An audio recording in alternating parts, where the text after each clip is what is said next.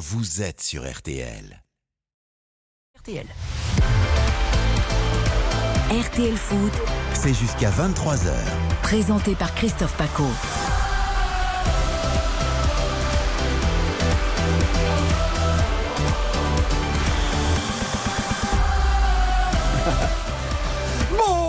Bonsoir à tous, ravi de vous retrouver pour RTL Foot avec ce soir Karine Galli et Xavier Domer qui rentrent de Rennes en petit couple, c'est bien.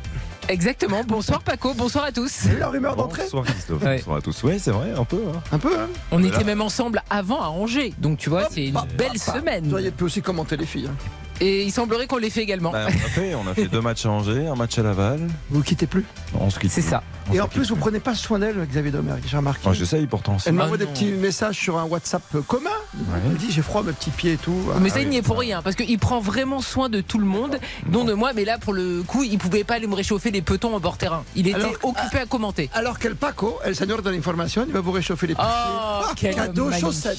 Je les attendais. J'avais les bleus marines, maintenant j'ai la version noire. Je les montre à la, la caméra. Micro d'or, magnifique. Micro elles sont très bien.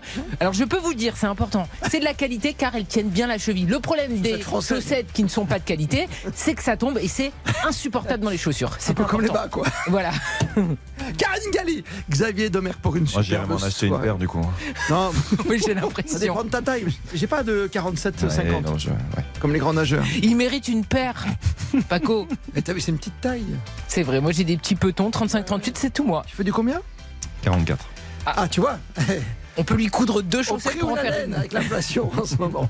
20h07, c'est RTL Foot que vous écoutez, vous avez bien raison. On va évoquer évidemment le grand choc de dimanche. On va en parler avec Anaïs avec euh, Marseille PSG. Cet entraînement ouvert au public cet après-midi au Parc des Princes. Baptiste Durieux était sur place, Hugo Hamelin pour la conférence de presse marseillaise. Les toutes dernières nouvelles des clubs de Ligue 1 avec vous, Xavier, les matchs de demain notamment. Et puis le premier match de cette 25e levée du championnat de France de Ligue 1. Euh, Ce soir, c'est donc à Lille. C'est Lille face à Brest. Et l'on salue sans plus tarder Samuel Duhamel qui a dû être bien branché par nos services techniques sur les lignes. Bonsoir à vous, Samuel. Salut Christophe, bonsoir à tous. Salut Sam. Salut. Petite photo, toi fermé, toi ouvert? Ah, le toit est ouvert ce soir. Bah mais oui. Il faut dire que c'est tout à fait normal. On a une, une, une belle soirée d'hiver. Les conditions sont idéales pour jouer au football. Donc évidemment, le toit est ouvert. Très bien, tout de suite pour les compos des équipes grands témoins ce soir. C'est intéressant, Karine et Xavier. On va recevoir Claude Puel euh, parce qu'on joue ce soir à Lille, entraîneur de Lille. Il y a un Monaco-Nice, bah, il a été entraîneur dans les deux clubs. Je vous parle même pas de Lyon avec l'arrivée de Sonny Anderson et d'autres clubs encore comme Saint-Etienne dirigé par Claude. Formidable technicien qui sera avec nous, qui reviendra notamment, je pense, sur euh, la déroute des clubs français en Coupe d'Europe cette semaine, notamment. Hier soir, bien sûr, élimination pour Rennes, pour Monaco et pour Nantes. Et puis on parlait de Rififi chez les demoiselles du foot, on va y revenir. Trois joueuses qui décident de quitter le navire bleu-blanc-rouge. Wendy Renard, mademoiselle Diani et mademoiselle Katoto également s'en vont. Aucune individualité n'est au-dessus de l'équipe de France. C'est le communiqué de la fédération. Je vous laisse donner votre avis dans quelques instants dans RTL Foot. Ce sera nos- un de nos grands dossiers, en tout cas euh, ce soir.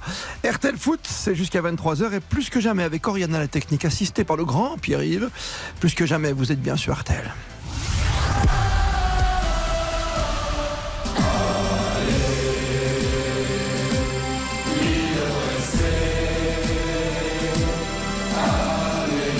Il y a un petit côté coron quand même, quelque part, non? Ah bon, on pas serait loin. pas dans le Nord Bien sûr. Non, non, mais il est, il est beau cet hymne du LOSC. Non, c'est beau. Y a l'hymne de Brest, hein, si vous l'avez quelque part, euh, on va pas faire de jaloux, vous voyez ce que je veux dire. Mais Lille, c'est bien comme petite Ah, île. Lille, c'est très bien. Pour commencer.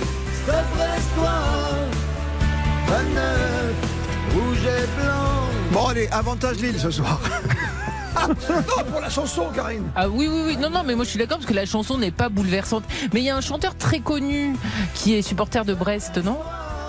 Miosek Non. Ah, mieux sec, peut-être. non, mais peut-être pas, hein, peut-être que je Ouais, me trompe. si, moi, j'ai- Dan Arbraz. j'ai une culture musicale qui se limite à peu près à Sardou, Patrick Bruel, Jean-Jacques Goldman. Donc, tu vois, on est très limité. Je même pas moi, je rêve depuis longtemps. Exactement. Karine Galli, Xavier Domergue et Samuel Duhamel pour la compo des équipes peut-être déjà. Et la tendance pour Lille, engranger des points pour toucher l'Europe qui c'est 6ème, 41 points. Et pour Brest, c'est sortir de la zone rouge. Samuel Duhamel, s'il te plaît. Samuel Allez, les, les compos qui, sont, qui, qui viennent d'arriver là, à l'instant même. C'est pour ça que. C'est chaud, hein. Dans le grille-pain, on va mettre les doigts, ouais. hein, avec un poil de retard. Euh, la compo lilloise, c'est un 4-2-3-1 avec euh, Lucas Chevalier dans la cage. Jusque-là, pas de soucis et pas de surprise. Bafodé Diacoté et Timoea sur les côtés. Thiago Diallo et Alexandro, le Brésilien en, en charnière centrale. C'est une petite surprise. On sait que, que José Fonte est, est absent. On pouvait attendre Lenny Yoro. C'est finalement Alexandro qui sera titularisé. Au milieu de terrain, André Gomez et le capitaine Benjamin André. Rémi Cabella en numéro 10. Jonathan David en pointe. Et sur les côtés euh, du milieu de terrain, Jonathan Bamba et Edon Zegrova. Ça, c'est pour la composition euh, de Paolo Fonseca. Et pour celle d'Éric Croix, un, un 4-5-1 avec Marco Bizot dans la cage, Kenny Lala. Ashraf Dari, Lilian Brassier et Bradley Loco en défense. Pierre Lesmelou, le capitaine en sentinelle euh, devant la défense avec Madi Camara et Hugo Magnetti sur, euh, sur, euh, bah, sur ses côtés. Bah Et oui. puis, devant, Théric Arconte, Félix Le Maréchal et Jérémy Le Doiron. Juste un petit mot parce que c'est vrai que cette équipe de Brest, elle est absolument décimée par les blessures. Euh, quelques, quelques absents de, de renom. Chardonnay, Erel, Del Castillo, Honora, Mounier. Évidemment, ça fait beaucoup. fait beaucoup et des problèmes de, vraiment défensifs. hein. Mais d'un côté comme de l'autre, parce que l'absence de fonte d'un côté, c'est vrai que Xavier Domergue, ça va, ça va compter automatiquement. Oui, ça compte. Il y a, je suis assez d'accord avec Sam. Lenny Yoro euh, a fait quelques erreurs ces derniers temps, mais c'est un gros potentiel. On sent qu'il a, il a vraiment quelque chose. Il avait toute la confiance de Paulo Fonseca. Après, il faut essayer de concerner tout le monde. Je pense qu'Alexandro a besoin aussi de jouer. Euh, il a été assez décevant depuis son arrivée, notamment sur les, premiers matchs en début de saison. Donc, euh, intéressant de voir l'association Alexandro-Thiago Diallo. C'est quelque chose que, quand même d'assez expérimental. Hein. Sans, José Fonte, c'est jamais évident. Donc, euh, à voir, même si la dynamique du LOSC est- reste positive malgré la défaite au, parc où il y a eu de, quand même de très très bonnes choses dans, dans jeu. En face, euh, Brest, il y avait une bonne série. Euh, Là, il reste sur deux défaites de suite, donc il va falloir euh, réagir et, et vite. Réagir vite, euh, Brest, c'est vrai, avec un nouvel entraîneur, avec Eric Roy, hein, cette saison. Euh, il faut sortir de la zone rouge. On le rappelle peut-être jamais assez, Karine. On s'aperçoit quand même que derrière Brest, ce sont quatre équipes qui peuvent descendre en fin de saison. Oui, oui, on sait euh, que cette saison, ça va être très compliqué vu qu'il va y avoir le retour à 18 clubs en Ligue 1. C'est pour ça aussi qu'il y a eu une précipitation au niveau des changements de coach et on voit bien que ça ne porte pas forcément ses fruits parce que notamment quand on prend du 14e au 20e, il n'y a qu'un seul club qui a maintenu son coach, c'est euh, Pantaloni avec la CA. Tous les autres, ils ont changé et au final, ils sont tous euh, pour euh, cette lutte au maintien. avec À part Montpellier. Qui ont, ils ont Oui. réussi à enclencher une Il y dynamique a deux victoires lors des deux matchs de de, de Derzakarian. Euh, effectivement. Mais euh, c'est c'est très compliqué. Et c'est vrai que Brest euh, reste d'ailleurs euh, sur un, un revers aussi contre Montpellier de Lourd. Un lourd revers euh, 3-0. C'était pour le premier match de Derzak face à son ancien club. Et ça sera très compliqué. Moi, j'ai du mal à imaginer les Brestois se refaire la cerise face à Lille qui va très bien. Parce que ils ont perdu face au PSG, mais c'est pas grave. Le contenu, Ah oui. l'équipe qui nous Ah a oui, oui, oui. régalé, c'était bien celle du PSG. Ils ont été naïfs. Euh, C'était bien celle de Lille. Ils ont été naïfs en fin de match. Ils ont été punis par les individualités du PSG, mais ils ont été très bons dans le jeu. Bah, quand tu as Mbappé qui veut aussi briller comme il le brille, mais je ne parle pas que de lui à chaque fois sur le PSG, mais quand même, on est tous d'accord. 20h14, comme vous êtes chaud, vous savez quoi? Sans plus tarder, on va parier. L'important, c'est de gagner. Ça, j'adore. On dirait un coach, tu vois. On demande à Claude Puel, ça lui plaît. Ce claim, cette envie de gagner, bien sûr. Lille vainqueur, c'est du 1. 35, 5,25 pour un match nul. Et tenez-vous bien, un 8,75 pour Brest, donc pour 10 euros. C'est pactole, hein Pas mal. Ouais, c'est pas mal, c'est intéressant, c'est c'est cote, oui. Je pense que Karine a choisi la sûreté et l'efficacité. Vous avez dû dealer votre truc avant, mais je pense qu'elle va commencer par Lille. Je suis sûr, je sais pas pourquoi. Je la sens lilloise, je sens dog ce soir. Effectivement, mon cher Paco, je ne veux pas prendre trop de risques. Alors pour ce Lille-Brest, je vous propose un my match avec Lille vainqueur, Lille à la mi-temps également qui mène. Les deux équipes qui marquent, c'est un grand non. Nombre de buts plus de 2,5. Donc je vois un score fleuve en faveur du LOSC et buteur multichance, soit Jonathan David le Canadien, soit Rémi Cabella. C'est une cote à 4,90. Donc on met 10 euros, on gagne pas beaucoup, mais quand même. Bah, écoute, c'est déjà très bien. On peut s'acheter plein de jolies petites chaussettes faites en France. J'adore Karine Galli. J'apprécie, j'apprécie. Vous, allez- vous allez voir, vous, avez- vous connaissez déjà, hein, de toute façon. Bah, bien sûr, je les mets tout le temps, mes bleu marine. Maintenant, j'ai la version noire. Je suis je ravi. trouve du 44 hein, pour Bah oui. Lille, donc pour Karine, et cette cote très intéressante tout de même quand on est favori. Pour Brest, il y a un gros coup à faire. hein. Ouais, moi j'ai. Xavier. Il y a une petite prise de risque. J'aime bien prendre des risques. Euh, J'ai une cote de 14 Ouh euh, qui, qui vous attend avec un, un match nul parce que euh, même si Brest reste sur deux défaites consécutives, je trouve qu'il y a quand même du mieux depuis l'arrivée d'Éric Roy sur le, le banc brestois. Avant ces deux défaites-là, il y avait eu cinq matchs sans, sans revers Hmm. euh, depuis son arrivée. Donc voilà, le match nul donc entre Lille et Brest. Les deux équipes marquent. Mon côté, ce sera un grand oui euh, ce soir. Score Oui, exact ce serait bien. multichance. Score exact multichance, un partout ou 2-2. Et buteur multichance, je sais que Karine Gallier va, va sourire évidemment. Euh, Rémi Cabella ou Albert Ellis. Euh, L'ancien Bordelais, Ah. je pensais titulaire, il est sur le banc, mais je le maintiens quand même dans, dans ce pari-là. Donc ça nous donne une cote de 14.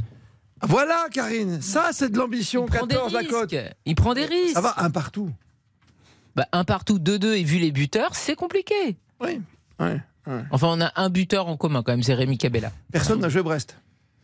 Non, non. Non, non, moi je dis ça. Non, ne nous emballons pas quand même. Non, parce que Lille est malgré la défaite au parc, Lille est sur une bonne dynamique. Lille montre de belles choses dans le jeu et, et Brest est privé de nombreux joueurs, dont Franck Honora, qui est un joueur quand même primordial dans l'animation offensive. Donc par rapport à ça, je vois pas les, les Brestois aller s'imposer à Pierre Moreau ce soir. On rappelle les cotes euh, toutes sèches, évidemment. Vous pouvez jouer jusqu'au coup d'envoi. 1,35 la victoire de Lille à domicile. 5,25 le match nul et la victoire de Brest des Bretons à Lille en terre nordiste. C'est du 8,75. Merci de nous être fidèles.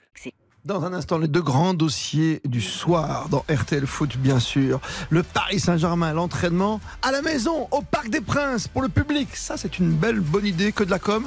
À vous de nous le dire dans un instant avec Baptiste Durieux qui était au Parc. Et puis, retour de conférence de presse pour Hugo Hamelin pour préparer la venue du PSG. Les Marseillais sont là, bien présents. Ils ont bien envie de rééditer la même performance en Coupe de France. Qui sait On en parle avec vous. Puis, dossier au féminin avec les filles qui quittent le navire. Trois d'entre elles, en tout cas, dans la capitaine. Ça fait beaucoup. Corinne Diacre est en danger? Karine Galli et Xavier Domergue, je vous attends sur ce dossier. Puis ensuite, nous recevrons un sacré entraîneur, un maître en matière de tableau noir. hein. Claude Puel qui sait gérer aussi bien les jeunes, les moins jeunes, les stars, les moins stars. En tout cas, son avis compte dans le monde du football, surtout avant Monaco Nice, le club qu'il a dirigé sera dimanche, et avant le grand choc de Marseille face au Paris Saint-Germain de dimanche. Et demain, n'oublie pas, oui, il a dirigé aussi l'équipe de Lyon qui joue Angers, pas mal, avec Sonia Anderson maintenant qui est responsable, euh, je sais pas trop quoi finalement. Oui, conseiller. on- on- Conseiller, hein oui. C'est très à la mode Oui, mais bon, en ce moment. Conseiller sportif, Non, conseiller du conserve- président. c'est- ça, il conserve ses fonctions à la télévision, d'accord et, Bien sûr. et en plus à Lyon-la-Duchère. Tu vois, c'est- Non, non, mais ça n'a aucun sens. Mais c'est une nouvelle fois une idée de se rapprocher des supporters, donc de prendre une figure qui est aimée. Il y a eu l'idée de Juninho, ça s'est mal passé. Maintenant, on prend l'idée de Sonia Anderson parce qu'évidemment, il a été euh, adoré. C'est quoi le prochain? C'est Licha Enfin, tu vois, je veux dire, ça n'a ça n'a sûr. aucun sens parce que. Euh, évidemment, Bernard Lacombe a été un très grand conseiller du président, mais ça ne s'improvise pas. Et en plus, tu as l'impression qu'il y a pléthore de gens autour de Olas, Oui. mais au final, la bonne recette, ces dernières années, il n'a pas trouvé. Oui, à une époque, il y avait Houillet aussi. Hein. Gérard Rouillet, bien sûr. Gérard. Non, après Sony, oui, on sait qu'il est très attaché au club, mais il est déjà proche du club, sans être conseiller officiel. Donc, euh, ouais, je- moi, c'est quelqu'un que j'adore, je suis très heureux pour lui, mais, Bah oui, on l'adore. mais Ah après, bah oui. je, je vois pas. euh, Ah, mais lui, au moins, il fait l'unanimité, qui- tu vois. Non, mais Oui. c'est un, t'es un super joueur et les supporters l'aiment. Et évidemment, il est identifié OL. Enfin bon, les conseillers, à chaque fois, c'est pour la C'est photo. plus OL que Barça et Monaco, par exemple. voilà, en tribune de presse, comme ça, t'as Olas et puis tu lui mettras Sonia Anderson à droite. À Marseille, ils ont fait la même chose avec JPP. Maintenant, tu vois euh, notre cher. euh, Pablo Longoria, tu exactement, Pablo Longoria. Et puis t'as JPP sur la photo et puis tout le monde est content. Alors, c'est bien, le rappel des anciens. C'est un, un mini débat que j'adore. On peut le faire avec vous, bien sûr, sur les réseaux sociaux. Il faut que pas. ces anciens aient du poids, Voilà. comme au Bayern Munich par exemple. Parce que si c'est juste pour faire la photo, ça sert à rien. Ils en ont peut-être même un peu trop au Bayern. Euh, Là, en ce moment, il y, a- il y a des petites guerres d'ego. Vous êtes en pleine forme, ça tombe bien. Karine Galli, Xavier Domergue, juste avant Lille-Brest, on parle des demoiselles et surtout, dans un instant, de Marseille qui va recevoir le Paris Saint-Germain. J'imagine que ça vous tente et que vous êtes ravis de les retrouver encore une fois au plus haut niveau avec un match qui peut être un tournant dans cette saison 2022-2023. Tout de suite. RTL, Christophe Paco. RTL Foot jusqu'à 23h. Ça fait du bien de retrouver le public au Parc des Princes, même quand c'est pas un match officiel. Karine Galli, Xavier Domergue, on a beaucoup parlé d'opération séduction, opération communication. Votre sentiment avant de retrouver nos envoyés spéciaux? Non, moi je trouve ça bien. Je trouve, je trouve la démarche positive. Après, encore une fois, je, je pense que c'est qu'une question d'image. Euh, en ce moment, la relation entre les supporters et le, le groupe n'est pas très bonne. On a vu des épisodes dans le dernier en date, l'échange de Presnel Kipembe à Monaco. Oui. Euh, donc aujourd'hui, il faut essayer de, de renforcer au maximum le, le, collectif, cette relation avec le, le COP, avec les, les amoureux du Paris Saint-Germain, euh, dans un moment charnière de la saison, avec euh, ce classique qui arrive, avec le match contre le retour contre le Bayern qui arrive. Donc euh, voilà, mais après, je ne suis pas sûr que ça change considérablement les choses, mais euh, je trouve que l'initiative est plutôt positive. Oui, ça ne mange pas de pain. Moi, la seule chose qui me gêne quand même, c'est le côté payant. Alors, je sais que les abonnés étaient invités, mais le reste, c'est-à-dire que c'est quand même quelque chose de familial. On est en vacances, on a vu qu'il y avait énormément de familles faire payer la place alors que c'est un entraînement, que c'est un peu une tête, je trouve ça un peu radin, surtout quand t'es le PSG et que tu C'est vas... pour limiter ou pas, peut-être, non? Bah non, mais dans tous Non. les cas, c'est limité. Oui, bah, dans ce cas-là, tu t'inscrivais et puis c'était gratuit. Le côté payant, alors que le PSG dépense son argent n'importe comment, je trouve que c'est un peu mesquin, mais l'idée est bonne. Voilà, tu es à Paris en vacances. Le matin, tu fais le Louvre. L'après-midi, tu vas au Parc des Princes. Tout le monde est content dans la famille. C'est bien. Sauf les parents qui ont dû payer. Un enfant heureux, Baptiste Durieux, qui était au Parc des Princes tout à l'heure, que je salue. Ça va, Baptiste? Bonsoir Christophe, bonsoir Karine, bonsoir Xavier. Bonsoir. Salut, tu as, Baptiste. tu as ta carte de presse, ça y est? Ben oui. Ah, donc t'as pas payé, donc Vous, vous êtes sympathique. c'est- je crois que c'est ma cinquième carte de presse, ou Oh, quatrième. déjà Oh, Et oui. Vous êtes si vieux. Je salue Hugo Hamelin, le Marseillais, qui va te recevoir, évidemment, dimanche. Bonsoir à tous. Salut Hugo. Salut, Hugo. Il n'y a plus d'entraînement, je dois la commanderie, on a oublié depuis longtemps, entraînement public, hein, je veux dire. hein. Ah, ça dépend parce qu'il y a en fait il y a un muret à la commanderie. Les supporters peuvent euh, monter pour encourager les joueurs. Ça avait été le cas pour la Coupe de France. Ça n'a pas été le cas aujourd'hui. Ah, tu peux l'interdire, donc, mais tu peux laisser passer les gens. D'accord. Ok, ok. Euh, comment s'est passé cette petite après-midi, euh, plutôt sympathique, visiblement? Baptiste Durieux pour vous C'était euh, assez impressionnant. 33 000 personnes, même 33 000. légèrement plus. Euh, vous imaginez, c'est les deux tiers, c'est plus de, de- deux tiers du, du Parc des Princes, c'est plus que l'affluence moyenne de Ligue 1, largement plus. Euh, tout cela pour un entraînement. Donc c'était assez exceptionnel. Ça faisait euh, presque 12 ans que le Paris Saint-Germain n'avait pas ouvert les portes de, de son stade pour euh, euh, que ses supporters puissent assister à un, à un entraînement euh, comme ça. Donc effectivement, c'était un, vrai événement. C'était presque comme un match de foot. C'est-à-dire que on a eu la composition de l'équipe de l'entraînement. C'est-à-dire que tous les noms ont été égrenés par Michel Montana, le speaker du Parc des Princes, comme s'ils allaient disputer un match. Alors que non, non, c'était euh, c'était des taureaux et des, et, des, et des mises en place euh, assez classiques. Euh, Il y avait la musique évidemment d'entrée de Phil Collins quand ils sont arrivés sur la pelouse. Donc euh, c'était un, un vrai, vraiment- un vrai événement, une vraie fête. Les joueurs d'ailleurs ont pris le temps de faire le tour vraiment du Parc des Princes pour essayer de, de communier avec les supporters, notamment le collectif Ultra Paris qui avait deux trois messages à, à faire passer, notamment évidemment en perspective du match face à Marseille. Oui. Mais euh, voilà, c'était quand même une, une belle ambiance, une belle fête. C'était assez court, mais néanmoins le moment était. Combien de temps, euh, tu dis était- bon, Même pas une heure. Même pas une heure. Et, et les supporters étaient à leur même place, que je veux dire, les Boulognes, les Hauteuil, tout ça, c'était. Ah oui, là vous avez. chez toi, Vous même. avez 33 000 personnes, donc en fait c'est très simple, toutes les tribunes étaient quasiment pleines, exception faite du, du virage Boulogne. Mais sinon tout était quasiment plein, euh, comme pour un match quoi. Ouais, c'est une réussite finalement. On va voir ce qu'en pensent les supporters. Vous les avez rencontrés juste après ce petit entraînement d'une heure. On les écoute. Ouais, moi je trouve ça exceptionnel. Bah écoute, je trouve que c'est une bonne chose de faire ça. C'est un pas vers les supporters, donc déjà c'est bien. Il y a eu une belle ambiance. Ouais, ils sont venus, ils ont fait un grand tour au, au tout début de l'entraînement. Donc euh, il y a eu communion avec les Ultras, avec la tribune Paris, avec la tribune euh, Borelli aussi. Mais c'est sympa. Nous en tant que supporters, on demande pas beaucoup plus. hein. Eh ben franchement c'est la première fois que je voyais ça, euh, voir un entraînement au parc, mais un vrai entraînement et en vrai c'était euh, hyper euh, hyper stylé. Enfin pardon pour le mot mais c'était vraiment incroyable, j'ai adoré. Même pour les joueurs, je pense que c'est pas mal de s'entraîner avec tous les supporters. Euh, ouais, je pense que ça peut créer un peu d'énergie pour les joueurs. Et ça peut leur faire du bien, dans le sens où, euh, où le fait de voir les supporters, euh, bah forcément, ça fait toujours du bien, le bruit, tout ça. Donc euh, je pense que ça peut leur faire du bien. ouais. Ça peut leur faire du bien. Euh, ça peut faire du bien. Donc vous avez senti quelque chose, Baptiste, une communion? Euh, ça y est, une grande équipe est née? Auditeurs qui nous écoutent, euh, il y avait une belle communion, mais ce ne sera pas un électrochoc. Donc Non. euh, voilà. Euh, néanmoins, c'est important. Je pense que notamment face au, au collectif Ultra Paris, il y a eu des, des chants qui ont été assez, euh, assez impressionnants. Et je pense aux joueurs qui n'ont pas forcément euh, cette culture club. Euh, qui manque parfois au Paris Saint-Germain, je pense que ça peut effectivement leur faire du bien, comme disait ce supporter. Mais après, voilà, moi je trouve que c'est très Ouais. bien. On a vu euh, Christophe Galtier qui était au milieu de la pelouse à la fin avec Marquinhos assis sur un ballon et qui vraiment profitait de l'instant, savourait le moment. Ça n'arrive tellement jamais un entraînement vers le public que je pense que même pour les joueurs, ça peut être évidemment positif. Positif, euh, vous êtes d'accord, on l'a dit de- en, en propos liminaire avec Karine et- avec euh, Xavier, bien sûr. Est-ce qu'il y aura une autre opération séduction avant le Bayern ou est-ce que ça va perdurer ou pas du tout? C'est juste one shot, comme on dit chez nous Je pense que c'est un one shot hein, parce que ça faisait 12 ans que ça n'avait pas été fait. Euh, ils le font d'habitude le PSG, mais quand ils sont à l'étranger euh, pour les tournées marketing ou pour euh, ils l'avaient fait au Japon, ils l'ont fait en- au Qatar également à Doha, ils l'ont fait en Israël pour le Trophée des Champions.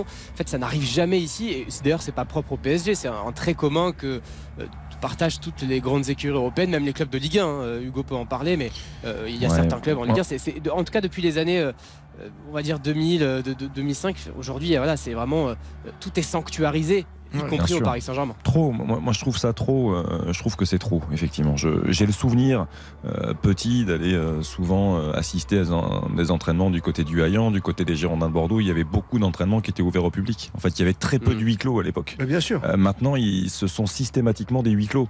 Alors qu'à l'époque, les supporters, alors je ne demande pas qu'il y, y ait 33 000 personnes au centre d'entraînement, c'est pas possible. Là, c'est au parc, c'est quelque chose d'exceptionnel. Euh, maintenant que les supporters puissent aller assister à des séances d'entraînement la semaine, moi je trouve ça normal, je trouverais ça logique qu'on revienne à ça. Parce que les, les supporters ont besoin de, de voir leurs, leurs, entraîneurs, leurs, joueurs, leurs idoles euh, face à eux, de les encourager. Je trouve que ça, ça participe à la relation de proximité entre, entre un supporter et un joueur. Non mais ça c'est normal, évidemment Paco. Mais en fait, il faut toujours isoler les demeurés parce qu'il y en a et les gens qui sont heureux et qui ont envie de célébrer les joueurs qui les ont marqués, les joueurs dont ils ont les posters dans la chambre, etc. Et en fait, on laisse gagner malheureusement tous les gens qui sont là pour polluer l'environnement. Toi par exemple, euh, parce que je rebondis sur ce que tu dis, donc hier nous étions à Rennes avec Xavier et à la fin du match, donc le stade c'est quand même vidé assez vite vu qu'il y a eu euh, la désillusion rennaise. Il y avait les euh, interviews avec euh, les joueurs sur la pelouse. Il y a Karl Toko et Cambi qui est quand même sympathique de venir parce que la déception elle est énorme pour tout le monde, au même type que Mandanda par exemple qui est venu. Et Karl commence à parler et puis entre deux interviews, il y a un gros crasseux. Euh, qui Ouais, était en hauteur, Ouais, qui commence à l'insulter euh, de tous les noms et, et, euh, il se présentait donc comme un supporter lyonnais en disant qu'il fallait absolument qu'il ne revienne jamais à Lyon parce qu'il avait visiblement tous les défauts du monde. Là, les gens ont été outrés parce qu'il y avait un stade quasiment vide, donc il y avait en plus euh, l'écho. Karl regarde euh, la personne. Le courageux s'est évidemment tourné. Les gens lui expliquent que c'est lui qui vient de l'insulter. Karl lui dit ben, Descends, on va parler. Il n'était pas du tout véhément, mais au moins qu'on s'explique d'un homme. Oh non, ça va, c'est que des insultes. Ben non, ça va pas, gros con. Ben non, ça va pas en fait. tu es énervé. Mais bien sûr, parce qu'en fait, ça, la prochaine fois, ben Karl, machin, Martine. Ils viennent plus, ils ont pas envie, et c'est normal que tu sois déçu par un joueur, etc. Mais l'insulte n'a pas sa La place. sa place. Alors justement, à Marseille, ça, on ça est me rend folle. On, on est véhément sur je dois t'avoir avec nous ce soir, Hugo. Euh, et tu penses que c'est jouable un jour de retrouver le public, sauf sur le petit muret, comme tu viens d'indiquer Ça arrive vraiment une fois par an, c'est très rare. Je me rappelle de Bielsa où il y avait eu un entraînement ouvert, Mitchell, il y avait eu un, un entraînement ouvert. Il y avait eu aussi les, les supporters de l'OM qui avaient été autorisés à entrer dans la commanderie avant la finale de, de Coupe d'Europe en 2018. Mais vraiment, c'est très très rare. Je suis même pas sûr qu'il y ait eu un entraînement d'ouvert avec, euh, avec euh, Sampaoli euh, au, au- au public. Donc ça, ça a changé, c'est le, le foot moderne. Mais rassurez-vous, ils seront plus de 66 000 euh, dans le stade de Vélodrome pour, pour le Classico dimanche soir. Mais tu vois, c'est quand même super dommage parce qu'en plus, à Marseille, pareil, le centre Robert Ludreyfus est magnifique. T'as la place pour accueillir les gens. Avant, euh, ils venaient à Lumini. Moi, quand j'étais petite, hein, j'allais là quand ils jouaient dans des guérites euh, et que c'était pas euh, du top niveau et du 5 étoiles comme au centre RLD. C'était important, mais moi, j'ai des souvenirs d'entraînement de joueurs que j'ai Ah attendus, de joueurs qui m'ont roulé dessus en voiture. Le pied, je Euh, vous rassure. ouais. Oui, bah, le pied. Ah oui. Christophe Dugarry avec sa BM. roulé sur le pied. Roulé sur le étonnant, pied. ça, c'est étonnant. Voilà. T'étais trop proche. Voilà, ça m'a marqué. Les joueurs qui acceptaient euh, les euh, photos, les, les, les petites euh, dédicaces, ceux qui étaient Ah plus timides, les femmes qui en avaient marre d'attendre leur mari, etc. Mais c'est des souvenirs d'enfance. souvenirs, oui. Bah oui. Et surtout, les, les, les gens qui viennent à l'entraînement, ils vont être plus proches des joueurs et il va y a moins y avoir cette ambiance de stade où, avec euh, l'insulte, etc. Justement, tu amènes de la proximité et c'est ce que cherche à faire le PSG. Tu amènes de la proximité pour, euh, pour atténuer euh, ces, ces tensions euh, publiques-joueurs. Non mais c'est le football en fait. C'est le football qu'on aime. Euh, aussi bien quand les, les joueurs se promènent dans la rue, euh, que les supporters les croisent, ils n'osent pas trop venir les voir. En plus, les gens sont respectueux. C'est-à-dire que quand à partir du moment où tu ouvres, où tu laisses la possibilité aux amoureux de football, aux amoureux de leur club euh, d'aller assister à une séance, ils vont être respectueux, ils vont être derrière la main courante, ils vont respecter euh, le Mm. protocole. Et, euh, et voilà, et ça va participer effectivement, comme tu l'as très bien dit Hugo, à cette relation de, de proximité euh, entre fans et, et joueurs. Et c'est important. Merci Baptiste Durieux d'avoir été pour nous au Parc des Princes cet après-midi pour assister à T'as cette joué, séance Baptiste, ou pas, non Bien joué Baptiste. Demain, tu viens. J'aurais aimé. Et là, d'ailleurs, pour, pour l'anecdote, je, je crois que c'est la première fois que ça m'arrive. Je suis tout seul au Parc des Princes. C'est-à-dire que là, je regarde autour de moi, il n'y a personne. Quel tout est vide.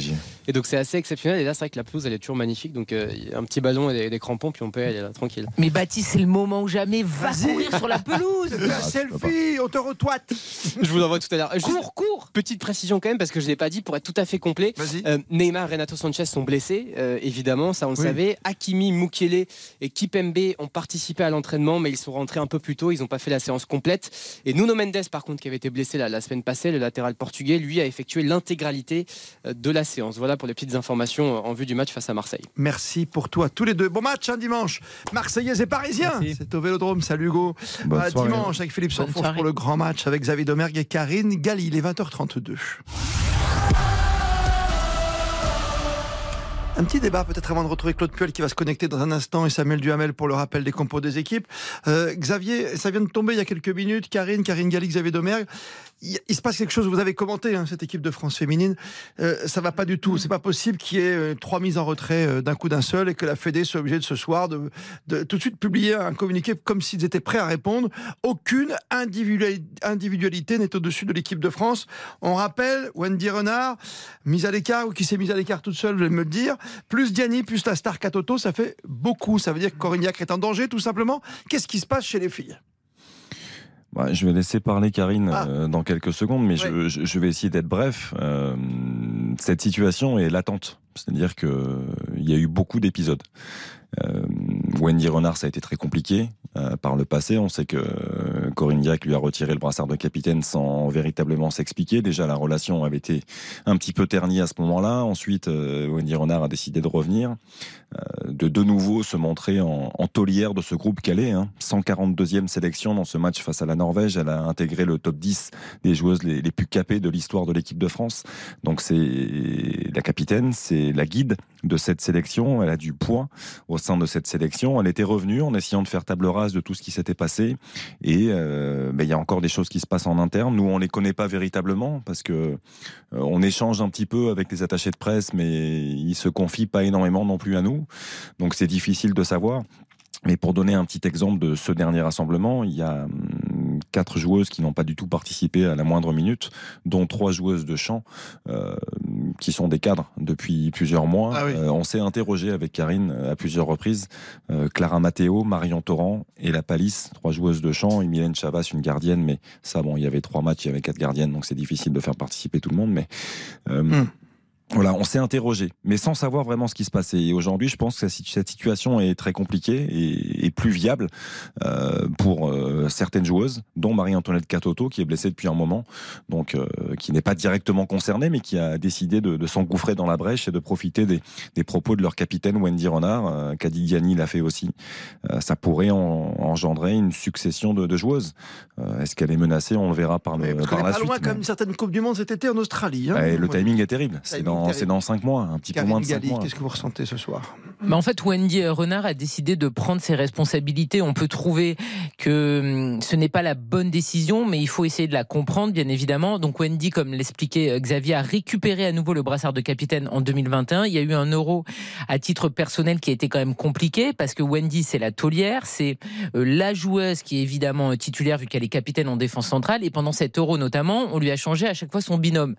Vous demandez à peu près à n'importe quel entraîneur, il vous dira que, notamment en défense, il faut qu'il y ait un axe fort, il y ait un duo ou un trio, ça dépend euh, dans quel système tu joues, qui soit installé. Là, Wendy Renard, ça n'avait pas du tout été le cas lors de l'Euro. C'était elle qui était la taulière et qui devait toujours s'adapter avec son binôme. Ça a été compliqué. Elle n'a pas fait un grand Euro. Elle a été euh, un petit peu critiquée. Et surtout, il y a aussi des joueuses qui ne sont plus appelées en équipe de France. Et aux yeux de Wendy Renard et d'autres joueuses, les meilleures ne sont pas toujours prises. Et c'est un problème. L'équipe de France, ça doit être les meilleures notamment. Et il y a un objectif d'aller gagner la Coupe du Monde. Wendy Renard et d'autres joueuses se disent que ce n'est pas possible. Et Wendy, ce qu'elle fait, c'est aussi quand même courageux parce qu'elle a un âge avancé. C'est peut-être sa dernière Coupe du Monde. Et là, elle met un trait sur Oui, cette possibilité d'être championne Ça, du monde ça, une fois. important. Et c'est très fort.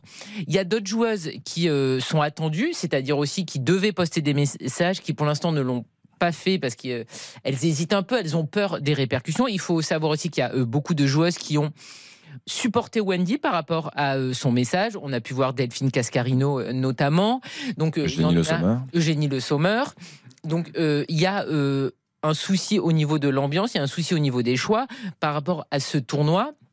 Comme l'expliquait euh, Xavier, il y a aussi le cas de Grace Gayoro. C'est une très bonne milieu de terrain. C'est la capitaine du PSG. Elle a eu un temps de jeu réduit sur ce tournoi. On s'interroge. Clara Matteo, il l'a dit, zéro minute alors qu'elle jouait, qu'elle a été bonne à l'Euro. On s'interroge. Et il y a un problème de communication. Wendy Renard a préféré dire les choses parce que elle se dit que sinon, elles vont aller dans le mur à son âge. Est-ce que c'est euh, intelligent de partir encore une fois en équipe de France pendant un long moment en sachant qu'elle pense, et ça s'entend, que les Bleus n'arriveront pas au Graal et à aller récupérer Ah, ouais. une Coupe du Monde, un trophée qui pour l'instant leur a toujours savoir, Non, mais il y a, il y a un vrai ça malaise. s'entend. Il y a un vrai malaise latent depuis en- un moment. Il y en a Et- qui pensent que l'équipe de France ne progresse Bien pas. sûr. Je suis d'accord avec euh, ça. L'équipe Oui. de France ne progresse pas. Les joueuses, il y en a certaines qui le pensent. Wendy l'affirme, l'assume. C'est le cas aussi de Kadi euh, Diani qui est euh, un cadre de cette équipe de France, comme Marie-Antoinette Catoto, qui elle aussi, dans son message, on voit qu'elle n'avait pas digéré qu'en 2019, elle n'avait pas été Sélectionnée. sélectionnée pour la Coupe du Monde en France. Non mais ça fait beaucoup. Wendy. Renard, euh, capitaine de, de l'OL aussi, on le sait. Euh, Lyon, à titre d'exemple, il n'y avait que deux Lyonnaises. Lyon, c'est le meilleur club d'Europe. Il n'y avait que deux Lyonnaises lors de ce rassemblement. On parlait de certaines joueuses qui ne sont plus appelées. On pense à Amandine Henry, Oui. on pense à Eugénie Le Sommer qui sont performantes en club. Perle Moroni sur ce dernier rassemblement, Perle Moroni aussi. parce qu'il y avait beaucoup d'absentes pour euh, cause de blessures euh, notamment. Donc voilà, il y a des soucis.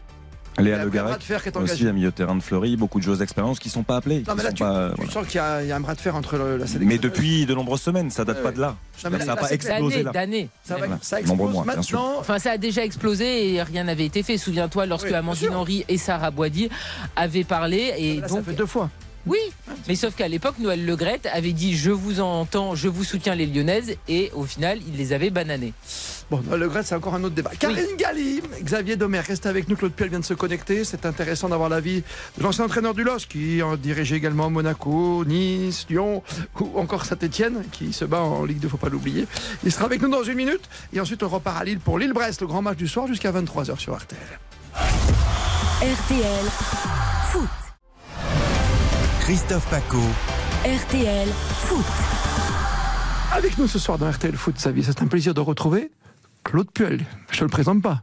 Ah non, pas Non. besoin. pas besoin. Bonsoir Claude. Oui, bonsoir. Ravi de vous Bonsoir, retrouver Claude. Claude parce que vous êtes un homme à multiples casquettes. Quand on regarde les équipes qui jouent en ce moment, on dit tiens c'est le client idéal, c'est le bon invité, c'est vrai ce soir. Euh, parce qu'il y a eu du Nice, il y a eu de Monaco, du Lyon et j'en passe, bien sûr, et du Lille qui joue ce soir face à Brest. J'aimerais juste qu'on revienne pour commencer parce qu'on n'a pas eu le temps encore vraiment d'en parler. Euh, jeudi noir pour les clubs français quand même. Euh, vous étiez à Rennes hier soir, c'est ça Xavier Exactement. D'accord, merci encore. Euh, vous étiez au stade Louis II, j'imagine, Claude Puel hier soir. Merci encore pour la série de tirs au but. Non, je ne sais pas deux, mais j'y serai, serai dimanche. Vous serez dimanche, évidemment, pour Monaco-Nice. C'est vrai que c'est un habitué du stade Louis de Claude Puel quand vous promenez comme Claude ça. choisit ses matchs. Il, choisit ses il matchs. choisit le derby cette semaine. Bon, en plus, il a entraîné deux clubs, donc euh, connais par cœur, bien sûr. Et, et puis donc, euh, Nantes qui est sorti presque plus logiquement hein, par la grande Juventus d'un certain Di Maria. Ils ont bien fait s'en priver, les Parisiens, au moment du mercato. Enfin, je dis ça, je dis rien. Euh, Claude, trois clubs français comme ça au tapis, c'est c'est très dur pour notre football. Je parle même pas de l'indice UEFA. hein. Oui, ça fait, ça fait mal. Mal parce que notamment euh, pour euh, Monaco et pour Rennes, euh, on attendait plus et mieux. Monaco par rapport à son, le match aller qui, qui avait été euh, renversant et qui avait fait une superbe prestation et qui était et qui est dans une gro- grosse dynamique. Puis Rennes qui a été au bout des prolongations, avait le match en main et malheureusement ça lui a glissé entre les, entre les doigts et ils auraient mérité d'être d'être récompensés. Mais pour le football français, c'est vrai que c'est pas très heureux. Claude, qu'est-ce qui manque globalement au, au club français? Vous parliez de la, la gestion de, euh, de fin de match, surtout du côté de, du Roison Park. J'ai eu la chance de, de vivre cette grande soirée. C'était une Mmh. ambiance assez exceptionnelle. Et c'est vrai qu'on on se dit que, que Rennes ne peut pas perdre le fil. Et puis il y y a cette situation, c'est un manque d'expérience. On, on revient hein, sur cette erreur du, du tout jeune défenseur qui venait juste de fêter ses 18 ans, euh, Januel Bélocian, qui a un gros potentiel, qui avait été très bon jusque-là.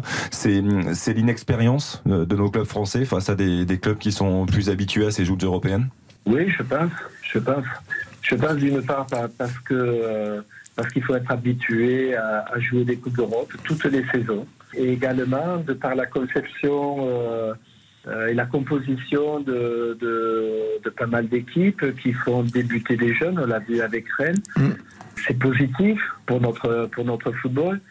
Après, ça peut, ils peuvent faire des erreurs et il faut l'accepter égal- également. Notre, notre vivier euh, de formation est très très important en France parce que justement, on donne la possibilité à ces jeunes de s'exprimer et ça, ça nourrit euh, l'équipe de France par, par la suite. Mais c'est vrai que pour le, le, le Coupe d'Europe, ça, ça pénalise.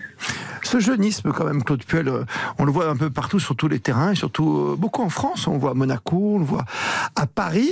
C'est une bonne chose. Vous dites que c'est compliqué pour euh, l'avenir à court terme européen, mais pour la suite, maintenant, on voit, on voit ces joueurs-là qui sont quasiment titulaires, quoi. Que ce soit à Paris ou à Monaco, c'est assez impressionnant comme à Rennes hier soir. Hein. ça donne beaucoup d'élan à notre, à notre football. C'est vrai qu'on y perd, on y perd en Coupe d'Europe. Mais c'est pas un peu tôt, Claude, parce que quand on voit, je sais pas, moi, le petit Emery ou à Monaco, ça a l'air de mieux aller, euh, mais je trouve que le petit, on lui donne pas mal de responsabilités à Paris, Après, hein, 16 par ans et demi. hein. à, à ce que tu dis, Christophe, c'est pas forcément tôt. Moi, je, on a eu le meilleur exemple hier et Claude le sait. euh, le Bayern Leverkusen, euh, Diaby entre, il n'était pas titulaire. Euh, Diaby est l'un des symboles, l'un des exemples de cette jeunesse qui est partie tôt parce que peut-être pas suffisamment de temps de jeu dans son club, dans Il de cœur et de formation. Euh, il avait 19, 19, 20 19 ans. ans quand, quand il quitte Paris. Mais en Allemagne, on a beaucoup plus cette culture-là euh, des Mm. jeunes. On n'hésite pas à les imposer, on n'hésite pas à leur donner du temps de jeu. Et on le voit hier dans ce match du, du Bayern Leverkusen, notamment face à Monaco. Non, mais 19 ans, tu dis. Claude, là, c'est du 16 ans et demi, quoi. 16 ans et demi, 17 ans, les gamins d'aujourd'hui. Oui, a, mais il y a plusieurs choses. Euh, Il y a, il y a certaines équipes qui, se, qui vieillissent, entre guillemets, mais euh, quand je dis vieillir, qui, qui ont pas mal de maturité. Et puis, on, on les, on les voit évoluer euh, avec, euh, avec des résultats probants. Euh, puis il y a d'autres équipes qui s'appuient toujours un petit peu sur leur centre de formation parce que c'est ça fait partie de leur politique sportive. Ça permet également de considérer que, que ces gamins plus tard euh, vont représenter des actifs pour leur club et c'est une manne financière très très importante. On est toujours euh, entre entre deux phases, c'est-à-dire s'appuyer sur des joueurs matures mais qui coûtent cher et puis euh, lancer des jeunes qui représentent un actif euh, et permettront au club de, de se renflouer par, par la suite. D'être comme ça entre, entre deux chaises, je, je dirais, c'est la problématique de notre football après international au niveau des, des Coupes d'Europe, parce qu'on ne peut pas encore pleinement assumer euh, des, des gros investissements pour euh, avoir des joueurs matures, de qualité et, et faire des, des Coupes d'Europe performantes. Et c'est c'est peut-être aussi, Claude, un travail global sur notre championnat qui a à faire sur la, la, la gestion et la perception de, de ces jeunes joueurs. Parce que moi, je prends souvent le- la Bundesliga, le championnat d'Allemagne comme exemple. On évoquait euh, Diaby euh, à l'instant. Ah, c'est toi qui regardes alors le week-end Euh, le, le dernier en date, c'est quand même Randall Colomwani. Hmm. Euh, Christopher Nkunku a quitté aussi le cocon euh, assez vite pour, euh, pour rejoindre l'Allemagne. On pense à Marcus Thuram également du côté de Gladbach. Il y a beaucoup, beaucoup de joueurs de, à fort potentiel euh, de, qui sont formés chez nous, qui partent en Allemagne, qui choisissent ce championnat-là parce que justement, c'est un championnat où, où on fait confiance aux jeunes et après on le voit en termes de résultats euh, sur la scène Ouais, européenne. c'est un pari, c'est un pari. Ils, sont, bi- ils sont bien encadrés. Il n'y a pas euh, énormément de jeunes qui sont alignés en même temps. Il y a, il y a une grosse maturité d'équipe et, et quand on a un, deux, trois joueurs euh, euh, jeunes, entre, entre guillemets, ils sont bien guidés, ils sont bien secondés par, des joueurs d'expérience et ça amène euh, un équilibre qui est intéressant euh, pour le niveau et pour les résultats. Et ce qui est intéressant avec Claude Puel ce soir, on est ravi de l'avoir avec nous parce qu'en plus, si je me souviens bien, Claude, hein, euh, quand on a connu Claude Puel, il était entraîneur d'un, club, euh, il était avec pas mal de jeunes, avec Monaco, puis il a eu un club de stars aussi. Après, il avait des stars. Il a géré les deux, c'est-à-dire ceux qui, a- qui ont un grand potentiel égotique, j'allais dire, des vrais stars, et, puis, et puis des jeunes joueurs. Vous avez réussi les deux, vous, Claude? Oui, mais parce que, parce que Monaco, euh, au-delà euh, du, du fait que, que j'étais entraîneur à cette époque-là aussi, mais bien avant euh, les- toutes les générations qui, qui sont passées, dont je fais partie, il y avait toujours euh, euh, une cohésion un assemblage de joueurs d'expérience et notamment d'internationaux parce que Monaco était en capacité de se payer euh, les, de transférer les meilleurs joueurs euh, européens ou, mondiaux avec Gallardo par exemple et euh, de, de, de donner euh, des temps de jeu euh, aux jeunes. Alors il y a eu mon époque avec Amoros, euh, Bijota, Bellone, euh, etc. Et puis il y a, il y a eu la, la- la fournée aussi avec Emmanuel Petit, avec, avec Thuram et, et, et bien d'autres, avec Trezeguet, avec Thierry Henry. Et, il y avait ce, panachage de joueurs d'expérience, mais de très grosse expérience et de, très très haut niveau, et s'appuyer également sur la formation avec des joueurs exceptionnels qui sortaient de la formation. Et là, il faut il faut pas mégoter quoi. Il faut avoir non seulement les meilleurs jeunes euh, à des très hauts niveaux, et il faut avoir les meilleurs joueurs euh, pour les encadrer et en capacité de, de, de remplir euh, un très haut niveau. Et là, euh, on on n'est pas dans cette phase-là dans beaucoup de clubs, parce que même les joueurs d'expérience qui, qui viennent, ce ne sont pas le gratin du football européen ou, ou mondial, parce qu'ils sont déjà dans, dans les quatre championnats qui nous sont su- supérieurs. Donc c'est pour ça qu'on est dans des phases euh, en- entre deux, je dirais. Entre deux, c'est passionnant évidemment de vous écouter parler, vous, formidable éducateur et formateur, Claude. Euh, on va parler de l'actualité très rapidement, peut-être avant de vous libérer, Claude. Euh, on vient de parler de Monaco, on parle de Nice, qui sera peut-être le dernier représentant sur la scène européenne cette année. Si d'aventure ça se passe mal au Bayern, vénérant pour le Paris Saint-Germain, je parle sous votre contrôle, mon cher Xavier Demer, parce que vous allez retransmettre le match à la télé, vous. Bien sûr, bien Nice sûr, en bien sûr. Europe. Sheriff Tiraspol, effectivement, adversaire euh, moldave, va venir euh, le 9 mars prochain, match aller. Bon, Nice pour sauver l'honneur. Euh, Est-ce que Nice peut tout remonter avant il y a- Le gros match finalement c'est Monaco. Pour euh, Monaco comme pour Nice, quoi, Claude. C'est un tournant comme pour euh, le Marseille PSG, quoi. Oui, c'est un, c'est un super match, entre guillemets, parce que c'est deux équipes euh, dans, une, euh, dans une dynamique ma- magnifique. Malheureux pour Monaco hier, mais euh, ils ont des résultats très probants depuis, euh, de- de- depuis le début de l'année. Nice, c'est c'est pareil. Et euh, Monaco aura joué euh, Coupe d'Europe et aura connu une- cette grosse déconvenue, alors que Nice, entre guillemets, se sera reposé, euh, sera très affûté pour aborder ce, ce match. Voilà. Claude, Nice, et vous connaissez parfaitement ce club-là, euh, pour l'avoir dirigé, il me semble, entre 2012 et 2016. Euh, voilà, et Nice est entré dans un nouveau cycle avec euh, la nomination d'Didier Digard, qui d'ailleurs ces dernières heures a été confirmé au moins jusqu'à la fin de la saison, Bah, parce qu'on parlait d'un intérim dans un premier temps, mais il a été confirmé, confirmé jusqu'à la fin de la saison, peut-être plus, on espère pour lui. Euh, ça va vous faire plaisir de voir les, les résultats et le, tout le travail qui est mis en place par Didier Digard, qui, on le rappelle, euh, était votre capitaine. C'est vous qui l'aviez nommé capitaine à l'époque de, de l'OGC Nice. Bien vu. Oui, euh, Didier était, était capitaine. Bon, J'ai Fred Joria aussi qui était mon adjoint. J'ai eu Julien Sablé à Saint-Etienne qui était mon adjoint. Euh, Il y avait euh, Sagné aussi euh, qui était euh, préparateur physique euh, avec moi à, à Saint-Etienne. Enfin, voilà, il y a beaucoup de monde dans le staff euh, que, que j'ai côtoyé. Mais, mais c'est vrai que euh, ce qu'est en train de réaliser euh, Didier et tout son staff est super intéressant. Non, pas, sim- pas simplement au niveau des résultats, bien sûr, euh, ça tout le monde le, le voit, mais pas parce que dégage cette équipe en termes de confiance et d'intensité dans, dans le jeu. Euh, il n'égote pas, c'est-à-dire que c'est- clair. Euh, c'est une équipe qui, euh, qui met beaucoup d'intensité, qui répète les efforts.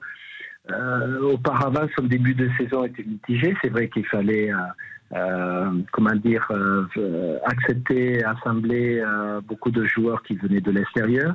Mais on ne savait pas trop si c'était une équipe qui jouait avec un bloc bas, un bloc haut, qui jouait la transition ou qui, qui, qui voulait prendre un peu de possession. Alors que là, c'est- clair, c'est un bloc qui est capable de mettre beaucoup d'intensité, un petit peu comme Marseille, capable de faire maintenant un gros pressing, de répéter les efforts, de défendre haut comme de défendre bas, ce qui n'était pas tellement évident parce qu'on pensait qu'avec Dante notamment, c'était difficile de défendre haut. Or, je trouve que Dante s'est très bien euh, acclimaté à ce, nouveau jeu, de, vouloir presser dès la, perte de, de balle haut et euh, ne pas avoir peur euh, et ne pas reculer parce que le, le, plus grand danger quand on est en phase haute comme ça de possession, euh, c'est de, d'avoir peur d'être duel et de reculer, de faire reculer le bloc. Et, et ça permet de, de gros espaces à l'adversaire pour contrer. Et c'est pour ça que ce que réalise cette équipe est intéressante au niveau du jeu parce qu'il y a une direction, il y a un projet de jeu. Claude, c'est Nice, on le rappelle, hein, c'est sept matchs sans défaite depuis l'arrivée de, de Didier Digard. Dans le jeu, c'est plaisant, il y a de l'intensité, c'est vrai, mais on sent que hum, y a de nouveau une âme dans, dans ce groupe et ça aussi, euh, vous le perceviez, euh, vous les perceviez ces qualités euh, d'entraîneur euh, probables de Didier Digard quand vous l'aviez en tant que joueur? Bon, Didier a toujours été, a toujours eu un leadership important auprès de ses partenaires, comme il semble l'avoir également au niveau, euh, au niveau professionnel. Et euh, il a toujours essayé d'intéresser au jeu. Il a toujours euh, été, euh, enfin, avec moi du moins, euh, capitaine. Et il a toujours affi- affirmé, il s'est toujours affirmé. Et puis euh, assez naturellement, assez naturellement. Et c'est ce qu'il fait également avec euh, avec son, son équipe. Et puis quand on commence à avoir des, des, des résultats, euh, la confiance revient, c'est tout, il y a une bonne dynamique, tout est positif, tout était positif autour de Didier et de son staff, tout est positif pour les supporters, pour l'équipe.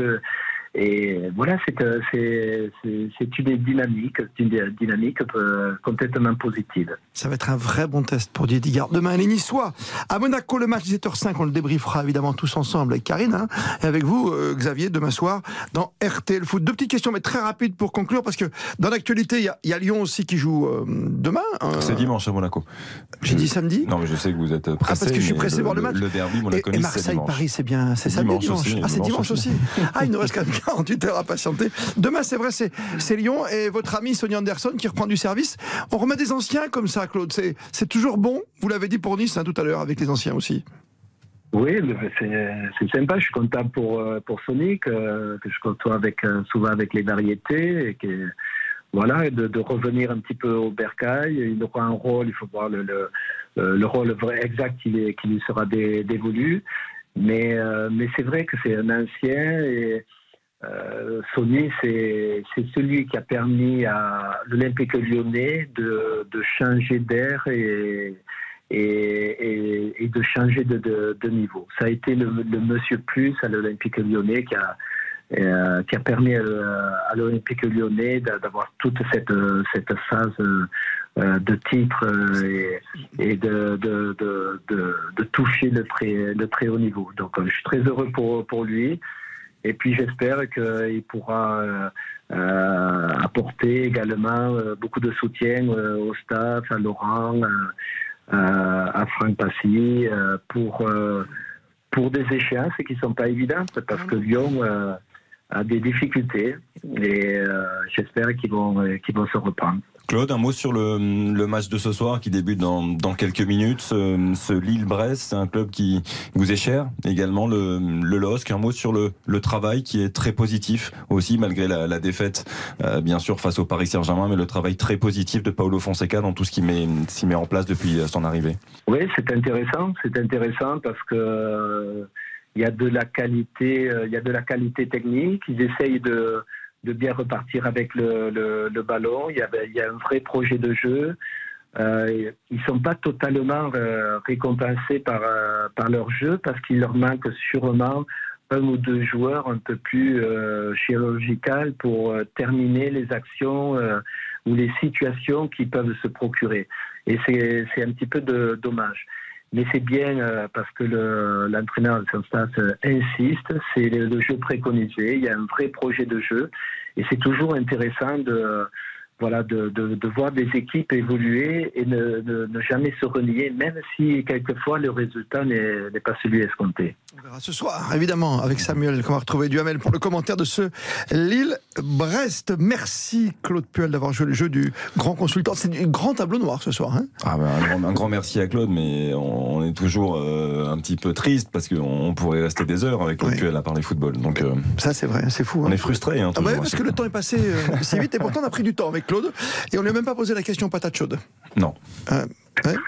Tu la connais la question patate chaude? Non. Bah si, lui, il sait, Claude. Regarde. c'est c'est quand le prochain club? Ah, je ne sais pas du tout et je suis pas euh, pressé et je suis je reste passionné mais pas dans n'importe quelle condition donc euh, voilà. On comprend. Merci encore une fois, mille fois, Claude Puel d'avoir été notre invité ce soir. Avant match dans RTL Foot et à très vite. Bonne soirée, plaisir. Christophe Paco. RTL Foot jusqu'à 23h. Ah oui, il fallait la poser la question patate chaude, Xavier. Mais non. J'aime pas trop, moi, les questions patates chaudes. Xavier Domer, Karine Gallier, Samuel Duhamel pour Lille-Brest. On rappelle la compo des équipes avant le coup d'envoi dans 3 minutes maintenant, Samuel. Avec Lucas Chevalier dans la cage pour le LOSC, quatre défenseurs, Bafodé, Diakité, Alexandro, Thiago Diallo et Timoya. Trois milieux de terrain, André Gomez, Benjamin André et Rémi Cabella à la baguette. Et puis trois joueurs à vocation offensive. Jonathan David évidemment dans l'axe et sur les côtés, Edon Zegrova et Jonathan Bamba. La composition brestoise, celle d'Éric Roy, un 4-5-1 avec Marco Bizot dans la cage. Kenny Lala, Ashraf Dari, Lilian Brassier et Bradley Loco en défense. Milieu défensif, Pierre Lesmenou, le capitaine. Madi Camara et Hugo Magnetti en milieu relayeur. Sur les côtés, les jeunes Félix Le Maréchal et Téric Arconte. Et puis le seul Jérémy Le Doiron en attaque. Merci. Votre prono, hashtag premier buteur, c'est parti. Allez, Karine Galli pour le premier buteur avec le petit hashtag qui va bien. Mon premier buteur, ça sera Rémi Cabella. Comme moi. non, je- Pourquoi vous me regardez à chaque fois? Ben, parce que je te regarde. Ah, C'est l'inspiration.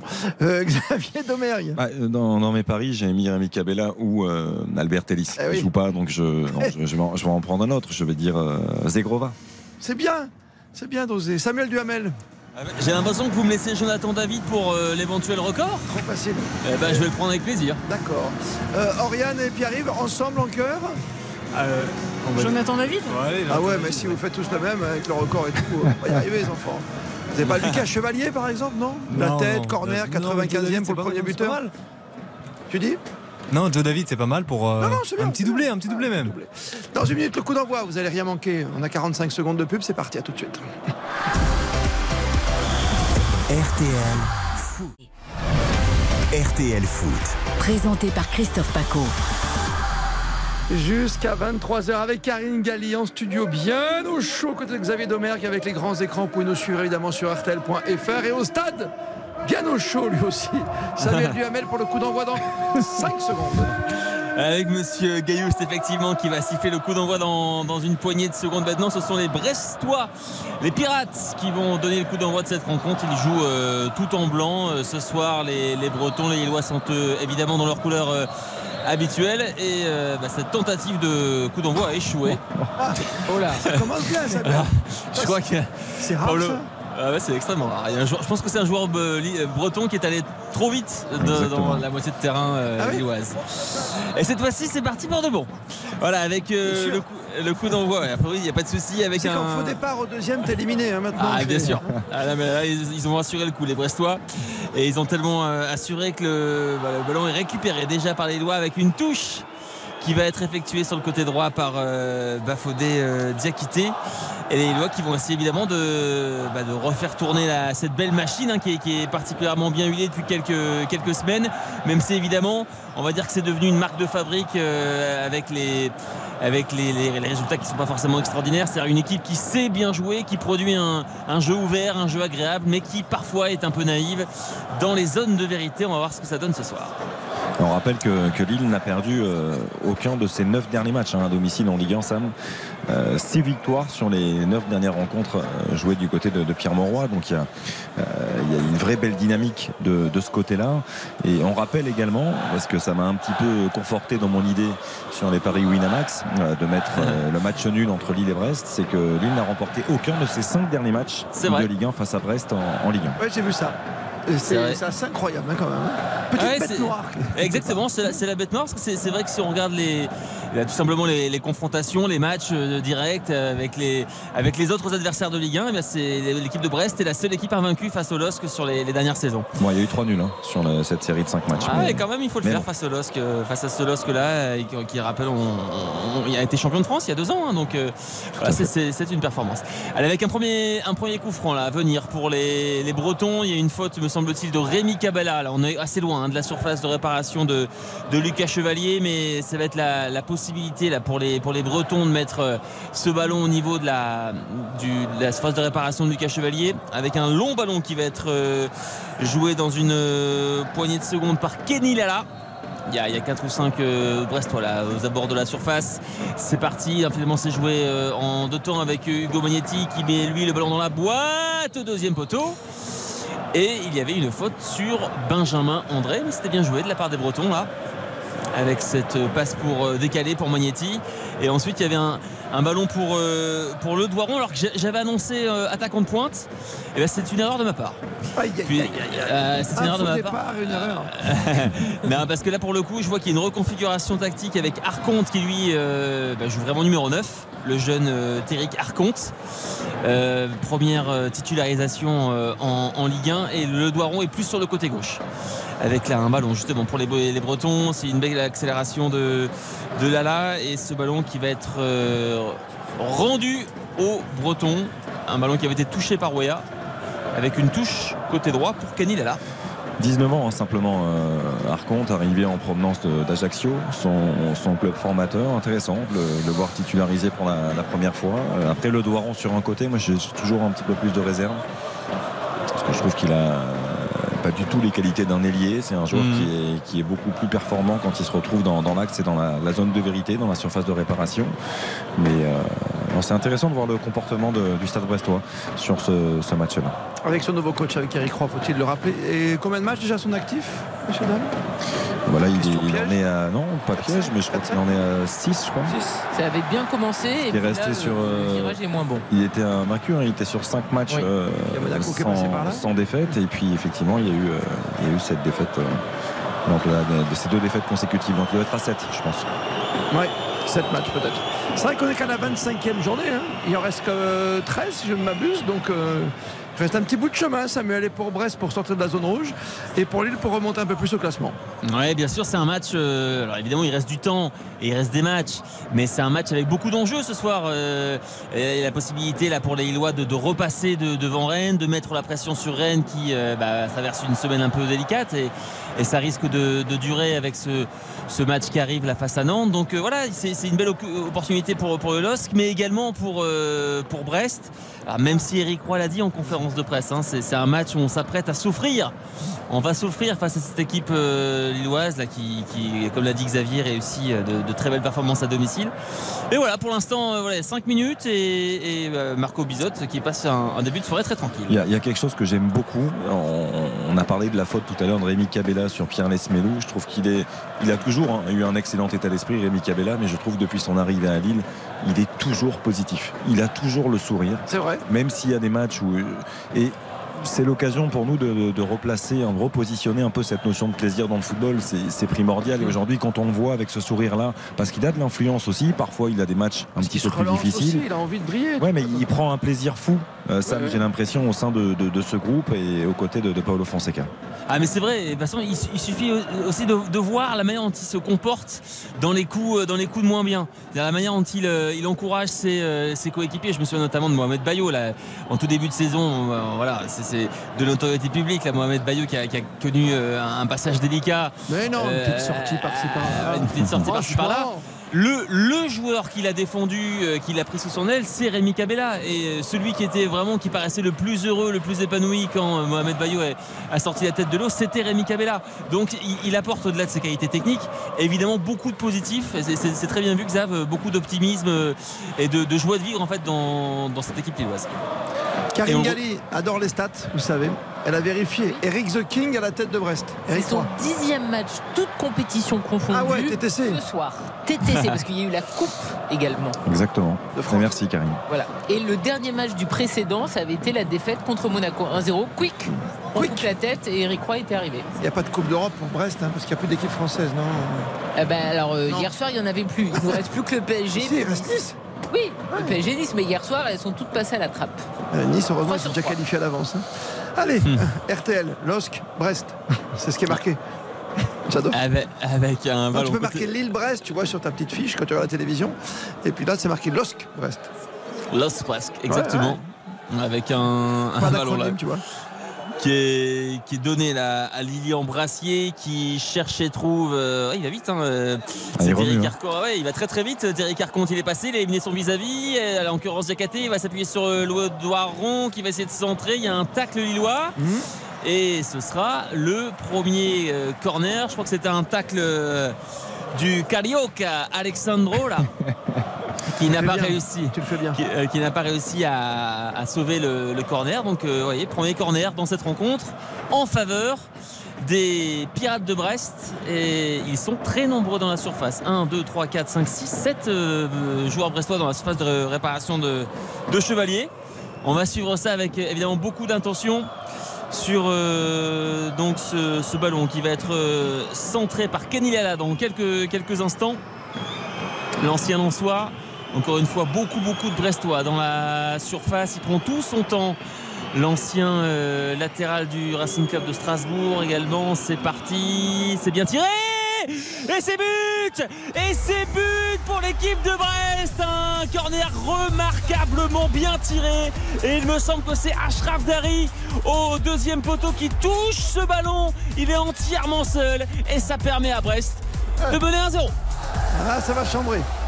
Ma soirée a pris l'eau après 9 minutes. C'est rapide. hein. C'est bien votre pari en 9 minutes. Ouais. Côté Par premier contre, buteur, Xav, on est bon bravo. Xav, il est très bien. Oui, pas mal. Oh, j'ai pas de buteur encore quand même, hein, mais. Oui, bon, enfin bon. Pas de buteur. Mais Dari, ouais, c'est Dari qui prend le dessus et encore une fois, hein, je trouve que la, la- la défense lilloise elle est beaucoup trop passive sur ce Que coup de passivité, que de c'est- passivité. Ils sont statiques. les- C'est toujours la même chose en fait. On, on a le sentiment que les équipes qui attaquent arrivent toujours lancées et les autres sont en train de- de- d'assister en spectateur à, à cette situation arrêtée. Moi, je, je trouve ça incroyable. Et ça continue aussi de, de défendre en zone sur ces phases arrêtées. Moi, je, ça commence à m'agacer. Ça, je, n'en peux plus. Moi, ce, qui, me marque, Xavier, sur ce, sur ce corner victorieux, attention avec ce ballon euh, justement récupéré encore une fois par les Brestois, c'est en l'occurrence euh, Félix le Maréchal au niveau de la surface de réparation. Est-ce qu'il va donner euh, dans le bon tempo à, à Ricard Comte Oui, mais finalement il est, il est bien repris. C'est que bon, évidemment, Ashraf Dari est seul au deuxième poteau et c'est déjà un problème. Mais il y, a- il y a pratiquement un joueur brestois qui peut toucher le ballon au niveau euh, de la ligne des 5 mètres 50 Ouais. et, et- et C'est en le fait deuxième euh, ballon. c'est le deuxième ballon. C'est-à-dire qu'en fait il y a pratiquement deux duels perdus sur, euh, sur le même corner. Et donc euh, Ouais, c'est opportuniste de la part d'Harry. Il est placé en deuxième, tu vois, en deuxième rideau, deuxième corner. euh, voilà, il, il fait ce qu'il faut. Hein. Ah, tout à fait. Non, non, il n'y a personne qui peut le dévier non plus. Tu vois, c'est. En vrai, c'est un corner hein, qui est bien joué dans le paquet. Ce qui marque également, c'est que, vous savez, cette, cette- cette question de, de l'ouverture du score précoce de l'adversaire, c'est une question qui a été posée à Paolo Fonseca il n'y a Ah pas oui. plus tard qu'il y a deux ou trois jours en conférence de presse. Parce que, voilà, ça arrive régulièrement. Ouais, ça, arrive, euh, ça arrive régulièrement, là, depuis quelques semaines, évidemment, euh, au Parc des Princes, évidemment, en, en Coupe de France euh, contre Olympique lyonnais. Euh, tu rappelles la stat, hein, Xavier, je crois. C'est une seule fois sur les six derniers matchs, les deux ont ouvert le score, simplement. Donc tu vois, il y a un souci quand même quelque part. Ah, il y a un souci. Euh, C'est bien Lille PSG le but le plus rapide de l'année. Hein? Ah ouais, exactement, Non, 8 non, secondes mais- et demie. Ah ouais, tout à fait. Ah ouais, non, non, mais euh, exactement. Donc, euh, enfin, en tout cas, il y avait évidemment cette ouverture du score ultra rapide. Bon, ça, ça commence à dater. hein. C'était en tout début de saison Oui, mais quand de Kylian c'est Mbappé. marquant, Mais ce marquant. qui est- c'est- évidemment marquant. Euh, et, et ça veut dire, je pense, quelque chose d'un point de vue psychologique. Mais là, c'est récurrent depuis, euh, depuis un mois. Ça arrive pratiquement à, à tous les matchs. Hein, c'est un, but- un- un but dans les 10 premières minutes pour l'adversaire. Bah, ça te lance au moins. Ça te lance, Karine. Ça va revenir, Karine. Tu verras. Oui, mais mon pari est cuit malheureusement. Je sais bien. Mais- Et on va quand même passer une bonne soirée. Bah, bien sûr, bien sûr. Rêver Brest. aussi que les Brestois euh, fassent une bonne entame de match. Mais bon, c'est quand même dommage pour euh, les Lillois. Ils sont trop naïfs parfois, on le voit. C'est euh, Ouais, de la fait. naïveté. C'est une belle équipe, mais voilà, il faut qu'elle soit un petit peu plus euh, concentrée dès la première minute et qu'elle ne nous fasse pas, tu vois, des entames de, des coups d'envoi ratés. Oui, oui, oui. Ouais, voilà. Déjà, le coup d'envoi était raté. Eh ben Mais c'était les Brestois qui avaient le coup d'envoi. Euh, coup de pied arrêté en faveur de Lille. Rémi Cabella, deuxième poteau, une tête c'était euh, bien joué justement là, il était monté aux avant-postes euh, le défenseur euh, brésilien. Par contre, il fait tout. Hein. Je... Franchement, Ah ouais. dans cette entame de match, il fait tout. Hein, il est... Donc Ah ouais, c'est il- lui il- qui vient sortir ce ballon, un vrai geste de défenseur. Ah il est impressionnant joueur. Hein, euh, Terric euh, Arconte, effectivement, euh, jouait sur la feuille de match euh, 19 ans cette année, avec ce corner pour les Lillois. Deuxième poteau, une tête, celle de Diallo, il remet dans l'axe avec un ballon qui est dégagé. Est-ce qu'il va y avoir une tentative de 6 de retourner? Non. Et Marco Bizotte, sans aucun souci, qui va s'emparer de ce ballon. La bonne nouvelle pour le LOSC, c'est que sur les dernières rencontres où justement il y a eu une ouverture euh, du score euh, précoce par l'adversaire, ils ont fini par euh, revenir. Alors Oui, c'est- arrivé contre Paris, bon il y a des défaites à la fin, c'est arrivé contre Lyon, il y a eu élimination, c'est arrivé à Rennes où ils ont fini par gagner. Mais enfin voilà, c'est évidemment c'est pas se mettre du tout dans la meilleure disposition qu'encaisser un but dans les 10 premières minutes. Euh, Après, même- t'as la maison, t'as l'envie, donc. euh, Attends, tu viens juste de commencer Wait le match. hein. Exactement. Wait Avec and see, mais tu- Ouais, wait and see, mais wait, euh, wait pas trop non plus. Hein. Ouais, parce que justement les Bretons continuent d'attaquer et là c'est un, un joli centre là, qui a été euh, repris par l'arrière-garde euh, lilloise. Il faut voir également, euh, c'était très juste hein, ce que disait Xavier également en, en avant-match, c'est que cette charnière, c'est- souvent très juste, vous l'avez noté. hein. Mais non, mais c'est que- tours. Oui, moi c'est très aléatoire. Très juste. Pas du tout. Non mais, non, mais c'est- cette charnière, cette charnière euh, Dia- Diallo, euh, Diallo Alexandro, elle a quelque chose d'expérimental. Alors peut-être qu'ils ont joué ensemble une fois ou deux en, en match en début de saison. J'en ai, pas le souvenir, mais c'est- possible. T'as raison. Mais, mais voilà, c'est- aussi à prendre en compte. Ouais, et puis Alexandro, à chaque fois qu'il a joué, il a quand même été euh, guère rassurant. hein, donc, euh. Je, je vous coupe, mais le but a été marqué par quel joueur? C'est un CSC visible. Ah, Ah, vous me l'apprenez. Vous avez vu Oui. un CSC, vous? Moi j'ai vu Dari, mais. C'était assez confus et euh, je pense que Diallo l'a malheureusement touché de la cuisse. Ah, parce que Ouais. moi j'ai vu que Dari sur la tête. hein. Moi j'ai vu Dari aussi reprendre. un- C'est David qui se baisse complètement, qui attaque pas du tout le ballon, qui le touche un peu au début, mais après c'est le Dari. ballon qui lui tombe sur la cuisse. Mais euh, il faudra revoir. Mais dans tous les cas, si Diallo ne faisait pas ça, il y avait euh, malheureusement Ah Ouais, euh, dur, Dari ça. aussi. C'est dur ce donc, contre euh, euh, son camp. Bon, ça change rien. hein. Ce qui m'a marqué, c'est qu'effectivement, euh, bon, Dari a, a célébré le but, mais euh, pas, que- pas dans une joie extraordinaire de c'est moi qui ai marqué. Donc c'est très possible qu'il y ait un CC, effectivement. Pour à- les à plus vérifier. anciens, je- ouais, euh, franchement, on va voir qui s'y colle avec Dari. hein. Oh non, non, non, Paco. Non. J'ai rien dit. Non. 21h14, vous êtes bien sûr RTL. RTL Foot. Le triporteur, quoi. Brest qui mène. Héros à Lille. Pour l'instant, Samuel Duhamel. Exactement, et là c'est euh, les joueurs lillois. Alors c'est c'est pas Daricole, c'est euh. Ah. Alexandro. On, on a toujours dit, on reprend pas les bêtises derrière. Ah voilà, on la reprend quand même.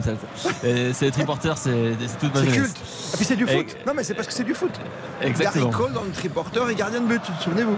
Exactement. Avec, on va suivre quand même ce centre là de Zegrova et finalement ce, ce ballon qui est écarté par justement par Ashraf Dari. Ça revient dans les pieds lillois. Alors cette fois-ci les Lillois là depuis une, une petite minute ils sont euh, à 11 dans le camp des Brestois. C'est la première fois que ça arrive dans cette rencontre. On joue la, la 15e minute et ils vont essayer de trouver une faille avec euh, Thiago Diallo pour euh, le métronome André Gomez. Ça combine plutôt pas mal avec euh, Jonathan David qui est contraint de mettre derrière avec Alexandro qui cherche et trouve sur le côté gauche Tim Weah. On est maintenant dans les, allez, dans les 35 derniers mètres Grosse domination là. des Bretons. Une phase de domination avec une interception de Magnetti et peut-être un contre pour Brest. Sauf que ce contre est vite avorté par euh, Benjamin André, toujours bien placé. Et on va pouvoir repartir sur une phase de, de possession côté Lillois. Karine. Possession lilloise, logique. Oui, oui, 15 ils essayent de passer par les côtés notamment. Je trouve qu'après, il manque de justesse dans leur centre parce qu'il y a eu plusieurs centres, mais qui n'a pas euh, trouvé euh, de tête lilloise. Mais là, on voit Bon, attention, on- alors là, euh, il n'a pas voulu, Monsieur Gaillous, mais il y avait une, une- une petite faute d'anti-jeu euh, sur, euh, sur Terry Carconte qui aurait pu partir en compte pratiquement en un contre un. Oui, et, Thiago Diallo, entre guillemets, au métier, euh, a réussi à commettre cette petite faute sans que Monsieur Gaillou s'en rende compte, alors qu'il y avait potentiellement vraiment une grosse action derrière pour, le, pour Brest. Et les Lillois qui conservent le ballon avec un, voilà, une transversale. Ça arrive côté gauche pour euh, Timoé en position de centre. Euh, C'est dégagé par Dari. La reprise d'André Gomez et ça passe assez largement au-dessus. Ouais, J'avoue que ça, ça implique du déséquilibre, mais le positionnement de Timothy Weah euh, dans ce rôle-là, je l'adore. Ouais, ça lui va bien. hein. Ah, je trouve que ça lui va très bien. Mais vu qu'il marque pas de but, autant le mettre derrière. Tant qu'à faire. Mais non, mais, Mais c'est vrai, mais autant il a, du, il a du volume, il va vite. Euh, je trouve qu'il percute, euh, il défie souvent les, les adversaires. Je- euh, de partir comme ça de plus loin, je trouve que ça lui, ça lui convient bien. Et puis il n'est pas avare d'efforts. hein. Je trouve qu'il il travaille beaucoup. fait qu'il n'ait pas de stats. Non, non, mais en plus, je, je blague Non, mais t'as raison sur ça, bien sûr. Arrière gauche, c'est une bonne idée, tu vois. Souvenez-vous de Bastos ou autre. euh, Ouais. on oui, parle tout de Lille. Non, mais toi, tu as des joueurs comme ça que tu les recules complètement, ils peuvent se Ouais, mais. Timothy Way, il est quand même droitier, donc tu le fais jouer en plus de ça arrière gauche. Quoi. Donc, euh, Oui, non, mais. mais je trouve ça intéressant. Sur il y a des joueurs, des entraîneurs qui aiment ça, mettre des, pied gauche, des- pied droit maintenant sur les mettre des coachs euh, fausses pattes, faux pieds. On va les faux pieds quand même. Qui puissent rentrer et frapper. Calas, par exemple, non Ouais, bien sûr, bien sûr. Il y en a plein. Avec ballon de Cabella qui cherchait Jonathan David mais qui ne le trouve pas. Il ne trouve que Dari. Il est partout décidément ce, ce joueur. Et, et les Bretons qui vont pouvoir se, se relancer. Mais c'est vrai qu'il y, a- il y a un vrai choix de la part de Paolo Fonseca, hein, dans le sens où, euh, bon, évidemment, il y a Ismaili, le titulaire du poste, euh, qui est, qui est absent et qui devrait revenir euh, début avril. Mais il y a quand même euh, un. Oh, T'auras fini le championnat là d'ici. il y a quand même Gabi Goodmanson qui est sur le banc. Oui. Donc il y a qui quelqu'un voilà, quelqu'un qui pourrait euh, évoluer à ce poste-là, mais et voilà, Paolo Fonseca, c'est un- c'est c'est quelqu'un qui aime bien les, on va dire les, les déséquilibres maîtrisés, et il aime bien avoir euh, sur les côtés un défensif et un offensif. Donc euh, Diakité plutôt le défensif à droite et. Timoea euh, l'offensif à gauche. C'est comme ça qu'il procède. Il force un petit peu trop le jeu quand même les Lillois. Je trouve que ça, ça manque de mouvement, ça manque de, de jeu dans les petits périmètres. Ils ont la capacité techniquement de, de faire de très bonnes choses hein, quand il y a des, des redoublements, du jeu en appui. Là, là, ils, ils insistent beaucoup trop sur le jeu long et il Alors manque là, de précision. On vient de le voir encore là, ce long ballon avec quand même très peu de chances d'arriver à destination. C'était euh, un aveu de faiblesse. Et pour l'instant, effectivement, les, les Lillois qui conservent le ballon, mais sans véritablement se, procurer euh, d'occasion franche. On a vu tout à l'heure une frappe d'André Gomez. Mais c'est bien, bien pâle pour l'instant avec l'accélération de Donzegrova qui a éliminé deux joueurs, mais pas trois. De conséquence, un ballon récupéré par euh, Brest avec Magnetti qui a éliminé son vis-à-vis. C'est très bien Mais joué. ce, qui, hein. ce qui est quand même très surprenant, Samuel, c'est que sur le- l'action présente, tu as Rémi Cabella qui a le ballon, qui peut Mhm. percer plein axe. Il choisit de s'enferrer à droite et finalement, ça amène à une perte de balle, alors qu'il avait quand même de l'espace pour le coup. Il aurait pu vraiment aller euh, vers le but euh, de Bizotte. Et non, il choisit euh, l'option à droite, à servir un coéquipier pour finalement que ça amène rien. Peut-être qu'il y a quelques années, il l'aurait fait, mais Ah bah, attends, bon, il a ça 32 va. ans, il est encore en forme, il Mais bon. 19e, me dis pas qu'il est déjà bouilli. Non, non, je, je suis d'accord. Mais il a décidé effectivement de choisir, choisir Zegrova.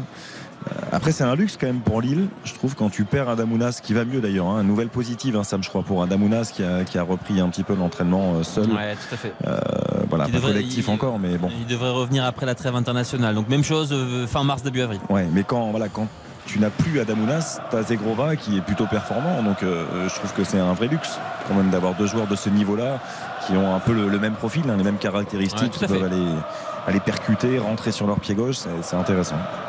Exactement, avec euh, là justement Zegrova qui était euh, trouvé par Diallo. Les, les, les Lillois qui conservent ce ballon, mais on, on voit que pour l'instant euh, ils ont des difficultés à trouver, euh, à trouver la solution. Là, avec euh, Bamba qui cherche Timothy Weah. Les, les Bretons défendent très bien également. hein. Euh, évidemment, c'est un scénario un peu idéal pour eux avec cette ouverture du score euh, précoce.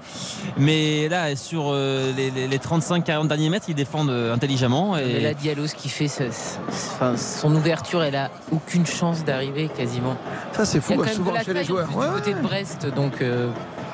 Après, c'est peut-être le deuxième ballon qui peut être intéressant euh, avec là le, justement l'accélération, la percée de Timoya, mais finalement ça ne donnera rien. Monsieur. Gaillouste qui va siffler une faute. Il n'y a rien du tout. C'est où la faute là? C'était de David? Ça suffit, le grand ami de, de, de Karine Galli, là, il y en a marre, hein, un petit peu.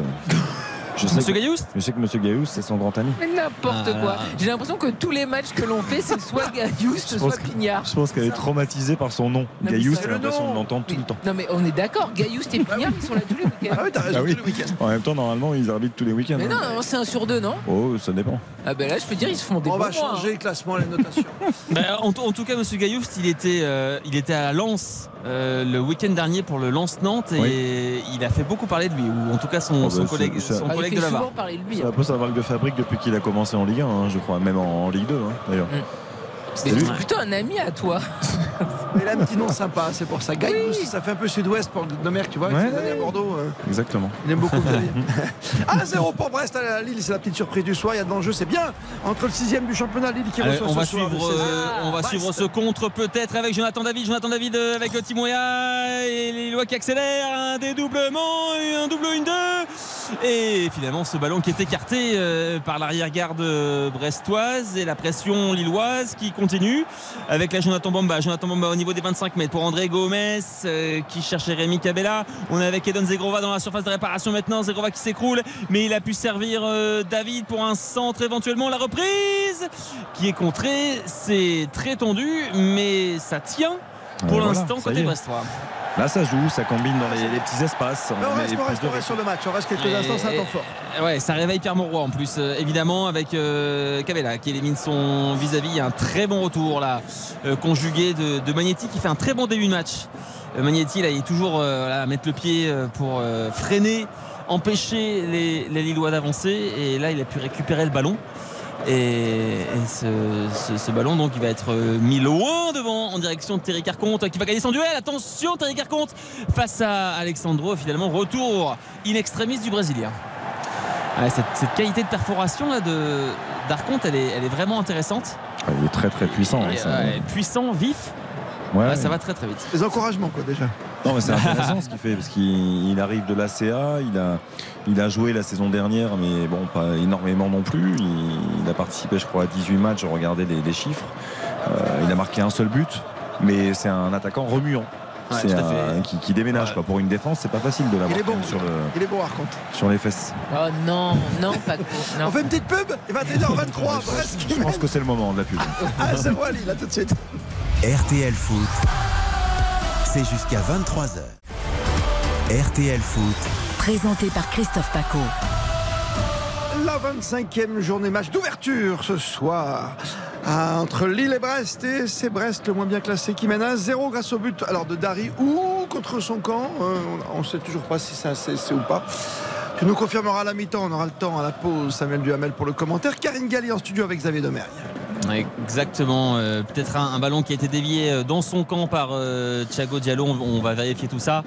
Euh, sur un corner, en tout cas, c'était ça le, le plus important. La phase arrêtée, le corner de, de Kenny Lala. Et au deuxième poteau, euh, ben, un, marquage qui n'a pas eu lieu côté Lillois. Et donc l'ouverture du score euh, en, toute logique pour les, les Brestois avec un, une longue transversale. C'est bien joué de la part euh, d'Alexandro qui a réussi à trouver Zegrova avec Benjamin André. André pour Zegrova, c'est bien joué avec une situation de frappe. Elle est contrée cette frappe par Ashraf Dari et le ballon qui revient encore une fois dans les pieds lillois, en l'occurrence c'est Timouya. euh, qui va donner côté droit pour euh, son vis-à-vis, en l'occurrence euh, Bafodé Diakité. C'est maintenant Rémi Cabella qui est sollicité. Cabella pour euh, Diakité. Tous les Brestois dans leurs 25 derniers mètres. Et, les Lillois qui continuent d'avancer avec euh, André Gomez qui va, comme à son habitude, éclairer le jeu. Il va donner côté gauche pour Jonathan David avec un ballon maintenant qui va être donné à Thiago Diallo. Là, c'est vraiment une situation. Euh, en en forme de, de match de handball. contourné C'est une attaque-défense là, avec deux lignes bien serrées brestoises. Avec un ballon de Bamba, va-t-il frapper? Oui, et ça passe au-dessus. Au-dessus de la transversale. Ça, c'est le LOSC qu'on aime quand même depuis Ouais, quelques minutes. Ils ont, ils, ont, ils ont monté le curseur en termes d'intensité. Je trouve que c'est c'est vraiment beaucoup plus intéressant et, et forcément, euh, il pose beaucoup plus de problèmes à la défense du Stade Brestois, qui est loin d'être la meilleure défense de, de notre championnat. hein. Brest qui a encaissé 40 buts euh, cette saison quand même. euh, au mais t'as passage. pire hein, derrière tu sais ils sont à moins 15 mais d'ailleurs c'est du moins 20 moins 27 moins Oui, bien sûr. Non, mais il y a- il y, a toujours pire. hein. Il y a toujours pire. Eh non mais toujours pire, ils sont à la limite. Tu sais quand tu regardes le tableau, c'est un peu grisé pour les équipes qui sont entre l'Europe est pire, et, et la euh, j'imagine. Oui. Bah, trois, ils sont juste derrière avec un point avec moins 20. Moins 30, C'est Angers, ouais. Ah oui, bien sûr, Ah les ouais. Ils ont un beau stade pourtant. Tu aimes. Ah bah, Raymond Coppa, sublime. Super stade. Ah oui, oui, c'est un superbe stade. Malheureusement, ils vont finir en Ligue 2, mais ils ont un outil. Ah ouais, parce que là, très sincèrement, euh, demain, il y a ce Angers-Lyon, on dit ça chaque semaine. On se dit Oui. là, là, c'est une finale, c'est un match capital, on dit ça tout le temps. Contre mais Strasbourg aussi, c'en Stra- était une. Strasbourg, c'en était une pour le coup. En plus, à Lyon, ils peuvent faire rentrer Sonny Anderson. à tout moment. tu vois. Avec- marquer des buts. Non, euh, parce que Campos, il est, bien sur la- il est même pas sur la feuille de match et il peut venir de temps en temps. Tu vois, au Parc des Princes. Mais il a le droit. Tu sais qu'il le faisait parfois chez toi à Monaco. C'est vrai? Ah ben, c'est à lui arrivé et ça avait été. souvenais pas, tu vois. Oui, ça avait été pointé hein. du doigt. Bah, après, c'est toujours pareil. Quand tu fais ça à Monaco, à Pétaouchnok ou à Paris, ça prend une. Ah, tu compares Monaco avec Pétaouchnok Non, c'était trois non. clubs Non, différents. c'était un autre exemple. Monseigneur, elle s'appelle Karine Galli. C'était trois clubs différents. Enfin, dans tous les cas, Rétablissez les frontières. Empêchez Karine Galli de passer par là. On passera par la Mala, par la petite plage à droite, tu sais. D'accord. Parce que là-bas. Karine Galli, Xavier Domergue et Samuel Duhamel, le commentaire pour l'île Brest. Benjamin André qui euh, cherchait euh, Timothy Weah. Il est au niveau de la ligne médiane. euh, ce ballon qui a été contré. Il est contraint de jouer derrière avec euh, Alexandro. Le bloc euh, des Pirates est un peu remonté là, mais ils sont, euh, toujours dans leur moitié de terrain, les Bretons. Avec Benjamin André à nouveau pour essayer de trouver une ouverture. Finalement, il donne à droite avec Zegrova. Il faut bien contrôler ce ballon avant de pouvoir accélérer. C'est chose faite. Il a éliminé son vis-à-vis. Est-ce qu'il va réussir à éliminer le deuxième? C'est pas évident. Il y a trois joueurs au basque et donc il est contraint de, de jouer derrière avec Rémi Cabella. Cabella à l'extérieur pied droit, c'est réussi. André Gomez qui va. C'est toujours joli ça, hein, un petit extérieur pied droit. On prend. On Bien prend. sûr, on prend. Avec un ballon Bien pour euh, David dans la surface de, répa- de réparation. Il a, il a- il a tergiversé là. Euh, mais on, comprend. Cabella et Zegrova, même encore derrière. Ah, mais on comprend ce qui s'est passé dans sa tête là. Il s'est dit est-ce que je la mets ou est-ce que je frappe? Et au final il a eu le temps de faire ni l'un ni l'autre. Ah, il avait envie de la mettre, hein, de droit. Bah, Ah, ouais, ouais, évidemment, évidemment, évidemment, il était. euh, talonnade d'avant, tu vois, puis paf. La déviation Eh. de Bamba est superbe. hein. La déviation externe là, pour, euh, pour servir Jonathan David était magnifique. Et Corner, le, corner, corner. le corner euh, tiré Très au haut. troisième voire quatrième poteau très très haut Deux et demi très haut. Euh, avec euh, alors c'est intéressant parce que là c'est Alexandro en position d'ailier droit ce qui est Ouais. assez rare pour être souligné Pas forcément son, son rôle, non Voilà, exactement. Et le ballon était perdu, mais vite, voit, récu- euh, vite récupéré. Avec euh, un. Voilà, c'est maintenant c'est Rémi Cabella, plein axe. Rémi Cabella va-t-il frapper? Il donne finalement à Jonathan David. On roule les pieds droits Oh la transversale Et derrière la tentative de reprise Ouais, d'Alexandro. Reprenne son poste, Alexandro. Oui, ça Non, mais en tout cas, il était tout près là du Très 50e but. Il était tout près du 50e but, euh, Jonathan David, avec cette, euh, cette reprise. En gros, les pieds droits qui vient mourir magnifique. magnifique. sur la transversale. Ouais, c'était vraiment superbe. T'as vu Il comment il se la place Comment Oh, il se la met c'était beau. Bon, après, il a tout le temps. hein. Oui. il, il peut aussi sortir hein, pour euh, réduire l'angle. Il lui laisse quand même beaucoup trop d'espace. Mais techniquement, le geste était, était parfait. Il a heurté la barre transversale, mais c'était euh, somptueux. Et ré- et ça, ça réveille les supporters chez toi, Samuel. hein? Bien sûr, bien sûr, euh, les, les dogs virage S qui se font, qui se font entendre euh, de toute façon. euh, voilà, quand, quand on a une équipe qui met de l'intensité derrière, euh, c'est plus facile, ça donne envie de pousser. Et c'est c'est ce qui est en train de se produire là. ça fait 15 minutes quand même que Lille, tu vois, attaque placée, par, ça part à droite et ça revient Cabella, Bamba, tout ça, ça, Oui, ça le fait. Hein? Ça devrait Ouais, finir par rentrer. Ouais, Logiquement, retrouve, quand tu vois un match comme ça, tu dis bon là, si tu marques pas ce soir, tu, Ouais. tu peux jouer deux heures, euh, c'est pas grave. on retrouve de la variété côté lillois aussi. C'est ça qui est, qui est intéressant. Après, euh, attention à Brest, hein, à sortir un peu plus parce qu'ils ne peuvent pas tenir comme ça tout le match. hein. C'est pas possible. Ouais, c'est sûr, c'est sûr.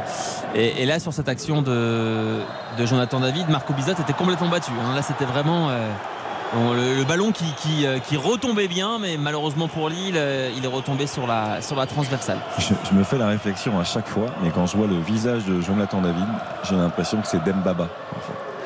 Ah C'est vrai. qu'il- je trouve Là, il y a un gros plan en plus sur Là, lui. Je trouve, trouve qu'ils se ressemblent des énormément. similitudes. Ouais, ouais. C'est assez. euh, Bon, je voulais le partager, voilà, simplement. Ah, j'ai- fait plaisir. Des- difficultés à l'imaginer par rapport aux, aux coupes de cheveux respectives des deux hommes. Mais non, parce que Dembaba, euh, effectivement, il a été rasé pendant un long moment, mais quand il a les cheveux un peu plus longs, comme c'est le cas maintenant d'ailleurs, euh, il, a, il a la même coupe que Jonathan David. Et je trouve, qu'ils ont se Tu connais Christina Cordula sur la 6 beaucoup. Euh, oui, c'est Karine la connaît très bien, elle a participé à Tout l'émission. à d'ailleurs. fait. J'ai fini dernière, dis donc. Bien sûr. Mais non J'ai fait euh, l'émission. euh, les dernières Ping Dernière. Bah, boycott.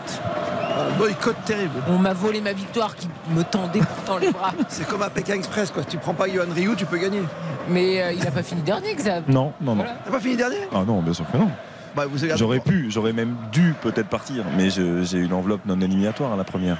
Ah oui, Donc on est resté et après on est non, on a été les trois, le troisième binôme à partir. troisième Ah oui, bien Voilà, sûr. très bien. Moi, j'ai fini bonne dernière. hein. Avec Yohan Ryu. On s'est accroché, oui monsieur, Au on s'est jour, accroché. avec Yohan Ryu. Un ballon, attention pour les, les Brestois et qu'est-ce que c'était dangereux. Alors il y, a, il y a une situation de hors-jeu, mais ça c'est encore une fois symptomatique du manque de concentration, de la naïveté des défenseurs lillois avec un ballon vraiment anodin, un coup franc à 40 mètres de Kenny Lala et ça se transforme en, en- en grosse grosse occasion et derrière. Ah non, mais Euh, Chevalier, là. Alors, je qu'il pense fait, Chevalier on, on- on lui a tiré dans, dans les mains, non c'est pas ça Non, non, C'est il ce a, dit, mais c'est pas vrai. Le ballon, il, Ah, il- d'accord. il, le capte pas le ballon, il, Il le protège pas suffisamment. Dans les euh, gants, là. Bien sûr. Mais, mais au final, euh, c'était euh, une très grosse occasion pour Brest. Oh oui. Euh, Ça fait. ouais, ouais. Et on rappelle avec- que Brest mène à zéro, en fait, hein, parce qu'on parle que de Lille. hein, mais- Euh, bien sûr, avec un ballon de Diakité pour André Gomez qui est contré par Félix Le Maréchal. Euh, sauf que c'est récupéré derrière par euh, Tim Moya et on est reparti sur un circuit de passe. euh, des joueurs lillois là, avec Rémi Cabella à l'angle de la surface de réparation décalé côté gauche André Gomez le 1-2 avec euh, Jonathan David et c'est récupéré on va quand même suivre le contre hein, parce qu'ils nous ont surpris là sur, euh, sur quelques contres Euh, les, les Brestois finalement ils décident de temporiser Il reste Et- trop derrière, il reste trop derrière, tiens, mais justement. il reste Ah, trop voilà. derrière Ah, ben avec un voilà. ballon récupéré par Cabella dans l'espace de réparation. Cabella, un ballon qui est centré, mal centré, mal donné, un peu trop tardivement. Pardonne-moi, mais j'ai vu on va euh, pouvoir faire un petit plongeon de la part du Hamel, là, quelque part, non Un peu du Hamel, pardon. Non, c'est Jonathan David. Jonathan David, excuse-moi. Non, mais je pense qu'il a glissé aussi. Ouais, il a glissé, il Et a donc après, malheureusement, Cabella n'avait plus d'options parce que euh, Jonathan David avait la tête dans le gazon. Brest, faut, faut quand même pas qu'ils oublient de jouer les Brestois parce qu'ils ont de la qualité. fou, hein. Moi, c'est ce que j'aime bien dans les choix d'Eric Roy, c'est que je trouve que ça joue. C'est-à-dire que certes, c'est un 4-1, 4-1, mais quand on voit que la sentinelle c'est Pierre Lesmelou, c'est quand même, euh, voilà, c'est pas, Ouais, c'est. pas anodin. Et il y a des joueurs que j'aime beaucoup. Le maréchal, ça va faire Ouais, plaisir à Eric Silvestro et, et à Christophe Paco. Il est quand même formé à Monaco. Félix Le Maréchal, c'est un joueur de, de qualité et c'est un joueur qu'on aime voir ballon au pied. Quand il en est privé, on déteste parce que c'est un joueur de pris 15 talent. jours de vacances, faut-il le rappeler. hein? Oui, Donc il sera pas là non plus le week-end prochain. il faut, il faut souffler aussi un petit peu. 15 jours, dis donc. 15 jours, quoi. Lui, c'est Ah, sa les très vieux, value. c'est incroyable. hein. International. Ah, moi j'ai ma femme et mes enfants qui sont en vacances, mais pas moi. Mais c'est Ah. des vacances parisiennes. Non, mais c'est vrai. faut Mon Dodu, il est en vacances aussi. Mon chien. Ah, Dodu est en vacances Bah oui. Et il est parti à Nice. Non, il dort à la maison. Ah non, Ah, mais non, non. Do- Dodu, Dodu était à Rennes hier, hier, Oui, hier on soir. lui a fait visiter. Il a fait le match Bah, quasiment. D'accord. Il était, il était dans la chambre d'hôtel. mais Et vous c'était avez, comme vous avez le droit de l'amener au stade Bah, j'aurais aimé, mais malheureusement. Il est resté à l'hôtel. On peut amener les chiens au stade Non. Bon, on devrait, bien sûr. Et Je sais pas s'il y a le droit. Bah, je, je pense pas, hein, parce que euh, non, je pense pas. Mais je sais c'est- pas. À c'est part pour assez- les guides, hein, c'est assez voilà, sûr. exactement. À part un chien guide, mais autrement. Après, en soi, en c'est peut-être pas leur place aussi. euh. Non, bah, cycliste, il y en a au bord des routes, que- ça nous Bah, énerve aussi. encore hein. qu'à Pierre Mauroy, ça pourrait marcher. Oui, Voilà. oui, bien Vous sûr. euh, Ouais, Dogs, ah, ah oui, quand Il y même. avait un club. euh, Il n'y a pas de dog-sitter Non, mais il y a- écoutez-moi. Il y avait un club russe qui avait fait une opération en faveur de l'adoption d'animaux et tous les joueurs étaient sortis au moment de la présentation Ah oui, des vrai. équipes avec des petits chiens dans les bras. C'était trop mignon. Exactement, c'était très mignon. ouais. Un club russe avait fait ça il y a quelques années. C'était qui? C'était le Zénith, non? Euh, J'hésite, alors j'ai pas. Je vois pas l'image. J'ai dit un club russe. Je- Tu- tu peux- Si tu peux trouver, je vois pas l'image. Ah bah magnifique. Moi je l'ai revu il y a quelques jours. Parce que la reine en Angleterre, elle pouvait venir avec ses petits corgis, par exemple. Tu vois. Mais Est-ce qu'elle allait au stade? Ah, Assez peu à quand même. Wembley Qui c'est Les 21h35 Ah si, c'est les joueurs du Zénith. Oui. Un jour du Zénith. C'était Zénith Saint-Pétersbourg. Mais très belle image. Merci pour ce rappel historique. Il est 21h35 et Brest mène à 0 à Lille. Les. Christophe Paco. RTL Foot jusqu'à 23h. C'est qui le patron C'est Oriane. Coupez C'est Oriane qui a mis un jingle. Voilà.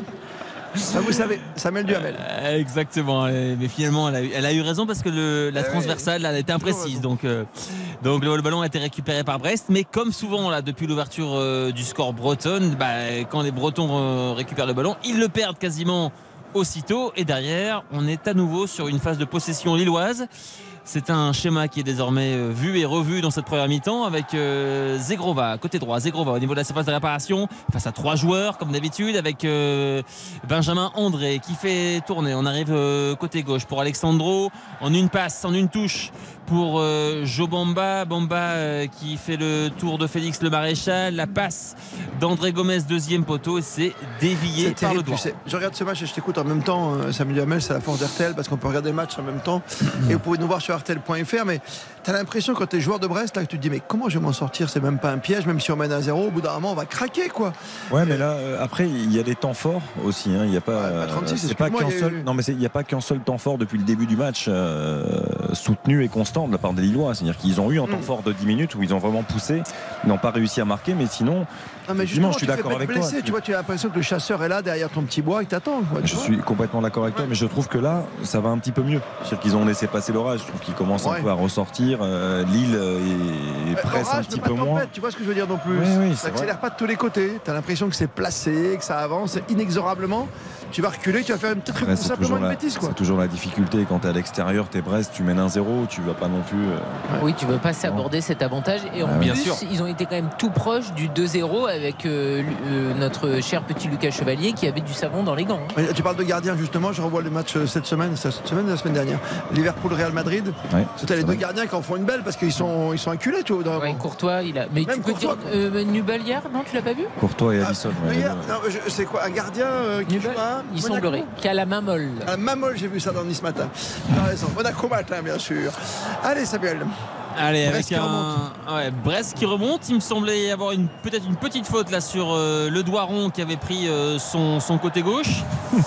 Euh, Et les trois avaient vu la même chose que toi. Il est fantastique, Eric Roy. Il est toujours dans ce, dans ce costume de joueur. C'est quand même. euh, C'est fou, hein Eh. Non, mais j'ai l'impression qu'il a vraiment été bousculé là. Pour le coup, le doigt rond, ça aurait pu faire une sorte de corner ouvert pour, euh, Brest, mais Monsieur Gaillus n'a pas sifflé.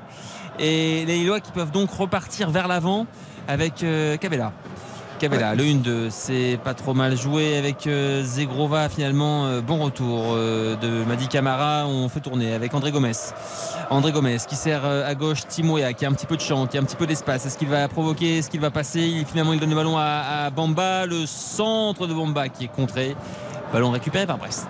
Manque ce petit coup de rein. Hein ouais, Ouais, peut-être. c'est- c'est- pour l'instant, euh, effectivement, il y, a, il y a quelques fulgurances côté Lillois. Il, y a, il y a cette possession euh, du, du ballon qui est incontestable, mais, mais c'est pas le rouleau compresseur qu'on a pu voir euh, ces dernières semaines. Puisqu'on évoquait les, les rencontres européennes de, de cette semaine, on a vu le.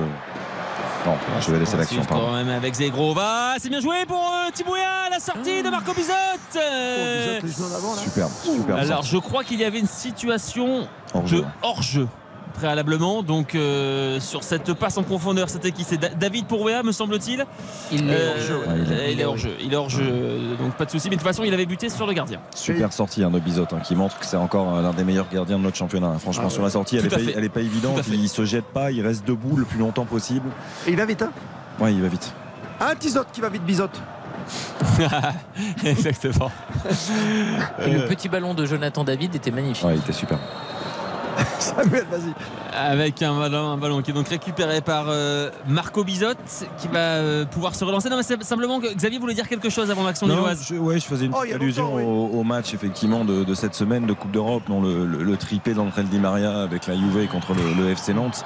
Euh, un petit tour d'Europe rapide de ce soir. Il n'y a pas de grande affiche, mais il y a un ancien Parisien qui a marqué. C'est Pablo Sarabia qui permet à Wolverhampton de mener 1-0 sur la pelouse de Fulham. Euh, Mayence mène 1-0 également contre le Borussia Mönchengladbach et Elche.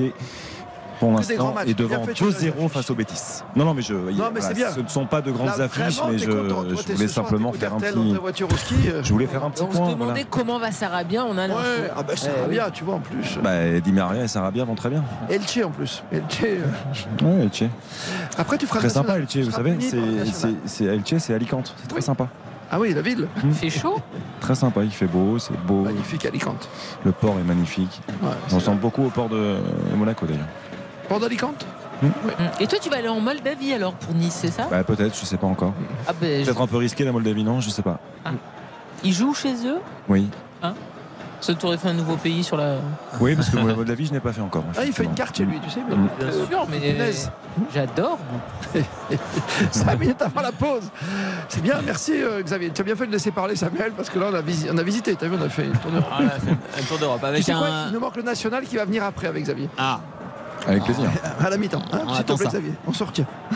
Allez, la 41e minute et toujours ce score à l'avantage des, des Bretons 1-0 depuis euh, la 9e et, et le but de, de Dari vraisemblablement ou alors c'est un CSC et, là pour l'instant euh, c'est rigolo a Terry Carconte là, qui, est, qui est agacé de courir dans le vide donc il a récupéré le ballon il a balancé un il l'a balancé en touche histoire de pouvoir récupérer un peu avec un centre là qui était mal t'as négocié par euh, Ashraf Dari Samuel, tu as raison quand tu Arcante aujourd'hui. Là, il est devant, il est tout seul, il n'arrête pas. C'est, terrible quand tu attaquant de pointe dans un match comme celui-ci. hein. Depuis 40 minutes, euh, hormis tes 5 premières minutes et, tu- et- et ce but contre son camp, tu t'attends quoi devant hein? C'est- vrai, mais il le savait dès le départ. Pour Oui, le oui, coup, bien sûr, euh, voilà, il y, y y a zéro surprise. Et là, entre guillemets, il y a une bonne surprise, c'est qu'il mène au score. Et, et évidemment, pour les, pour les Bretons, euh, bah, c'est une situation euh, qu'ils attendaient euh, de, de devoir subir comme ça et d'éventuellement profiter de quelques comptes. Sauf que là, il y a un avantage au score. Donc, ah, entre guillemets, pourvu que ça, pourvu que ça dure. quand t'as l'occasion, tu, tu essayes de la mettre, hein, c'est sûr. c'est sûr. Avec là un ballon côté gauche justement. pour euh, le, ouais, le doigt rond. euh, pour euh, Bradley Loco et on fait tourner voilà Et c'est- là c'est l'occasion de, Ouais, tu de le gardien quand même. C'est super, tu étais à 10 mètres du but et tu Ouais. es revenu chez toi.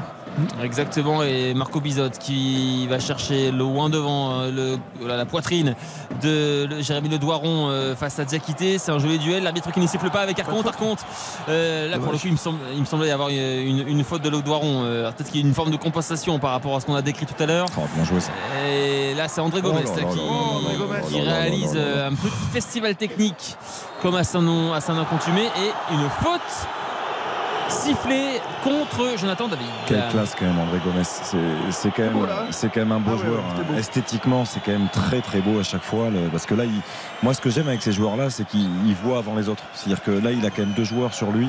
Il fait déjà un super premier mouvement et le petit crochet pour pouvoir décaler, éliminer deux joueurs d'un coup. Et après, il y a la transversale pied gauche qui manque un tout petit peu de puissance, mais voilà, c'est un très très beau joueur. Voir avant les autres, Karine, ça c'est beau. C'est Federer quoi. Ah, mais c'est vrai, on gagne un, un temps fou quand on est footballeur de haut niveau. Oui, et que- alors moi je pensais à David Silva, mais si tu veux Federer, ok. Exactement, Non, David Silva, c'est un parfait exemple. vision du jeu avant quoi. C'est ça. Xavi, Oui, bah, bah, David tous les grands en fait. Hein. Quelle merveille, David Silva. Ah oui. Ça, c'était du joueur. Exactement. Et, et André Gomez, c'est vrai que quand il est, c'est toujours un peu le même souci. euh, Quand il est en, en pleine possession de ses moyens, on voit clairement qu'il est au-dessus. Ah oui. Euh, mais la, la- la question, c'est toujours de savoir si, euh, s'il va pouvoir enchaîner les matchs. On sait qu'il a, il a un, un physique assez fragile. Mais voilà, là, là depuis quelques, quelques semaines, il, il revient bien. Et ça fait beaucoup de, bah, beaucoup de bien au, au LOSC. Celui, j'avais bien cette expression euh, qui avait été euh, décrit comme euh, le meilleur panic buy de l'histoire du LOSC. Et c'est vrai que c'était bien trouvé. Euh, c'est les, les- les jeunes journalistes du Petit Lillois, qui est un super site, euh, un site de référence euh, sur l'information, l'actualité du, du LOSC. Et j'ai- j'avais bien aimé cette expression. Panic Ah, buy. C'est vrai que souvent c'est des ratés. Là, au Ah, moins, souvent c'est des ratés. Ah Ouais, oui, oui, souvent c'est des ratés. ouais. Mais là c'était bien vu. Le joueur de 23h50 là que personne n'a vu arriver, ça arrive souvent. Juste à la fin du mercato. avec un, un ballon là. Une faute de Madi Camara sur Edon Zegrova et voilà, ça, ça se tend un petit peu parce que si vous voulez, les- le public du stade Pierre-Mauroy n'a n'a pas compris quelques décisions de Monsieur Gaillous là euh, Oh, ça consécutivement. va, c'est pas non plus. Non, il y a Voilà, faute, il y a de- faute. voilà, Il y a faute. de- ouais, exactement, mais voilà, euh, voilà, Monsieur Gaillous qui va être pris en grippe. J'ai l'impression par une partie du, du stade Pierre-Mauroy. Non, il n'y a rien du tout. Il n'y a rien du tout. Ça y est, il, il arbitre à contresens. Ça y est, c'est parti. Bah, voilà. Il n'y a rien du tout. L'intervention de Kenny Lala, elle est sur le ballon. On le voit, euh, même sur le, le direct, on le voit. Il reste, euh, il reste 30 secondes dans le temps réglementaire de cette première mi-temps. Les Lillois qui sont toujours menés 1-0 avec un ballon pour euh, Bamba. C'est écarté euh, par euh, Cabella qui s'écroule, mais Monsieur Gaillous ne siffle pas. Et on continue de jouer. Tous les Lillois dans, le, dans les 40 derniers mètres. Et qui avance avec un centre de Diallo beaucoup trop enlevé. Oh là Aucun là. souci Qu'est-ce qu'il pour arrive Marco Bizot. Qu'est-ce qu'il arrive à Diallo là, à vouloir tout mettre ses ballons pied gauche ce soir là Il arrête pas. Non mais c'est quand même incroyable. Ça fait deux ballons. Tout à l'heure le petit ballon par-dessus, l'ouverture qui cherche pied gauche catastrophique. Tu l'as fait remarquer euh, très justement Karine. Et là le centre Merci, complètement raté. Ah non, mais c'est bien. Vous parlez, beaucoup- vous parlez très bien, Karine, ce soir. Mais toujours Bah, c'est vrai.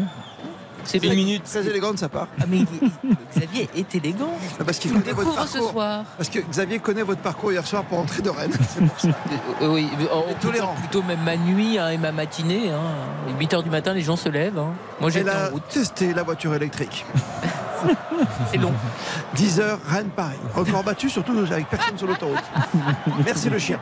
C'est quasiment ça. Allez, dernière minute. Allez, ouais, les- les- est-ce qu'il y a une minute de temps additionnel euh, Peut-être pour la dernière opportunité lilloise. Là, c'était euh, Timothy Weah sur le côté gauche. Il est bien repris par la défense euh, bretonne. D'ailleurs, il y a un joli geste technique là euh, d'Alexandro. C'était un peu osé, mais ça a marché, pourquoi pas.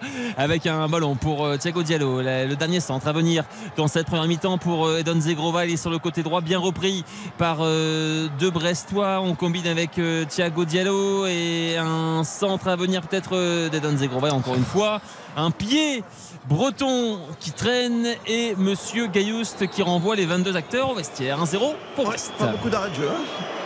Une petite minute. Ouais, juste ce qu'il faut, quoi. Finalement, Monsieur Gaillouste qui est déjà pris à part par les joueurs lillois comme Diallo, ça discute. Hein. Je sais pas ce qu'il le reproche complètement à part les fautes. euh, Ouais, mais ça, après ça peut énerver effectivement quand il y a des petites fautes et que l'arbitre ne les voit jamais. euh, quand on est joueur, ça, ça peut Oui, agacer. oui, ces petites fautes. Ouais. Je peux comprendre. Après, il faut pas non plus que M. Gaillous il, il fasse tout à contresens et qu'il siffle pour rien par, par séquence. Parce que là, tout à l'heure, euh, il n'y avait pas de faute de Kenny Lala. Il siffle parce que le public commence à le prendre en grippe. Enfin, c'est, moi, j'ai toujours du mal avec ça. Parce que c'est cette fameuse compensation. ouais, terrible, terrible, terrible. Ça ne devrait pas exister la compensation. Bon, qu'est-ce qu'on retient de cette première période? Bon, qu'est-ce qu'on retient? On, retient une bonne entame brestois, je trouve, dans, l'aspect tactique, euh, dans la préparation du match de la part de, d'Éric Roy, euh, avec un Lille un petit peu trop timide. Et puis il y, a- ce but de Dari ou ce CSC de Thiago Diallo qui, qui permet à Brest, euh, avec un peu de réussite, même beaucoup de réussite, de mener 1-0. Mais Brest a, remué, a bousculé cette équipe lilloise qui a mis du temps à rentrer dedans. Et, et puis finalement, après, Lille a- s'est mis à jouer, enfin. Mais ils ont manqué de, de précision, je trouve, dans le dernier geste. Karine retiens-tu de cette première période? Moi, je suis globalement quand même très déçu. hein. Je mettrais juste un 4. Attends, attends, on n'a pas encore. Ah, d'accord. Ah, tu. Oriane, toi qui es la patronne de cette émission, qui est la vraie chef, parce que là, tout le monde veut prendre le pouvoir. Jingle. Vas-y. RTL Foot, La note. La note électrique de Karine Galli. 4. Non, mais parce qu'honnêtement, Ouais. je suis euh, très déçu par Lille parce qu'effectivement, ils ont le ballon, ils essayent de coulisser, mais ça manque de mouvement, ça manque d'idées, ça manque euh, aussi un peu de spontanéité euh, parfois. Donc Lille doit faire bien mieux. Et euh, Brest. Bravo à eux, hein. ils ont euh, profité euh, de la naïveté, de la passivité lilloise, mais je trouve que c'est Lille qui est décevant et qui ne fait pas assez parce que au final Bizot a été très peu mis en difficulté. 7 tirs, 0 tir cadré. Voilà, pour Lille. Euh, je ne donne pas le nombre de tirs pour euh, le stade brestois, vous les connaissez, le nombre de tirs? Zéro. Ouais. Donc tir cadré, Zéro. zéro, c'est bien. Note 4 pour Karine Galli. Xavier Non, je- Samuel. euh, moi, je mets la même note que Karine euh, pour les, les mêmes explications. Et ce que je venais d'évoquer aussi quelques secondes avant, on va, on va avoir l'avis de, de Sam. Peut-être qu'il y aura peut-être un point de plus, Sam, avec Ah, l'ambiance de, de Pierre. Sincèrement, j'aurais des difficultés à mettre plus que 4. Non, J'aurais mis pareil. 4 également. Oh, c'est bien. Bon, on a revu le but. Est-ce qu'on touche, on touche pas? Hmm. Alors, on me dit que c'est un CSC. Oui, ce que tu dis. Diallo, Il lui tombe sur la cuisse. Je pense. Ouais, J'ai ouais, l'impression. ouais. Ouais, Thiago. Diallo, peut-être. Thiago Diallo. Regarde, Oui, oui, oui, c'est il Thiago Diallo. touche je la pense. cuissouille. En fait, Dari touche pas le ballon. La cuissouille. Hmm. Qui est donc un muscle qui est près de la cuisse. Le cuisseau, si tu préfères. Ah, le cuisseau, d'accord, d'accord, d'accord. Oui, c'est une première mi-temps qui nous laisse sur notre fin. Pourtant, encore une fois, on le rappelle, les deux équipes ont besoin de prendre des points, mais comme tout le monde, bien sûr. Mais Lille était à la limite d'aller toucher l'Europe. Oui, en plus Lille peut mettre la pression sur Marseille, sur Monaco, sur Rennes, sur tout le monde avant euh, que ces équipes-là jouent. Et franchement, on va voir ce qui va se passer en seconde période, mais il faut qu'ils réagissent. Lille, ils doivent faire bien mieux. 41 points euh, pour Lille, bien sûr. Rennes est devant 43, Lens 49, je remonte. Monaco 50, Marseille 52 et Paris Saint-Germain 57 points. Oui, je ne vous écoute pas, Xavier Domergue, je lis sur vos lèvres. Non, non, mais j'étais en train de, de me dire que si vous vouliez avoir les résultats du national, on Mais pouvait les donner. lancer. Vous Voilà. voulez un petit jingle Même un petit jingle RTL pour Xavier Domergue, que je fasse un beau lancement, s'il te plaît. Vas-y. Ah oui, c'est un choix, c'est un choix. Le national ce soir vous est présenté par Xavier Domergue, c'est la 22e journée. Match nul 0 à 0 entre euh, Borgo et Nancy. Châteauroux euh, prend un point également dans ce match face à Orléans. Orléans qui était qui à a 10 marqué contre 11. pour Châteauroux Nolan Roux qui Eh égalise oui. à la 91e minute, s'il vous plaît. Eh oui. Les grands buteurs sont éternels. Oui. Les an- L'ancien Lillois. Tout à fait. Non, bah, il, il a fait tous les clubs. Et Brestois, Oui, oui, mais il a oui, fait oui, tous les clubs, euh, Ah bah, non, parce que, c'est- non, parce qu'en fait, je me souviens euh, de, de- de- de la speakerine euh, du LOSC à chaque fois que Nolan Roux marquait un but. Anne-Sophie Et Roquette. Anne-Sophie, exactement. Et je pense que j'ai un petit traumatisme par rapport à ça. C'est-à-dire que j'aimais beaucoup Anne-Sophie, mais, mais la voix, euh, par moment, sur l'intonation sur Nolan Roux, j'ai toujours ça en tête. Moi, je l'adore. En dessous. Nolan Roux En fait, j'ai ça Ah, qui vous me bien. hante. J'ai ça qui me hante tout le temps. Euh, j'ai- j'ai- J'adorais aller à Lille et à Pierre-Morand, J'ai mais encore je, son numéro. On va l'appeler tout de suite. ça me hante un petit peu. Xavier Euh, qui en fait des cauchemars par Ma- match nul entre Cholet et Dunkerque. On va l'appeler tout de suite. Paris 13, Atlético, un but partout face au Mans. Le Red Star s'incline à domicile de buts à 1 face à Avranches. Victoire importante de Martigues qui s'impose en 1-0 et qui prend les rênes pour l'instant de ce championnat de, de national. Martigues devant. Ouais, Martin qui prend la première place en attendant le, le match de, de Versailles qui jouera plus tard dans ce week-end. Le Stade Briochin, c'est un but partout face à Bourg-en-Bresse et Villefranche-le-Puy-en-Velay, un but partout également. Petite pause, merci Sam, tu peux aller te restaurer quelques instants bien sûr. 1-0 pour Brest à Lille, on va revenir sur les affiches du week-end, les dernières infos avec Karine Galli, Xavier Demer sur les matchs demain déjà. hein. Faut pas oublier avec Angers Lyon 17h, Montpellier Lens, match à suivre sur RTL intégralité 21h. Avant de grands chocs, l'après-midi, Monaco Nice 17h05, on sera pas là-bas Karine pour une fois à Monaco. Très déçu, mais c'est l'horaire qui va pas. Très bien. Mouchez-vous si vous vous- Oui, euh, je, je suis en train. Il faut mettre ce genre de match un dimanche en prime time. Là, manque de bol, il y avait Marseille PSG en même temps. Merci Karine. Marseille PSG. Moi, ça me choque pas, j'ai tellement l'habitude de l'avoir comme ça avec ces petits 20h40. mouchoirs. Les petits mouchoirs. Ah ben, je me mouche toute l'année. Il n'y a plus de saison pour moi. Les petits mouchoirs 3, interprétés par Karine Galli ce soir, avec Xavier Domer sur la plage du Cap Ferret. C'est quasiment chez lui. 21h52 avec Xavier. Dernières infos Ligue 1, juste après ça. RTL Foot. RTL Foot. Présenté par Christophe Paco. Et Karine Galli qui est en train de chanter, bien sûr, les chansons de Goldman. Ben oui, c'est normal. normal. Bien sûr. Demain, c'est le grand studio, vous serez à l'écoute. C'est bien, demain après-midi, avant le petit 17h, avant le match Angers-Lyon. Info, serai là. info sur les matchs de demain, Angers-Lyon, pour commencer avec vous, bien sûr, Xavier Domer. Un match capital, un nouveau match capital aux allures de finale pour le, le SCO après la défaite à, à Strasbourg qui laisse euh, le SCO à 10 points hein, de, de Brest, 13 provisoirement, premier non relégable. Groupe quasi au complet avec les retours de Pierrick Capel et de Farid El Melali, côté lyonnais, 9e de Ligue 1, on le rappelle, après leur, leur défaite notamment de Buzyn à Auxerre. Laurent Blanc sera privé de Malo Gusto, Alexandre Lacazette, Corentin Tolisso, Oussem Aouar et Jérôme Boiteng, des joueurs importants Ah oui. de nouveau sur le, le flanc du côté lyonnais.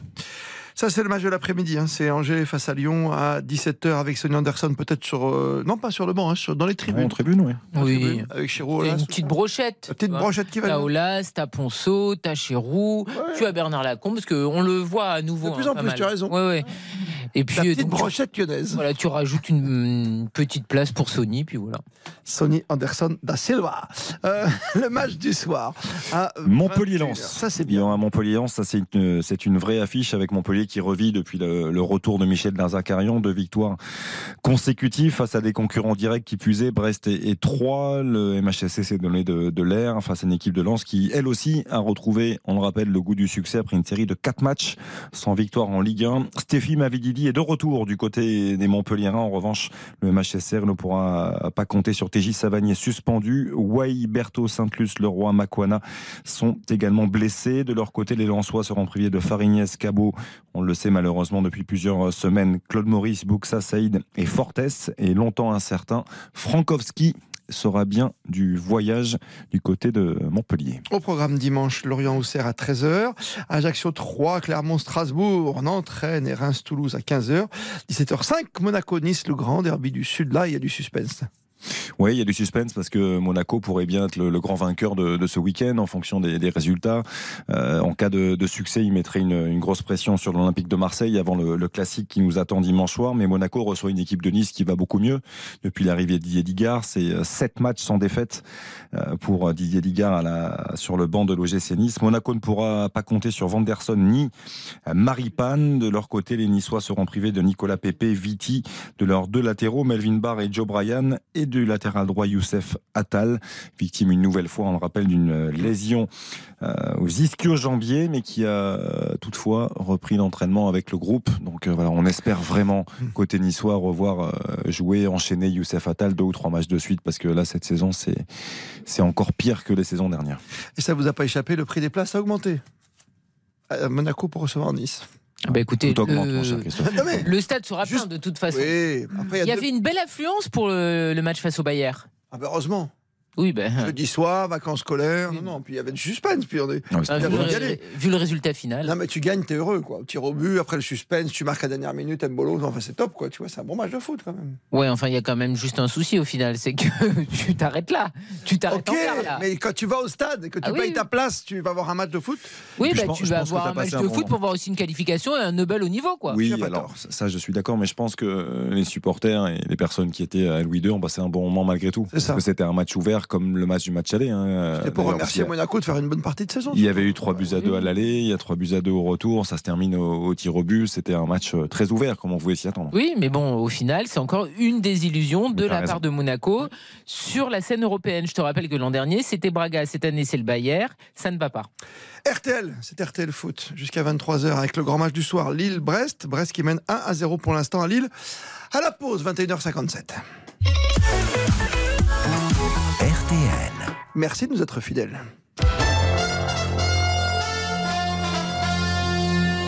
À 2 minutes de 22h, donc à 21h58, toute l'information avec vous, Aude Vernuccio. Bonsoir Christophe, bonsoir à tous. L'adolescent soupçonné d'avoir tué sa professeure d'espagnol en plein cours à Saint-Jean-de-Luz il y a deux jours a été mis en examen pour assassinat. L'élève de 16 ans a été placé en détention provisoire dans un lieu tenu secret adapté à son âge et à ses troubles psychiatriques.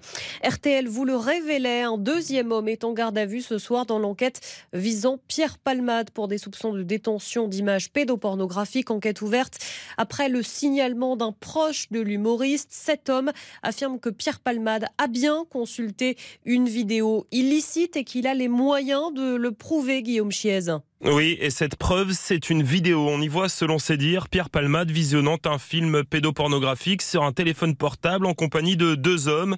Les enquêteurs ont récupéré et analysé cette vidéo.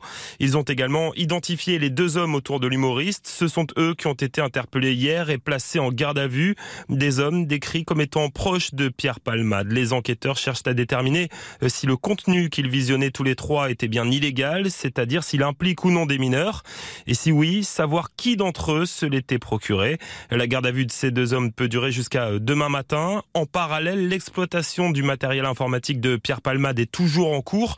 L'humoriste, lui, n'a pas encore été entendu dans ce volet de détention et consultation d'images pédopornographiques. Les précisions de Guillaume Chiez pour RTL. Pierre Palmade, dont le sort euh, sera fixé lundi. La Cour d'appel a mis sa décision en délibéré. Elle annoncera euh, son placement ou non en détention provisoire. Il reste pour l'heure assigné à résidence, à l'hôpital et sous bracelet électronique. Le cinéma français au grand complet à l'Olympia à Paris pour la 48e cérémonie des Césars. Cérémonie présentée cette année par un collège de maîtres et de maîtresses de cérémonie, dont l'humoriste Jamel Debbouze qui a ouvert la soirée. Comme vous le savez, cette année, nous avons décidé d'opter pour une coprésentation. Pourquoi une coprésentation? Pour l'unité, le partage, la cohésion. Mais c'est surtout parce que personne ne voulait le présenter tout seul. Si, si, il y a Corinne Mazero qui s'est proposée volontairement. Mais l'académie était un peu sceptique. hein. C'est quand même une soirée habillée, faut pas déconner. Mais malgré les dangers, mesdames, messieurs, j'ai accepté avec plaisir et désaventure de présenter cette cérémonie. Franchement, ça me fait kiffer. Merci infiniment de m'avoir fait confiance. Cérémonie d'ores et déjà euh, marquée par ailleurs par un incident, l'irruption d'un militant écologiste qui a interrompu la diffusion à la télévision pendant une minute. Également à retenir un an jour pour jour après le début de la guerre en Ukraine, le président ukrainien estime que la victoire de Kiev est inévitable si les partenaires tiennent parole et respectent euh, les délais. La météo de la grisaille sur la moitié nord au lever du jour, ce sera plus lumineux en journée, ciel chargé dans la moitié sud avec quelques pluies notamment en Corse et dans le Massif central. Attention au vent fort dans le midi et sur la moitié nord. Les températures s'abaissent, comptez de moins 4 à 8 degrés le matin en moyenne. L'après-midi, vous aurez de 6 à 17 degrés des Vosges à la Corse. L'arrivée du Quintet Plus, il fallait jouer le 14, le 2, le 15, le 7 et le 12. Et puis les courses demain à Hauteuil. Dominique Cordier vous conseille de jouer le 4, le 10, le 3, le 9, le 13, le 7, l'As. Et sa dernière minute, c'est le numéro 13, New President. Nouveau président à jouer, donc d'accord. Merci, my new president of the Flash. Aude Verduc, à tout à l'heure. 23h, bien sûr, sur RTL. RTL Foot. Présenté par Christophe Paco. C'est la reprise, deuxième période euh, sans plus tarder. On va repartir au stade Pierre-Monroy avec Samuel Duhamel. Et en studio ce soir, Karine Galli, Xavier Domer, après ce 1-0. Au bout de 45 minutes, Brest qui mène donc à Lille. C'est la surprise du soir. Exactement, et le coup d'envoi de cette euh, seconde mi-temps qui va être donné dans une poignée de secondes. A priori, pas de changement, ni d'un côté ni de l'autre. Et Monsieur Gailloust qui met son sifflet à la bouche. On va donc repartir. Euh, ça y est, c'est fait. Euh, pas de souci cette fois-ci pour le coup d'envoi. Et les Illois qui sont donc en possession du ballon et qui doivent évidemment revenir dans cette rencontre s'ils veulent euh, bah, toujours euh, espérer une, une- une quatrième, une cinquième, une sixième place éventuellement qualificative pour une, une compétition européenne à la fin de la saison. Oui, il faudrait euh, se remuer un tout petit peu. Beaucoup d'attaques placées, mais il faut donner un peu plus de, allez, un peu plus de jus à cette deuxième période. On rappelle qu'on a mis une note de 4 quasiment à l'unanimité pour une fois. hein. Oui. Karine. Et qu'on a été assez gentil. Voilà, on a mis 4 tranquilles pour un vendredi de vacances scolaires. Oui, qui s'a- qui s'active vraiment parce que moi je peux tomber à 2 voire 3. Ah non Ça, Ah, c'est là, la fatigue du voyage. On n'a même pas parlé de votre menace. voyage retour de Rennes hier soir avec Xavier Domergue. Il y en a un qui a réussi, l'autre moins. Après, pour moi, il y a quand même des, des- des- des choses qui ne trompent pas. Je- J'espère que ça va avoir l'effet escompté du côté du LOSC. Mais Attention avec ce ballon qui a été perdu par l'arrière-garde lilloise. Encore une fois la reprise. Est-ce qu'il va garder ce ballon? Oh Ça passe à là côté. là. Les Bretons qui euh, lèvent le bras- les bras au ciel en mode euh, il y avait peut-être une faute sur notre coéquipier. Là en l'occurrence je crois que c'était monsieur, c'était pardon euh, le maréchal. Et il n'y a pas eu Ah. de, Non. il n'y a pas eu de coup de sifflet. Mais Mais c'est surtout, surtout. Non. c'est surtout ce ballon perdu à la base. C'est ce ballon perdu qui, qui, qui, bah, qui, bah, se transforme en. C'était sur Madi Camara. Il y a une discussion. Il y a Madi Camara qui, qui, tente Diakité, une hein. frappe et Diakité qui est, de- qui est devant lui. euh, Ils se enlevé le pied quand même, non? Ouais, il prend les deux. Mais D'accord. la chance qu'il a, c'est qu'il touche le ballon. Donc, euh, Mm. Mais Lucas Chevalier, dans un second temps, la relance, c'est une catastrophe. Tu es sous pression, tu perds déjà un ballon à longe. Il remet un ballon plein axe à 10 mètres de son but. C'est très dangereux. Non, je parlais de l'effet escompté peut-être du côté lillois, c'est qu'ils sont revenus très tôt du vestiaire. Tu as remarqué 3 minutes Et, avant, non? et oui, mais ça, ça témoigne de pas mal de choses. Ça veut dire qu'à la mi-temps, je pense que Paulo Fonseca, il a, il a poussé une bonne gueulante, à mon avis, et que du coup, les, les joueurs ont envie vraiment de montrer un visage différent. Et de l'autre côté, Karine Eric Roy peut-être a demandé à ses joueurs de revenir le plus tard possible pour les énerver. Ça, ça peut marcher, ça aussi, à la Giroud, tu vois? Ah ben écoute, euh, tout peut marcher dans la roublardise. Mais, euh, Non, mais ça se j'espère- tente, tu vois. j'ai- Oui, j'espère qu'Eric Roy a quand même demandé aussi à son équipe d'essayer de moins subir parce que ils mènent au score, c'est très bien, mais globalement ils ont quand même énormément subi et c'est difficile d'imaginer faire une deuxième mi-temps du même acabit sans encore. Tu te rends compte de gagner 1-0 ce soir à Lille avec aucun tir? Ouais, ouais. Ouais. Ouais, Non, ça, arrive hein, dans l'histoire du foot des hold-up. Ah, J'ai pas, dit- j'ai pas dit le contraire, que ça arrivait, mais bon, c'est. Bon, euh, Eric. Roy il signerait tout de suite pour ça. Tu m'étonnes. Il faut espérer un Ce soir, peu j'ai plus gagné 1-0, d'ambition. on n'a pas mis un tir au but. un but contre son compte, c'est top. Samuel. Allez, avec Eden Zegrova là, qui euh, tentait d'accélérer, il est, il est venu buter une nouvelle fois sur euh, l'arrière-garde euh, bretonne. Il tente de déborder à nouveau, mais euh, il y a en face de lui un, un solide euh, Bradley Loco et donc le, le ballon est, est, hum, transvasé de l'autre côté avec un- une frappe là de, de Timoya qui a Tu été contrée. les ballons, toi. Ah, mais écoutez, c'est le thème qui m'est venu. Non, a un truc. Ouais, c'est pour ça, j'aime beaucoup. Transvaser les ballons. avec un justement ce ballon là pour Benjamin André. On était à gauche, on arrive à droite.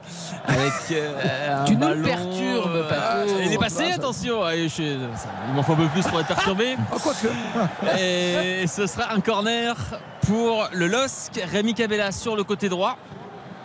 Et je vois les tours jumelles la montée. Thiago Diallo, Alexandro. Alexandro d'ailleurs s'il a été titularisé c'est notamment pour ces phases là c'est les, les coups de pied arrêtés on sait qu'il est, il est performant dans cet exercice C'est pas pour déborder c'est moins pour déborder avec un centre deuxième poteau. Thiago Diallo et ce sera quoi Un nouveau corner? Ouais, je pense qu'il va siffler faute de Diallo, non? Euh, alors, En tout cas, il y a effectivement un joueur euh, brestois qui reste au sol. Ah ouais, c'est- je, je pense, à mon avis, il doit être ouvert parce qu'il fait Ouais, tête. euh, tête contre tête. Ouh oui. Ouais, je- C'est- c'est- C'est c'est- c'est Dari c'est peut-être ouais, ah ouais, non, mais il a Oh oui, ça fait très mal. Il, euh, il met un tête contre tête. euh, Ah ouais, et puis les, les- les deux sont touchés, mais euh, Diallo s'est relevé plus vite. Et Dari lui reste au sol. Oui, c'est c'est fou parce que Diallo, là, tu sais, la personne qui. Non, non, moi j'ai rien fait, mais on ne veut pas en plus, c'est juste un choc. Ouais, bien sûr. Mais tu vois, il a l'impression déjà de, de dire oh, Moi j'ai rien, ça- tout va bien se passer. Mais donc lui, il le prend au bon endroit parce qu'il il le prend sur le front. Il, tape, il tape le front sur l'arrière du, du crâne de Dari. Ouais, et il reste au sol pour l'instant international marocain. Ouais, c'est incroyable. Benjamin André, il, ne peut pas s'empêcher de, de râler. C'est-à-dire que là, il lui a explosé la tête. Il, il est en train de dire Oh, ça va. Ouais, non, Oui. ça va pas. Eh, Non, ça va pas. Kirchhoff le touché, mais pas de sang, Non, visiblement. non, non, donc, non, euh, pas ouvert. Ouais, il, se relève, euh, il se relève difficilement, hein, mais a priori ça devrait pouvoir le faire. On rappelle que, que Chardonnay et RL hein, ne sont pas sur la feuille de match. Ils sont tous les deux, tous les deux blessés. Ah, voilà. et- Ouais. Ah oui, quand même. Ah oui, tu vois, tu- tu- il sent qu'il est fautif quand même, le garçon. Ah, mais bien sûr. Protocole euh, commotion peut être le cas. Mais ça serait bien. Non, mais ça peut être le cas. Ça, ça, Et ça, ça arrive vu, qu'on- vu qu'on comprendre. parle d'un duel Bah oui. aérien, je vais en profiter pour vous parler d'un buteur ce soir parce que vous vous êtes moqué un petit peu des Pas du affiches tout. Tu as. Elche ce Mais- soir Ah, on va- on ah, Est-ce que c'est un, un ancien Strasbourgeois? Exactement, on va aller à Ah, Je le Mayence. sentais venir. Je le sentais On venir. va aller à Mayence puisque Mayence mène 3-0 contre Ajorc. Mönchengladbach. Ludovic Ajorc Ouais. effectivement a marqué. À noter que Ajorc est titulaire. Anthony Cassi également, les deux anciens Strasbourgeois sont titulaires pour Mayence. Et Antonetti veut les rapatrier, non, il veut pas Mais ça va mieux, regarde. Premier match euh, une Oui. victoire pour Antonetti. Contre qui? Contre Angers. Très bien. Justement. Merci Karine. Le match de la peur. Oui, non, mais d'accord, voilà, faut toujours relativiser. Oui.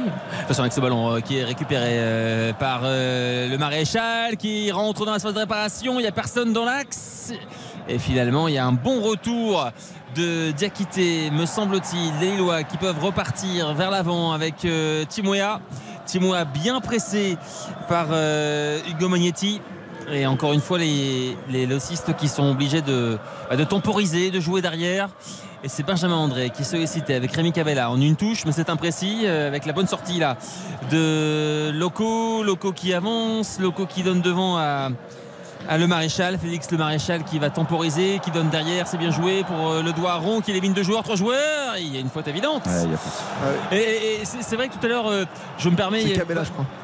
Faute de Cabella, mais, mais euh, on, on a vu Benjamin André aller, euh, entre guillemets, euh, rouspéter, euh, réprimander euh, Dari, et de, a priori prendre trop son temps pour se relever. On sent que les Lillois sont vraiment tendus et agacés là. ouais, Ils- ouais, ouais, bien sûr. ils, ils commencent à s'agacer et ça peut être intéressant pour Brest. Ouais, mais au bout d'un moment, faut, faut pas se cacher toujours derrière l'arbitrage. C'est-à-dire que, ok, Monsieur Gaillous n'est pas très inspiré ce soir, mais il faut plutôt se Oui, c'est concentrer pas sur soi. dramatique non plus pour l'instant. Non, il faut se concentrer sur soi, sur euh, les ingrédients qu'on y met ou qu'on n'y met pas dans ce match. tout à fait. Mais tu l'as dit, hein, Eric Roy a su motiver ses joueurs pour repartir quand même sur une autre base en se disant restez pas complètement derrière. Ça fait deux fois qu'on les voit à l'attaque et ça surprend les Lillois. On va suivre le coup franc. Alors on va suivre le coup franc de Kenny Lala parce que depuis le début de match, euh, à chaque fois qu'il y a eu un coup franc de Kenny Lala, ça a été dangereux. Il y a même eu un but et c'est parti, c'est tiré directement et ça passe à côté. Bien joué. Alors euh, c'était intéressant parce que non seulement il y a- c'était puissant, mais il y avait également une possibilité euh, pour un joueur, euh, en l'occurrence Brassier, de toucher ce ballon. Mais par contre, Lucas Chevalier, dangereux. il veut se faire prendre en photo. Qu'est-ce que c'est que ce truc là Non, mais ça n'a aucun sens parce qu'elle n'est pas cadrée. Et puis une fois qu'il voit qu'elle n'est pas cadrée, il se dit tiens, je vais sauter. Et toi, Karine, vous ne pensez pas qu'il était un peu déstabilisé, Chevalier, par la campagne après sur le- Quand j'ai revu 36 fois la télé l'autre jour sur savoir s'il était bien placé ou pas, son mur était bien placé sur le but de Messi. Ça marque un joueur comme Chevalier qui est un jeune gardien? Bah, après, on l'a beaucoup encensé et c'est vrai qu'on se souvient que son premier match c'était à Marseille, Ouais. dans une ambiance incandescente. Il avait été très bon. Après, il, il a eu euh, quelques petites erreurs, mais c'est euh, l'apprentissage d'un d'un Il y avait un gardien. bon derby aussi, non, de mémoire Euh, oui, je ne sais pas s'il a été euh, Ouais. perturbé par ce qui s'est passé le week-end dernier. euh, mais dire. mais c'est vrai que de toute façon, il est en apprentissage. hein. Bien Oui, oui, sûr. mais ça fait deux postures où tu le sens un peu, euh, voilà, peut-être perturbé, je sais pas. Et je suis désolé de vous couper en. Vas-y. Avec Yann Lala, je pense que ça semble. euh, Ah, C'est euh, terminé, non C'est ouais, le- peut-être sur, les- sur- au moment de la frappe, j'ai l'impression qu'il y a les le genou, peut-être euh, ouais. Ou Ouais, les- ou le genou Bien vu, monsieur Domergue. Ouais. On Non, mais le fait- joueur de l'équipe d'RTL, tu vois, le le meneur de numéro 6, quoi, la sentinelle. Il voit tout. Il voit tout, Domergue. Euh, Non, non, il se tient l'adducteur. Quand Il se tu tient joues au foot avec l'adducteur. Domergue, t'es tranquille, t'attends le ballon. Il, va, il, sortir, je crois, là. Ouais, je pense qu'il peut plus. Ouais, ouais, ouais. ouais. Ah bah, c'est sûr. Tu crois que c'est sur la frappe? Oui, c'est possible. Ah, c'est très possible. C'est consécutif à- au coup Elle franc. était puissante, tu avais dit d'ailleurs. hein. C'est sur la frappe quand Trop il de s'est replacé, on a vu tout de suite. ouais. Et Noah Fadiga qui va entrer. Qu'est-ce qu'il a, il croit? Noah Fadiga qui va remplacer donc euh, Kenny Lala dans quelques secondes. Ah, parce que Kenny Lala veut pas sortir tout de suite. Il attend que. Peut-être que son remplaçant soit chaud. Ouais, ça C'est drôle, non? Mais il y a beaucoup de tension là. On voit aussi Oui. euh, Fonseca qui va se plaindre auprès de l'arbitre. euh, Enfin, qui- c'est son rôle, là, Fonseca. Bah non, t'es pas obligé de défendre ses joueurs, bah. Euh, Enfin, en l'occurrence, là, là, là, il s'est blessé, c'est pas du chiquet. Oui, mais tu vois le temps qu'il met pour aller remplacer. Ah bah après il est blessé, il va sortir en compte. J'entends bien.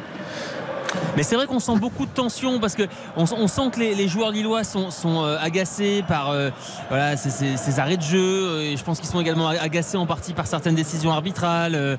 et, puis, également le public qui, ne s'attendait pas à ce scénario après 55 minutes de voir son équipe être menée 1-0. Donc ça, sent, ça crée une certaine forme de tension.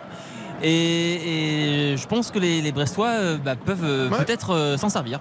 On va voir. euh, Et attention quand même côté euh, au côté droit maintenant, hein, côté côté brestois, parce que euh, Kenny Lala, il faut pas minimiser son, son importance. C'est-à-dire que c'est un joueur d'expérience qui connaît bien la Ligue 1 et qui est particulièrement performant. Il était très bon, je trouve, euh, ce soir dans, dans son couloir défensivement. Et Fadiga, c'est quand même un autre registre. Donc, euh, Oui, oui, on va surveiller effectivement ce changement de piston.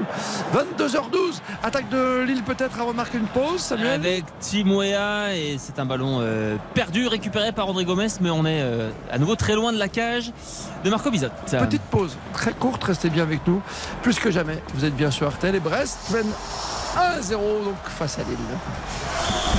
RTL. Christophe Paco. RTL Foot. Gali, Xavier Demerck ce soir, le grand match, c'est le premier match de la 25e journée, c'est Lille face à Brest, c'est surprise pour l'instant, c'est le mal classé. Le 16e qui mène chez le 6e, le club lillois, Pierre Mauroy, Samuel Duhamel. Exactement, toujours euh, ce score d'un 0 pour euh, les Bretons, un but qui a été inscrit euh, par Thiago Diallo en, en tout début de match. On va dire ça comme ça, ouais, contre son camp, mais bon, Dari a fait le boulot. hein. Ouais, Dari était, il était là de toute façon pour, euh, pour conclure si besoin avec un ballon là dans la phase de réparation de Jobamba qui a réussi à, à enchaîner là, avec une frappe. Mais ça passe euh, très loin au-dessus de la cage de Marco Bizot. Ouais, c'est bien qu'il cherche la puissance. euh, Joe Bamba, il- le ballon il saute un petit peu, il peut la prendre, euh, il essaie de la prendre forte en demi-volée. Malheureusement, il a, il a dévissé un petit peu trop, mais je trouve que c'est le, c'est le bon choix de la part de, de l'ancien Stéphano. Petit message, parce qu'on a dit pas, une, pas une petite bêtise, mais c'est vrai qu'on l'avait lu quelque part, Karine. hein. et c'est notre ami Raphaël Vantard qui nous le dit. Tout à l'heure, on parlait de Sonny Anderson, parce que là, on parle de buteur. Il ne sera pas dans les tribunes demain, il ne sera pas euh, non plus sur le banc de touche, parce qu'il va commenter le match pour la télé. Euh, Il y a un petit match du Real, je crois que c'est pas un petit Real Barça, quelque chose comme ça demain, non? Il n'y a pas un gros match? Ah non, c'est le derby madrilène, je crois. Non? Ah, c'est madrilène, pas Real Real. Atlético, je crois. Ah, peut-être alors, je me trompe. De, de mémoire, je crois qu'il y a- raison, t'as raison. je crois qu'il y a un- c'est pas, le classico encore. hein. Je Ah crois que c'est le. C'est trop tôt pour le c'est, je crois que c'est le derby de Madrid, je crois. Je regarde tout de suite. S'il vous plaît. Mais il sera, il sera effectivement en plateau euh, Donc voilà, donc tu engages pour, quelqu'un euh, pour venir faire- encadrer le match. C'est vraiment. pour sauver les Lyonnais. Ouais, mais attention, il- on sait très bien, on l'a dit, c'est une question d'image. Oui, mais bon. Il est conseiller euh, du président oui. et qu'on sait, ben, on sait très bien qu'il. Ah, mais je t'engage RTL et tu fais pas le match avec moi. Avec. David qui tente sa chance et c'est sur Bizot il avait récupéré ce ballon dans la surface de réparation il avait tout le temps pour enchaîner avec une frappe et c'était cadré mais sur Bizot c'est d'ailleurs corner à suivre Oui, donc c'est bien Real face à l'Atlético. D'ailleurs, les anciens, on rappelle que Ludovic Julie a rejoint aussi le club il y a quelques mois pour Oui. entraîner les attaquants. Il n'était pas ambassadeur de Monaco, lui, à une époque Aussi, à une époque, oh, tu Bord du Barça tout ou du PSG, non lui, donc Ouais, ça doit être ça. Bon, il était les aussi attaquants, consultant pour, euh, pour oui, les Voilà, attaquants fermée. qui sont euh, bouleversants. Et Rémi, Rémi Cabella qui reste au sol Par- parenthèse refermée, on repart à la blessure de Rémi Cabella. ouais Rémi Cabella qui, qui reste au sol alors est-ce que c'est juste un coup? Je ça, crois semble, que oui ça semble être un coup Je parce qu'il a, en fait, il a baissé sa chaussette pour montrer le, le coup à Monsieur Gaillouste. montrer la- les stigmates. Allez, Beau, ça. C'est comme le- si on transvasait le match. Exactement, le corner et le l'égalisation de Thiago Diallo justement sur ce corner ou que ça soit Diakité peut-être. Alors que les, les- les choses sont en train de s'envenimer parce que le, voilà, les Lillois qui voulaient récupérer le ballon rapidement alors il y, a- il y a une ribambelle de joueurs dans le but des Brestois mais en tout cas euh, l'information c'est évidemment le but égalisateur de Diakité deuxième but en, en deux semaines tout simplement pour Qu'est-ce que c'est ridicule. Qu'est-ce que c'est ridicule. T'as 10 ans, hein Mais c'est toujours la même histoire. Avec le ballon, cette envie d'aller chercher le ballon pour le ramener le plus vite possible. On sait très bien qu'ils n'ont pas le droit de le faire et que les- l'adversaire n'est pas obligé de leur rendre. Bien au contraire. L'arbitre, il doit gérer ça. T'as l'impression d'avoir 10 ans. Tu vois, au basket, envie de, de rendre le ballon à l'arbitre tout de suite. Qu'est-ce qui va simple. Diakité La, tête, elle est magnifique. passé. La tête de Diakité est exceptionnelle. Diakité, c'est bien. Ouais. Alors voilà euh, c'est En fait, c'est Brassier derrière qui, qui court comme un fou pour récupérer le ballon, pour le garder, pour après, éviter. Bizot, il le joue bien. Il fait deux fois le coup, hein, quand même. Oui, mais comme que dans la cour de récré, quoi. Est-ce qu'il ne va pas. y avoir une faute Je pense qu'il saute avant. Tu crois? Il fait Ouais. pas un tout petit peu l'ascenseur? J'ai l'impression qu'il saute avant. C'est toujours Sur pareil Dari, quand, quand tu as un défenseur qui saute avant et qui s'appuie après par la force des choses, mais Mm. dans un Ouais, second ouais. temps, je pense qu'il est déjà très haut et que Dari saute pas. Et euh, mais c'est pas lui qui l'empêche de sauter. C'est-à-dire qu'il il- il prend son impulsion avant Diakité, mais la tête elle est magnifique parce qu'il est Ah oui. complètement en déséquilibre. Il arrive à trouver le, magnifique euh, le, le petit filet. C'est détente impressionnante Ah Et ouais, qui prend jaune magnifique. alors finalement? Lilian Brassier Et à. Lillois, non? Et Diallo. Euh, Thiago Diallo également. Ouais. Exactement. Euh, non, mais c'est vrai que c'est étonnant ce, ce- bah, c'est quelque chose qu'on voit malheureusement assez assez Bah euh, oui. souvent Oui, c'est les défenseurs les défenseurs qui veulent garder le ballon après après le but alors à la, à la 93e à la rigueur on peut comprendre mais là à la 60e euh, avec un ballon pour Brest et cette frappe qui passe euh, à côté elle a été contrée Qu'est-ce qu'il a fait Magnetti là C'est c'était Magnetti dans la surface ouais, ouais, il est très à l'aise Il hein, peut la donner aussi, hein. Ouais, ouais, mais après, mais- Il vient, il vient- je pense qu'il se grise un peu parce qu'il vient de réussir un enchaînement technique dans la surface euh, remarquable. Mais il, peut, la- il, peut- il doit- même la donner, je pense. Ouais, je pense que. mais après, s'il peut. Oula, c'est Euh, sérieux. Diakité, ouais, qui va. je vois que les, les joueurs euh, lillois, les joueurs lillois sont. euh, ouais, effectivement, ils, réclament le changement pour Diakité. Ah, je crains, passé, alors, vas-y. je crains un claquage. Euh, en tout cas, il se tient à l'arrière de la cuisse. Euh, je suis en train de revoir le. Ouais, ouais, Ouais, il s'est claqué. Il s'est claqué. Il s'est claqué. Il s'est claqué. Cuisse Donc, gauche. euh, Arrière, cuisse gauche.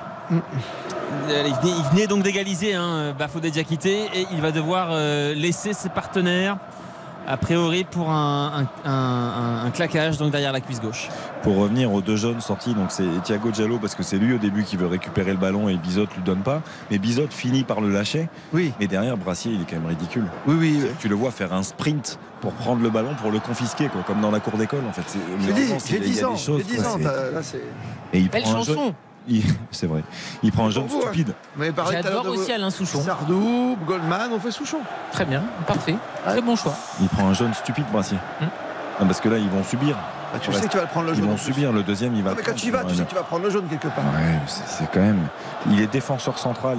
Il, se doute bien que euh, Brest va subir sur euh, la dernière demi-heure. Je, je trouve ça incroyable de prendre un jeune aussi stupide.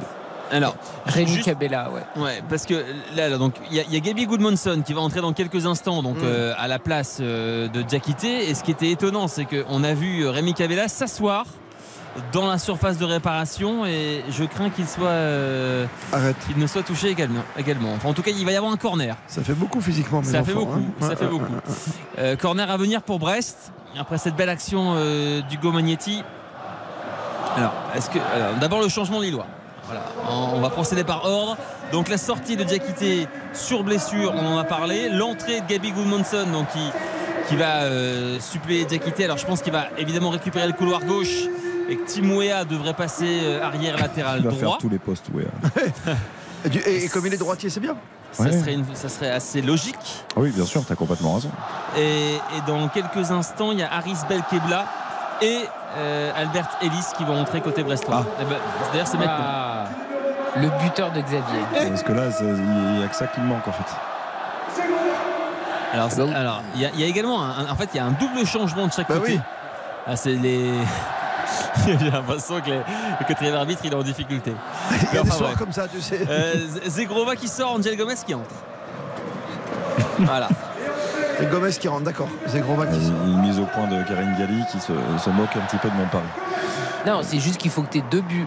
Le bon buteur, donc Oui, forcément une Non, là, égalisation derrière. Évidemment, je suis d'accord. Parce que là, au moment où on se parle, euh, match nul, les deux équipes marquent un partout ou deux deux. C'est bon. Je suis bien, sauf que c'est le buteur qui me met dedans. Eh oui. Moi, je suis marron depuis le début. Melou au corner, la tête d'Angel Gomez, les deux points. Il y a euh, faute de sur Lucas Chevalier Chevalier. ouais, Ouais, il, est très, ouais. euh, il est très agacé là. Lucas Chevalier, effectivement, il y a, bon, il y a- il y a une faute, il y a une faute sur Lucas Chevalier, mais derrière il, sont il est assez véhément. ils sont, ils sont, ils sont très nerveux. Ils sont très nerveux. Euh, voilà, et on repart. Ah, mais ça, ça, ça va, ça laisse préfigurer une, une fin de match assez explosive. hein. Incroyable de voir cette nervosité. Je, je pense Ah, qu'il y a dû, fou. je pense qu'il y a dû avoir beaucoup de frustration euh, Ah, après, après la défaite au parc parce que Oui, sur l'ensemble du match, euh, Lille méritait au moins de prendre un point. Si, ce but plus. de Messi fait mal à tout le monde. ouais. Oui, oui, c'est sûr, mais maintenant il faut se remobiliser euh, parce qu'ils sont dans le coup quand même, les Lillois. Ça ne remet pas tout en cause euh, cette défaite à Paris, loin de là. Parce que dans le jeu, ils ont été au rendez-vous. Donc, euh, Ah, tu gagnes parce que soir, là, tu passes devant Rennes. hein. Ouais, parce que là, s'ils perdent des points ce soir, euh, c'est quand même une, une mauvaise opération. Ah, face à Brest à balle classée, oui, tout simplement. Surtout quand t'as Rennes qui va jouer. Centre de Goodmanson sur son premier ballon, reprise d'André Gomez. Non, il a été, euh, sans ce ballon qui a été enlevé par Rémi Cabella. Et derrière, ça va être un coup franc très bien situé. Coup franc très bien situé pour le LOSC. On est à, à une vingtaine de mètres là. euh, Va-t-il dans- se faire euh, justice lui-même? Il Ah, était beau ce centre en tout cas. Il, avait, euh, il était excellent le centre de, de Goodmanson. Allez, le, le- le double changement, cette fois-ci côté euh, breton. La formation d'Éric Roy avec la sortie du numéro 97, c'est Eric Arconte. Hmm. Qui est effectivement un peu disparu de la circulation là, euh, depuis une. Bah, une C'est long, hein, dizaine de minutes. 66 minutes à courir dans tous les sens. hein. Exactement. Elle a fait une bonne première période. Deuxième, euh, euh, beaucoup plus difficile, mais à l'image du stade brestois. Et il est remplacé par Haris Belkebla. Et Albert Ellis va lui euh, remplacer Félix Le Maréchal. Et je suis étonné de ne pas voir euh, Zegrova aux côtés du ballon. Parce que c'est un coup franc qui est quand même. euh, Mais il est sorti Parce qu'il est sorti. Ah oui, Enfin, qu'il est sorti. Xavier. C'est vrai qu'il est sorti, Mais qu'est-ce Zegrova. qu'il te prend Là, Ce il qui, est rend, ce qui rend la chose Ah plus oui, compliquée. Et, et on peut le faire revenir pour vous faire Mais non, plaisir. j'avais oublié que Zegrova Xav. était sorti. Allez, c'est Cabella, c'est tiré les deux points de Marco Bizot. C'était cadré, euh, bien enroulé du, du- du pied droit et Marco Bizot qui est euh, contraint de se déplier là pour euh, éviter le deuxième but avec le centre de Cabella. Et ce sera quoi? Corner. Corner. Ah, faut le revoir, hein, le tir de Cabella. Superbe. Et c'était bien lui. Hein. C'était bien lui. Alors, Euh, Xavier Demergue a loupé un épisode. Non mais il, il- dans la il- saison 4. changement dans une Je période courte. Oui, Ouais, c'est ça. Double Non, changement. non, non, mais je n'essayais pas de me donner. Le- le- C'est le- excuse, je ne suis pas excusable. Voilà. Comme le- Non, mais il est comme le quatrième arbitre. Il était un peu perturbé sur ce double changement. Allez, le, le corner lillois n'a rien on, donné. on va revoir, nous on a la chance sur les écrans de revoir euh, euh, le coup franc de Cabella et le bel arrêt de points devant. Waouh, superbe abisote hein, quand même. C'est vrai que pour le coup, je ne l'ai même pas vu sortir. Parce qu'il est, il est sorti en même temps Mais il était que l'autre changement que Goodmanson. Moi, je me suis euh, dans Ouais, ma tête, très j'avais que Goodmanson. Très très discret, c'est pour ça. Ouais, en fait, il a été remplacé par Angel Gomez. Ouais, c'est ça. Je vous l'ai dit en plus, mais bon, pas revenir là-dessus. Et- Désolé. Allez, les Lillois, euh, il reste euh, 22 minutes dans le temps réglementaire et les Lillois qui sont toujours à l'attaque avec Angel Gomez justement euh, face à trois joueurs et nouveau coup franc. Ah, et si, Encore et si. une fois, très très bien situé. Toujours, ah, c'est joué rapidement avec Goodmanson, le centre deuxième poteau. Beaucoup trop enlevé Ouais, ce euh, centre. Pas assez chaud, Goodmanson. Mais son premier centre était très bon, mais celui-là Ouais, non. trop bon. Exactement. Et, et les, les Bretons là, qui vont pour récupérer ce ballon, mais c'est vrai que là on est clairement dans un ton fort depuis euh, une dizaine de minutes, enfin depuis le, le, le but lillois, hein, tout simplement, depuis l'égalisation. On est dans un temps fort euh, nordiste et les, les Bretons ont des, des grosses difficultés pour euh, ne serait-ce que sortir de leur moitié de terrain. Et d'ailleurs c'est un ballon encore une fois perdu là, récupéré par Alexandro. Il a repris l'axe, hein, le doigt rond, depuis la sortie d'Arconte. Tout à fait. Avec Albert Ellis. Et là, ça peut aller vite. Albert Ah, Ellis, ouais, il a les qualités de percussion. Ah ouais, ouais, il va très vite. hein. Il, il va très vite. euh, Bamba aussi. Bamba aussi, exactement. Et ce ballon qui a été récupéré par, par le LOSC. Avec, euh, mais c'est vrai que c'est un, un recrutement intéressant hein, pour la, la formation euh, d'Eric Roy euh, dans, dans la lutte pour le, le maintien. Albert Ellis qui avait une sacrée cote en fin de saison dernière. Ouais, il avait fait une bonne saison. Il avait fait une très bonne saison. hein. C'est l'un des rares d'ailleurs. Ouais, ça avait été l'un des rares, effectivement. Il a eu une bonne période.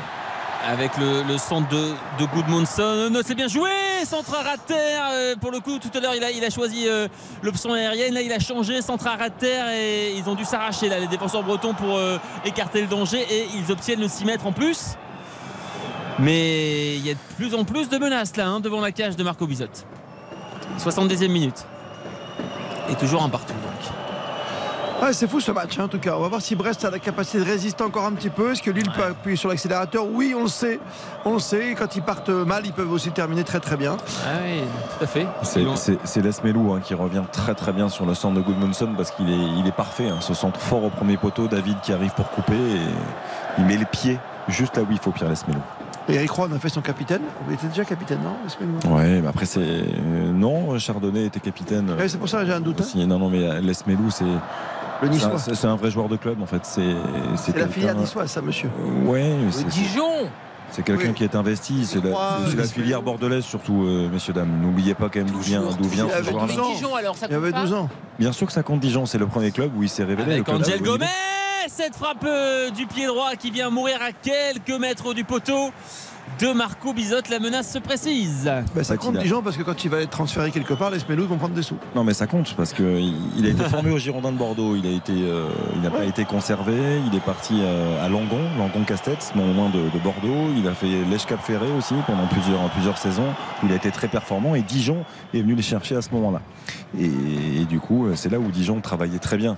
Oui, tout époque, à fait. parce qu'ils vont chercher un joueur quand même qui jouait à Cap Ferré. C'est quelle époque ça, Dijon qui c'est qui gérait C'est quand ils étaient en Ligue 2, ils sont passés en Ligue 1. C'était Carl Olive qui était euh, C'est ça, hein euh, dans la, structure du club notamment. Mais Avec, avec un ballon là pour Ouais, Jonathan David. euh, bien sollicité par euh, Rémi Cabella. Euh, je vous laisse réfléchir sur la situation de Carl Olive. et Qui est maire de Poissy, je peux vous le dire. pardon. et, et, et corner, de- de- surtout à, à De temps en venir. Xavier euh, Demerck s'emballe. Le, corner de Rémi Cabella, c'est parti au niveau du point de penalty. Le tête lillois, celle d'Alexandre. Est-ce que ça a été contré? Non, ce sera un 6 mètres pour Marco Bizot. D'accord. Et Bizot qui va pouvoir euh, tempérer un peu les ardeurs lilloises dans cette deuxième période qui a réussi à revenir quand même. Ils ont mis du temps. Après le 1-0 de la 8 minute. Ouais, ils ont égalisé à la 60e, mais là il leur reste du temps. Ils sont effectivement 72 on est, euh, ouais, 60, 73e maintenant, mais voilà, les, les Lillois euh, qui, font, euh, qui font ce qu'ils peuvent pour essayer d'inscrire ce, ce deuxième but qui serait très important évidemment dans leur, euh, dans leur quête d'Europe. Avec un long dégagement de Marco Bizot, la déviation de Jérémy Ledoiron pour personne si ce n'est euh, Thiago Diallo et les Lillois à nouveau à l'offensive. Côté droit, c'est Timoea pour euh, Thiago Diallo dans le rond central.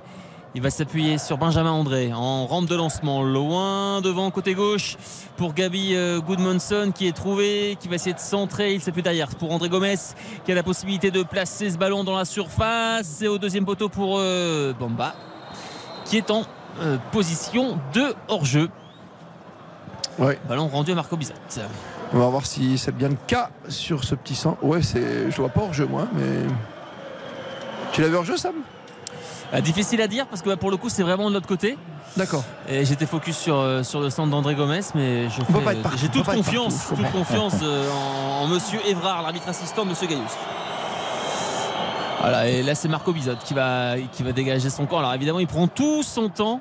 Il Eh prend tout son temps euh, avant, avant, chaque, euh, avant chaque dégagement. Il cherchait. euh, Tu ferais pareil, hein Ellis. Ah, tout à fait. Sauf que moi, je me claquerais derrière sur le dégagement long. C'est un peu le problème. Mais t'as vu, ça arrivait même au plus grand, ça arrive comme à Lala hein, tout à l'heure. Euh, et puis euh, Diakité. Hein. Diakité, t'as raison. Ouais, Diakité, c'est sur une course, un appui, hein, c'est différent. Ah, tout à fait. Oh là, faut-il le rappeler si vous nous rejoignez maintenant, c'était sur un, un très bon coup franc, bien tiré, bien puissant, comme le disait si bien Xavier Demerck. Et un La ballon preuve. qui, qui va être rendu au, au Lillois. Une touche au niveau de la ligne médiane pour Gabi Goodmanson avec euh, Alexandro. Les Lillois qui vont essayer de mettre du rythme évidemment pour arracher la décision dans cette euh, fin de rencontre avec euh, Benjamin André pour Alexandro. Tous les Lillois euh, sauf euh, Chevalier évidemment dans le camp des euh, Bretons avec un ballon de Gomez pour Jonathan David qu'on n'a vraiment pas vu beaucoup dans cette rencontre. Si, 5 minutes au début. minutes au Oui, début. et puis Oh, sur la la, frappe la- sur la la- la barre. frappe La sur la frappe sur transversale. Mais euh, c'est vrai, mais, mais sinon, c'est, c'est- Trop il nous a, ouais, trop peu. Il nous a habitués à mieux avec euh, un ballon là pour les Lillois à la relance. Il y, a, il y a tout le terrain à traverser pour Thiago Diallo et les Bretons sont, sont bien situés là, bien, bien positionnés. On Tu vois, on arrive à un dernier quart d'heure, je me dis, bon, 4-5-1. est-ce Ouais. que c'est bouclé, ciselé depuis le début? Tu perds 1-0, tu domines à la maison, donc ça va faire 2-1 tranquille au final Ou est-ce que Brest a encore des capacités pour retarder l'échéance C'est Pas Mais évident. Par, par rapport au visage Pas de évident. Nathan David, je suis euh, d'autant plus surpris de ne pas voir entrer euh, Mohamed Bayo. Il reste un quart d'heure, il est, il est à l'échauffement, ça accélère. Tout à ça- fait, tout à fait, tout à fait. Ouais. Je le vois là, il est, il est vraiment euh, juste euh, dans mon axe. Il est en train de s'échauffer. Mais pour l'instant, il n'a pas été appelé par euh, Paolo Fonseca. Il n'a pas fait de bêtises au moins Euh, à ma connaissance, non. Non, D'accord, non, non, c'est pour ça. Oh, il avait pas mal enchaîné hein, ces, derniers, ces Ah ouais, dernières sûr. semaines. Avec notamment euh, trois buts en championnat, d'autres en Coupe de France. Donc tu peux le faire entrer. Exactement. Surtout que les, ça, c'est- une carence également du, du LOSC. On, le dit souvent, hein, cette capacité à créer du jeu. Évidemment, il y a les 15 buts qui pèsent, hein, les, les 15 buts de David. euh, mais euh, derrière, le, deuxième meilleur buteur lillois, c'est Bamba avec 5 réalisations. On dit, et, enfin, pour le coup, je, me- suis euh, tout à fait reconnu dans l'analyse de, de Claude Puel avant, avant cette rencontre. C'est qu'il il manque d'un ou deux finisseurs à Lille. Et, Ouais. et- et, bah, ce finisseur, ça peut être, ça peut être euh, Momo Bayo également dans une fin de match, là, par exemple. Galli, il- comment tu vois la fin de cette rencontre d'un quart d'heure? Je redonne la parole à Xavier juste après. Écoutez, euh, vu euh, mon analyse avant match, rester sur la même, c'est-à-dire Oui, que tu es sur l'île tranquille, donc. Voilà. euh, Donc euh, Lille, à force de pousser, va finir par euh, accrocher cette victoire. Non, mais franchement, il faut parce que c'est aussi la validation de ce que fait Fonseca. Alors ce soir, c'est pas un grand Lille, mais quand même ils sont euh, dominants et ça serait Nerveux, même bien dominant. Hmm. qu'ils arrivent à arracher cette victoire pour qu'on ait aussi un, un championnat palpitant en haut. Sur la fin, oui, oui. mais Après, en bas, ça sera compliqué jusqu'au bout. De toute façon, ça, on le sait. 4 descentes, faut-il le rappeler. Xavier Demergue, lui, pour l'instant, jubile sur son prono. Non, non, je ne pas complètement parce que j'ai faux pour l'instant. La- l'avantage, c'est que je ne joue pas. t'as faux, mais t'as Vu que je ne joue pas, je le fais juste comme ça. Je, je ne perds rien en fait. Oui, mais t'as joué nul. De toute façon, c'est bien déjà. Oui, oui, j'ai joué nul. Mais bon, après, quand tu regardes les derniers résultats de Brest, il y a quand même eu 4 nuls sur les 7 dernières journées. Donc tu prends pas non plus un énorme risque. C'est beau de le reconnaître, tu sais, Xavier. Allez, le corner. Le corner lillois avec la montée d'Alexandro qui est sollicité, qui touche ce ballon d'ailleurs. Le ballon euh, qui navigue dans la surface. Une louche bretonne et ça revient dans les pieds d'Angel Gomez. Gomez pour Bamba. Bamba à droite pour Rémi Cabella avec une position de centre. Et ce ballon qui est écarté, ce sera un nouveau corner. Ça, ça pousse, ça discute aussi. hein. Ouais, parce que Pierre Melou estimait qu'il y avait euh, 6 mètres et non corner, mais voilà, c'est bien un nouveau corner pour euh, Rémi Cavella. Toujours tiré sur le côté droit de l'attaque lilloise. C'est parti, c'est sortant, c'est touché par euh, Gaby Goodmanson et ce sera un troisième corner de rang. Ça Toujours va, à droite. ça va rentrer, mes enfants. Karine, c'est pas possible, c'est inexorable presque. Bien sûr, on a eu les 70. deux premiers buts sur coup de pied arrêté, le troisième. Et ça sera pas celui-là. euh, Ou alors un contre. Un contre. Allez. Pas bien tiré ça. Ah, ça fait quand même un, un sacré bout de temps qu'on n'a pas vu un contre euh, breton hein, pour le coup. Ouais, autant en, raison. en- en première mi-temps, euh, il y a eu deux trois possibilités de, de marquer un deuxième but. Autant là, euh, les contres ils sont vraiment très très C'était quand la dernière accélération devant euh, des Brestois, t'en souviens? Ouais, Quoi, c'est- 4-5 c'est bon. minutes? Non? C'est- C'est bon. hein. Moi j'ai. Plus, non euh, C'est quand ah, Diakité s'est blessé ou... Moi j'ai encore Arconte en tête, donc euh, ça, Ouais. ça remonte. hein. Oh, il y a le Doiron qui a fait une bonne sortie tout à l'heure, qui est passé entre deux joueurs et tout, mais assez loin des buts. Donc, euh, non, c'était un but de Nolan Roux. Ah.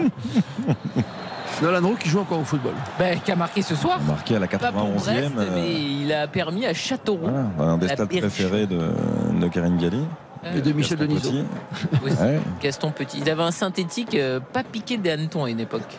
Gaston Petit. Scandaleux synthétique comme ça. À ce niveau-là, ça me, ça, ça me rendait dingue. T'as mal au cuissin Oh, ça me rendait. Non, mais c'était surtout anormal. Tu, tu ne peux sûr. pas avoir euh, juste une équipe en Ligue 2 et une équipe en Ligue 1 qui joue sur synthétique. Qu'est-ce que ça veut dire en fait? C'est-à-dire qu'ils enfin, ils sont un, un peu avantagés quand même, même si tous les clubs aujourd'hui sont équipés d'un terrain synthétique à Ou semi-synthétique. Ou hybride, ouais. Mais bon. Moi, je, je- Allez. je trouvais ça incroyable. Lorient l'a fait aussi. Lorient l'a fait. Alors que Lorient, ils ont quand même toujours eu des pelouses fantastiques. Nancy aussi, je me souviens. Nancy. Sauf en début de saison de mémoire à Lorient, parce qu'il y avait le festival interceltique, je crois. Ah oui, c'est vrai. Pardon, Sam, on est, on est parti. Non, non, mais là, j'allais- vous C'est le couper la salon chic de parce que. l'agriculture, si tu veux. qui J'allais vous couper la chic parce qu'il y a un corner lillois. Euh, parfait, allez-y. Euh, donc euh, c'est qui là-bas? C'est Angel Gomez qui va le tirer. Cette fois-ci on est sur le côté gauche. Beaucoup de mouvements dans la surface de réparation de Bizot. Ah,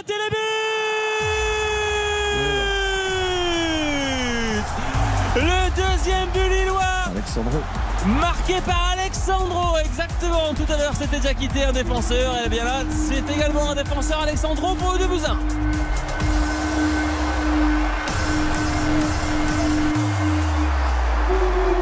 Bon, le schéma le connaissait. hein, ça... Attention, il faut récupérer le ballon dans les buts maintenant. Non? Qu'est-ce qui se passe encore? C'est quand même incroyable. Ils ont quand même le droit de fêter leur but avec Non, mais il y a encore, il y a encore une histoire de ballon. C'est- André Gomez qui a récupéré le ballon. Nerveux aussi André Gomez, hein, parce qu'il était impliqué hein, sur le sur le- l'égalisation tout à la l'heure. bisote là. Alors, euh, là, pour le coup, ouais. Euh, Bizot, il est, pardon de le dire, mais complètement aux fraises sur sa sortie aérienne.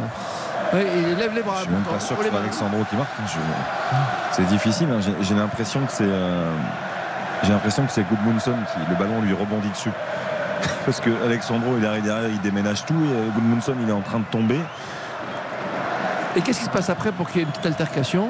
On va voir ce qui se passe. Non? Bah, je, je- je pense qu'en fait, quelque part, euh, André Gomez a, a voulu rendre euh, la monnaie de leur pièce aux, aux Bretons, c'est-à-dire Oui. qu'il n'a pas voulu rendre euh, le ballon rapidement. Euh, par rapport à ce qui s'est passé sur le, sur le but de l'égalisation euh, lilloise en fait si vous voulez. Mmh. Des petites gamineries. Voilà. ça, Là- ça, ça, Monsieur Gaillous, il doit tenir les choses beaucoup plus. C'est pas possible. Il a vu en plus comment ça s'est passé. Ah, il y a peut-être une coup. discussion avec la VAR ou avec un, son camion Euh, Peut-être sur une faute d'Alexandro, Non, non, non, non, non, Non, non, non, ça enfin, peut-être, hein, mais en tout cas, c'est validé à l'instant. ouais. Je pense qu'ils hésitaient un peu parce qu'il arrive lancé, il déménage tout quand même, hein, Alexandro. Ouais, c'est sur pour le ça. terrain, Mais euh, Et vous savez, en fait, il y a eu une, effectivement cette interrogation par rapport à la blessure de, de- de José Fonte, euh, Paulo Fonseca. euh, alors, souvent, ces derniers temps, il a mis les euros. Et puis là, il a, il a décidé de titulariser euh, Alexandro. Et, et- et souvent, en fait, quand il met Alexandro, c'est contre les blocs bas parce qu'il sait qu'il il a, il a- il a une qualité de relance qui est inférieure à celle de, de Lenny Euro. Par contre, sur les, les- les phases arrêtées euh, au niveau offensif, il, est- monte. il est très bon. Il est très bon. Et il- ça lui est arrivé de marquer plusieurs fois et, et ce soir encore. Ça va être dur pour les Brestois cette fin de match. 100 balles côté Lillois. Tout à fait. La, la 82e Quelle minute. et. André Gomez. Toujours. Exactement. j'adore. Toujours la Et- tête levée, C'est important. Et, buste droit. et André Gomez, justement, qui est sollicité. Il euh, change de côté pour euh, Gabi Goodmanson. Avec euh, Alexandro qui donne tranquillement à, à Thiago Diallo. Diallo pour André Gomez. Il joue quand même mal les coups les Brestois parce que là juste avant, avant la récupération lilloise, il y a de l'espace pour glisser le ballon à Albert Ellis, il tarde beaucoup trop. Euh, ils ont très peu de, de coups à jouer, mais il, il faut, il faut Ah. qu'ils le fassent beaucoup mieux. C'est- avec un long dégagement. Lucas Chevalier, c'est euh, récupéré par les Bretons. Euh, Brassier qui va changer de côté pour euh, Noah Fadiga qui va essayer de- d'éliminer son vis-à-vis. Alors en l'occurrence Goodmanson, ça sera une touche pour Brest et a priori deux nouveaux changements euh, dans, dans l'équipe d'Eric Roy. Ouais, je vois Jean-Kévin Duverne, le numéro 2. Et il y a également euh, c'est Kader Dembélé. Kader Dembélé qui va remplacer Madi Camara. Voilà. Et Jean-Kévin Duverne qui va remplacer Bradley Loco. Poste pour poste. Côté gauche. C'est du poste poste. C'est devenu son, son poste maintenant, Jean-Kévin Duverne. C'est quand même fantastique. hein. C'est-à-dire que Ouais. vous imaginez quand même un peu la polyvalence des joueurs où maintenant, on- même nous, hein, et c'est pas une erreur, Samin, t'as raison, hein, mais nous on le considère comme un latéral, Jean-Kévin Duverne, alors que c'est un vrai central. Enfin, souvent, quand tu es un peu ballotté à droite à gauche, c'est parce que bon, Mais c'est pas très bon signe. non, c'est rarement bon signe. C'est vrai. hein. Mais c'est- c'est- vrai que enfin, les, les- les différents entraîneurs euh, bretons ont cherché la solution euh, dans, dans l'axe de la défense sans jamais, sans jamais vraiment la trouver, la trouver depuis le début de saison. hein. Il y a eu Ouais, mais beaucoup de c'est- changements. Ça, euh, c'est sûr. Puis c'est sur le côté aussi, c'est qu'ils en avaient très peu. Donc euh, Jean-Kévin Duverne, il a donné satisfaction sur le côté et on s'est dit qu'on en avait peut-être plus besoin là que dans l'axe. Bah, maintenant, il y reste. Allez, les, les Bretons à la relance, là, la 84e minute, ils sont menés 2 buts 1 par les Lillois. Lille qui a réussi à renverser le match après euh, l'ouverture euh, du score euh, brestoise. Et, et évidemment, les, les Bretons vont essayer de réagir. Mais c'est compliqué parce qu'il y a un très bon pressing, là, notamment d'Angel Gomez et Avec de quand tu tiens ce score, tu imagines, tu prends 3 points ce soir, tu remontes, tu passes devant Ah, Rennes, t'as sûr. 44 points, ouais, t'as de l'espoir. Hein. Ouais, avant, avant un match important le, le week-end prochain également pour le LOSC. Un petit derby, c'est ça Un petit derby. Lance, hein, Lance le prochain. Exactement. Avec un, un ballon pour euh, Alexandro Thiago Diallo. Loin devant, en direction de Jonathan David et toujours pas de Mohamed Bayo, hein, côté lillois. La tête euh, de. Benjamin. Après, non, là, après, avec le deuxième but. euh, Tu crois? Oui, là, c'est plus une évidence de le faire Là, rentrer. là, à un partout, euh, ok, à 2-1, bon. Ouais. Renforce ton milieu de terrain. C'est vraiment un coach frileux. Vous êtes des coachs Pas frileux. du tout. Ouais, si. Non, mais là, pas Ah, la belle ouverture là de Gomez pour euh, Rémi Cabella. Rémi Cabella dans l'axe. Rémi Cabella au niveau des 20 mètres. Rémi à gauche, Cabella à qui a peut-être donné, qui aurait dû donner à gauche Mais pour oui, Angel Gomez. Ah, papa. pas Ouais, qui a temporisé. Il a. Ben oui, il y a le retour et personne lui dit et il le lâche pas assez vite son ballon. Vous n'êtes pas joueur avec Bayo. Moi, je l'aurais fait rentrer. Mais enfin, Oui, il mais fait un le partout. gagner, là. hein. Un partout, oui, mais maintenant. Voilà, c'est plus la peine.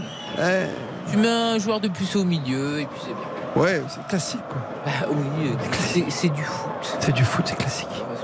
Vous êtes frileux. avec un long ballon en direction. Oh, Jean-Kévin Duverne là qui a. Je crains que c'est. Il vient de rentrer en jeu. hein. On l'a dit, Jean-Kévin Duverne, et je pense que sa, sa cheville a, a tourné quasiment Ah. sur son premier ballon, ou alors que ça- c'est peut-être un- une déchirure au niveau des adducteurs. Mais non. Ouais, j'ai l'impression. Euh, sur un choc avec euh, Tim Weah. Dites-moi, ça tombe quand même hein, Ah, c'est facilement assez ce soir. enfin, ouais. facilement. C'est, je sais pas, c'est pas la fin de saison complète hein, quand Ouais. même. Nous sommes Ouais. qu'au mois de février. hein. Ouais, faut, faut pas être, faut pas être défenseur latéral dans cette rencontre. Non, mais 30 Là, compte, je- ça fait beaucoup quand même ce Là, soir. là, ça fait beaucoup et je, si je ne m'abuse, je pense qu'ils n'avaient pas la feuille de match remplie, les, les Brestois, non? Ah ouais, ouais, ouais, ouais, aïe, c'est l'adducteur. L'adducteur. Ouais, Ouais, exactement, Claf. Ah, Non, c'est ça, exactement. 1, 2, Ouais, 3, c'est l'adducteur. 7, remplaçants. C'est ça, hein 7 remplaçants et pas 9. Parce qu'ils avaient beaucoup d'absents, ils avaient que 7 remplaçants sur la, la feuille de match. Bon, ça suffit pour un Oui, c'est pas mal quand même Non, oui, mais, euh, mais normalement, les- il y en a 9. Je sais bien. Donc ça veut dire qu'il y a un Ah, il, est, il est touché. en termes hein. de groupe. Il Ah, est le touché, euh, oui. Jean-Kévin Duverne. hein. Il a fait On 4 voit, il changements en plus. hein. Alors, je, je- je pense qu'il pourrait y 4 ou avoir. 5 un- changements, je sais plus. Je pense qu'il pourrait y avoir encore un changement, mais. Est-ce qu'il y a un joueur. euh, il semble. Euh, ouais. pouce levé. Ouais, Pouce, dit- pouce levé, a il priori. dit à son va- banc que c'est va- ok. Non, il a fait les 5, c'est cuit. Ah, c'est cuit, d'accord. Donc Il il va va serrer les dents. Là, Ah, il là, a fait les contre, le maréchal, Camara et Loco sont sortis. D'accord. J'avais un oublié. hein. J'avais oublié un petit. Ok. Après, il peut faire comme s'il y avait un protocole commotion. non, non, là, on voit pas trop. Ah, il se tient Ah non, parce l'adducteur. que s'il y a un protocole commotion, Oui, tu je peux sais, faire oui, bon, là. Je vais rentrer. Le protocole commotion sur, L'adducteur sur l'adducteur. Ah, Protocole à moi tout seul, quoi. Il peut, il peut à peine courir. Jean-Kévin Duverne dans cette fin de rencontre. euh, et ça sera un nouveau corner pour Lille. La 88e minute bientôt. Et, et forcément, cette fois-ci, Rémi Cabella prend tout son temps avant de tirer ce, cet énième corner. Je vois quand même la montée aux avant-postes euh, de, de Thiago Diallo. Et du, du- du buteur également, Alexandro évidemment. Rémi Cabella qui choisit ses ballons, lui. Ah, ouais, exactement. Parce qu'il y avait deux Bien. ballons sur la Ouais, pelouse. c'est un peu comme les balles de tennis. hein. On parlait de Federer tout à l'heure. Allez, Rémi Cabella. Ah, il faut maintenant, il, il est- sincèrement, j'ai regardé le, le chrono. Ça fait 35 secondes qu'il est au, au niveau du, du poteau de corner. Et ça y est, il tire. Euh, loin devant, c'est dégagé. C'est repris par euh, Gabi Goodmanson. Gabi Goodmanson qui va faire tourner tranquillement pour son gardien, Lucas Chevalier. Bah, la Et on se 88e, tu peux faire tourner tranquille. hein. Bah ouais, on Tu parlais hein. d'un énième corner, je crois que c'était le 12e là 11e Tout à ou l'heure, il y a 12e corner Il y a une série tout à l'heure où il y a une 4 d'affilée. hein. pour le LOSC. C'est énorme. Ouais. La tête de Dari. Contrario 2 pour le Stade Brestois. Bah, le problème, c'est que devant, euh, les Brestois n'ont vraiment pas grand-chose. est-ce qu'ils peuvent le faire? Est-ce qu'ils ont la possibilité, les joueurs? C'est plein de questions. hein. Quand tu es 16e du championnat, voilà, tu as tes réponses aussi. Ouais, c'est 16e et puis également avec, euh, on, on rappelle, un Les 6 remplaçants, titulaires oui, absents. oui, oui, bien Six sûr. titulaires Bien absents. sûr, bien sûr. Et, et ce ballon dans les pieds des Lillois avec Timoya pour euh, Thiago Diallo. Il reste 1 minute 30 dans le temps réglementaire de cette rencontre avec Benjamin André qui euh, cherche et trouve Timoya avec maintenant André Gomez au niveau de la ligne médiane. Gomez qui va garder le ballon dans les pieds tranquillement et donner à, à Angel Gomez. Euh, pour euh, Gaby Goodmanson maintenant. Goodmanson qui va essayer de- d'entrer dans l'espace de réparation, qui va essayer de centrer tout en puissance. Le centre qui passe devant tout le monde et qui est dégagé par euh, Dari finalement avec Benjamin André à la récupération. André pour euh, Gomsch. Ah, la portugaise, la prononciation. C'est quand même fou comment un extérieur du pied peut, euh, peut, peut nous exciter Illuminé. à chaque fois. C'est incroyable. hein. Bah, c'est beau. À l'extérieur Ah, du pied d'André, il, il a le temps, il a l'espace pour le faire, mais moi ça me procure toujours un petit, euh, Attention. petit Le centre de Cabella avec ah, il y a pénalty. Ah, bah oui. Ah, Ah, il ne pénalty. siffle Ah, bah pas. oui. Non. Ah, c'est extraordinaire.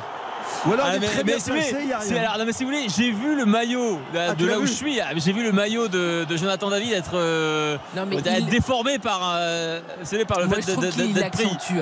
Ah, il va Alors, trop peut-être un peu. Il accentue trop, Ah, mais- Jonathan David. C'est vrai qu'il se fait tirer le maillot. Ah, mais oui Mais t'as l'impression que c'est un éléphant qui vient de lui tirer dessus. C'est un peu trop euh, Bah, surjoué. Gaillot, c'était bien placé. hein. Oui, oui, Gaillot, Ah, mais il, était parfaitement euh, C'est placé. pour ça que je dis ça. Je trouve que c'est surjoué. Ah, on vient voir. On ralentit. Alors, mais, Est-ce qu'on voit mais- quelque chose? Alors, est-ce qu'il- est-ce qu'il- est-ce- en fait, c'est peut-être. Est-ce qu'il n'y a pas En une fait, il y a- faute il y, a une poussette de David au départ. Donc je, Ah, c'est je- peut-être pour ça. parce C'est peut-être que pour ça. Au départ, au départ, je Ah bah pense oui, que c'est David qui même. qui le pousse un petit. Oui, non, mais après, il le tire. Mais j'ai l'impression, moi, qu'au début, Oui, il le pousse un peu. ouais, au moment de la passe de Cabella, il voit que pour lui passer devant, il, voilà, il va être devant lui. Donc il le pousse légèrement et ensuite, le défenseur le tire par le maillot. L'accrochage, le tirage de maillot est clair. hein. Tu sais que moi, je ferais bien rentrer Bayo quand même. Ouais, bah, à la place de Jonathan Allez, Bayo qui va rentrer à la place de Ah, Jo- de, Joe content, David. Non, mais vous m'écoutez jamais. Heureusement que je suis un grand coach. Parce Non, mais à la, à la Ça place de Jonathan David, c'est du poste pour poste. Il prend pas de risque. Et bien sûr. On n'est pas frileux et tu n'es pas non plus euh, quelqu'un qui est adepte du jeu offensif. Tu vois La 91e minute et il restera 3 minutes. Ouais. qu'est-ce que tu veux qu'il se passe? Ben, un but de Bayo. Bah peut-être, on lui souhaite. Je m'en abri à 3 minutes de la fin. Pour vous donner quand même une idée, parce que là, certains disent que la possession, euh, bon, c'est- c'est pas toujours significatif euh, d'une domination. Euh, 69% de possession de balle pour le, le LOSC, 18 tirs, 3 simplement côté brestois, À la mi-temps, il y avait zéro. 0 cadré. Donc après sur les 18 tirs lillois, il n'y en a que 4 cadrés aussi. Donc il y a, il y a quand même un, Mais tu sais, en possession de balle, je pense que j'aurais mis 80%. un manque de justesse. Oh là Je suis là, et, méchant, mais- et ça se fritouille encore. là. Bah oui. Ouais, c'est et C'est c'est- énervant. c'est- c'est- Minetti, c'est, euh, André Gomez. Ouais, c'est André Gomez. Alors, euh, autant euh, c'est vrai que depuis le début de rencontre et puis de manière générale, il est, il est élégant ballon au pied, mais c'est vrai que là, dans cette, euh, dans cette fin de rencontre, Ah, il va bien chercher quand même. hein, ouais, il va pas mal provoquer les adversaires. Alors que là, il reste, euh, allez, deux minutes dans le temps additionnel. Et, les Brestois, toi, sont toujours combatifs, mais c'est vraiment euh, c'est stérile à chaque fois, les Ouais, occasions. ouais, c'est ça qui est terrible. Avec Benjamin André qui prend tout son temps, qui donne derrière. Hop, hop, hop, Euh, ouais, pas de souci, pas de souci pour Lucas Chevalier. Très loin, très haut, très fort. Et ça va sortir euh, en touche. Mais c'est vrai que l'impression. Et encore Oh là Exactement. l'impression qu'on a Ah, également, c'est que. Regardez, regardez l'attitude de Monsieur Caillous. Ouais, le match n'est pas tenu. Non, le match n'est pas mais tenu. Bien sûr, il reste à 15 mètres de l'action. Là, il doit arriver tout de suite. Il doit séparer les Bon, mecs Eric Roy avec directement. Ouh là là, ah, les deux entraîneurs. Ah ouais, euh, entre, entre Paolo Fonseca et, et Eric Roy, c'est- euh, c'est très tendu. Attention parce qu'il y a du tempérament aussi hein, du côté d'Eric Roy, on le non, sait. mais, non, mais bien sûr, bon, alors, aussi. pour le coup, là, et puis il y, a- il y a évidemment beaucoup de tension, mais, Non, mais, mais- sincèrement, c'est- dès le départ qu'il fallait intervenir pour, complètement évi- raison, pour, Sam. pour- pour éviter ce genre de Mais c'est comportement. dès le début du match. Monsieur Gailloust, il est à côté. Il est à côté de ses pompes totales. Il ne tient pas son match. Tu l'as très Bien bien, dit. Aujourd'hui, quand on voit autant d'agissements comme cela, c'est parce que l'arbitre ne maîtrise pas les débats. C'est à l'arbitre de Ça mettre les choses au clair. Entre Roy et Fonseca, ça, ça continue. Regarde, C'est déplorable. Ouais, bon, là, ils sont, ils sont en train de s'invectiver, mais Oui. bon, ils, se, ils se- ils se sont. ouais, alors, Pa- Paolo Fonseca, ouais, il continue. hein. Allez, ça revient. Tu vois, Mais voilà, enfin, en, en tout cas, tout à l'heure, ils étaient vraiment euh, à deux doigts de- d'en Ah oui. revenir aux mains. Bon, là, ils sont chacun dans leur zone technique. Et, et Monsieur Gailloust, alors qu'est-ce qu'il va faire? Il va mettre un carton jaune. Bah oui, euh, à tous les deux. ouais, il, faut- il va choisir deux joueurs. Fadiga Cabella. Et Roy, il va pas lâcher. hein. C'est pas qu'un joueur de golf, hein, Eric Roy. hein. Non, non, non. Non, il, il est, aime il est- ça. il est- il est très calme, mais quand il commence à bouillir, quand il commence à monter, euh, il- bon, on s'en C'est souvient. un hein. milieu à l'ancienne. hein. On s'en souvient. Il, il a tendance à exploser aussi. Alors là, il y avait deux ballons sur la pelouse. On est vraiment dans les toutes dernières secondes. hein. Je pense même qu'on est peut-être au-delà du temps additionnel. Je regarde ça. Il reste 30 secondes dans le temps additionnel. Alors que va faire Monsieur Gailloust Il prend tout son temps et il va sortir Ça y est, il sort des cartons. Un carton. Ben, ça va être rouge. Est-ce que c'est un rouge Oui, oui, ça va être un rouge, tu vas voir. Il sort. Aux ouais, entraîneurs. ah, Je vois un Non rouge. Rouge pour Fonseca.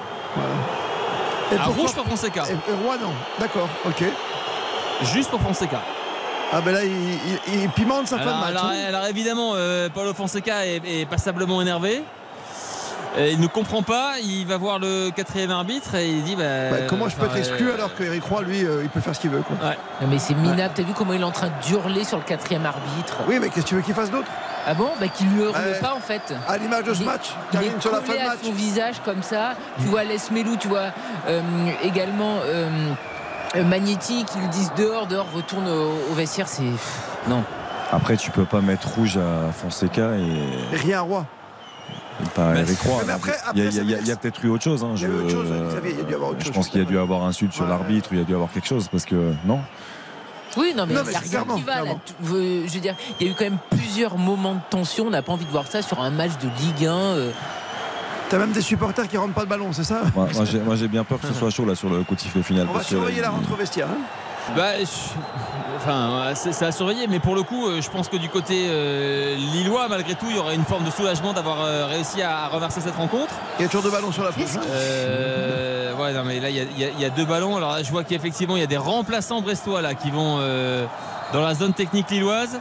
Ah, mais c'est- c'est- le, Ouais, le match, non, le match n'est pas tenu. Le match n'est pas tenu. On, Catastrophe. on- on sent, on sent que ça, na- ça navigue à vue là de. On dirait qu'il a peur de prendre une petite giflette. euh, au niveau de Monsieur Gaillou. Catastrophe. Ces arbitres-là ne, peuvent pas arbitrer en Ligue 1. Et c'est. Et allez. Et c'est terminé. Ouais, mais vaut mieux qu'il arrête, oui. C'est- terminé. Alors évidemment, il y, a, il y a un grand soulagement du côté du, du public de Pierre Mauroy, mais euh, ça, ça laisse un, un goût amer quand même dans, dans la bouche cette fin de rencontre parce que bah, on a vu des choses qui, euh, qu'on n'était pas censé voir et d'ailleurs la, la tension continue avec des, des- des- des joueurs euh, brestois euh, bah, qui, vont, qui vont aller voir euh, certains cadres.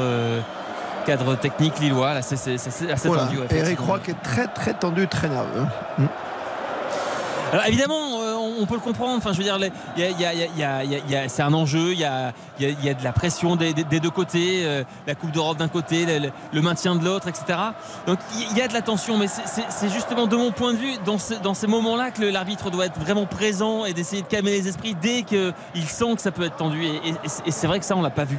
On l'a pas vu. Ouais. Après, depuis le début du match, Karine dit que les Lillois sont fébriles. Ils, les, ils étaient vraiment très très fébriles en fin de match. Et euh, à l'image de Fonseca qui a dû dire un mot, qui a dû dépasser l'entendement, puisque Eric Roy ne sort pas. Il n'a même pas de carton jaune, alors que le carton rouge est direct pour Fonseca. hein.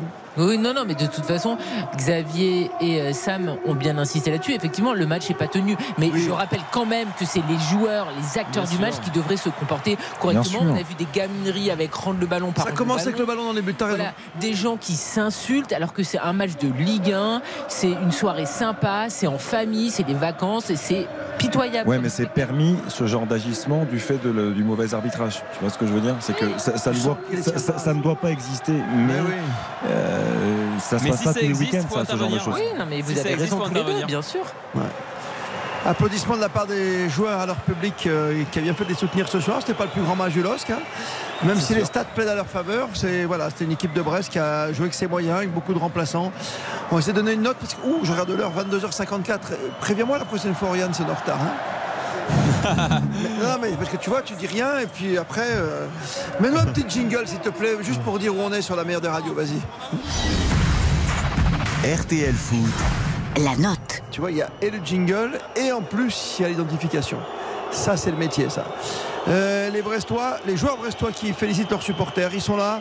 Peut-être encore en vie. Ils perdent beaucoup quand même, les Brestois, parce qu'ils stagnent avec 20 points. Et derrière, ça va pousser avec 3, 19, Auxerre 18 et Ajaccio. Angers, c'est beaucoup plus loin. Et devant, l'équipe de Lille, donc remonte 44 points devant Rennes, 43. Lille est cinquième ce soir. La note, Karine Galli. Je reste à 4 parce que j'ai pas vu un grand spectacle. On rappelle que les trois bus sont des bus sur coup de pied arrêté. Et par contre, j'ai vu euh, des attitudes qui n'ont pas lieu d'être, des gamineries, de je te Donc, rappelle t'aurais pu le descendre à ballon. 3, quoi, tu veux dire. Euh, J'aurais pu, oui. Euh, Fonseca et Roy, c'est des adultes. Ils se hurlent dessus, ils s'insultent comme du poisson pourri. T'as le quatrième arbitre qui s'en prend plein la poire aussi. J'ai pas envie de voir ça euh, lors d'un match de foot. Les gens ne viennent pas au stade pour voir ça. Non, c'est clair. Xavier avant Sam. Oui, tu as complètement raison par rapport à tout ce que tu viens de dire, euh, notamment sur l'attitude des acteurs. C'est moi, je, je supporte pas ce genre de choses-là, mais Monsieur Gaillouste, euh, je on n'aura peut-être pas le temps de faire mon catastrophique, mais c'est lui. J'avais compris, Non, mais pour le le coup, c'est lui. Là, il y a- personne d'autre. Euh, cet arbitre, ça fait quand même plusieurs fois. hein. Il est coutumier du fait de, de la non tenue de ses matchs.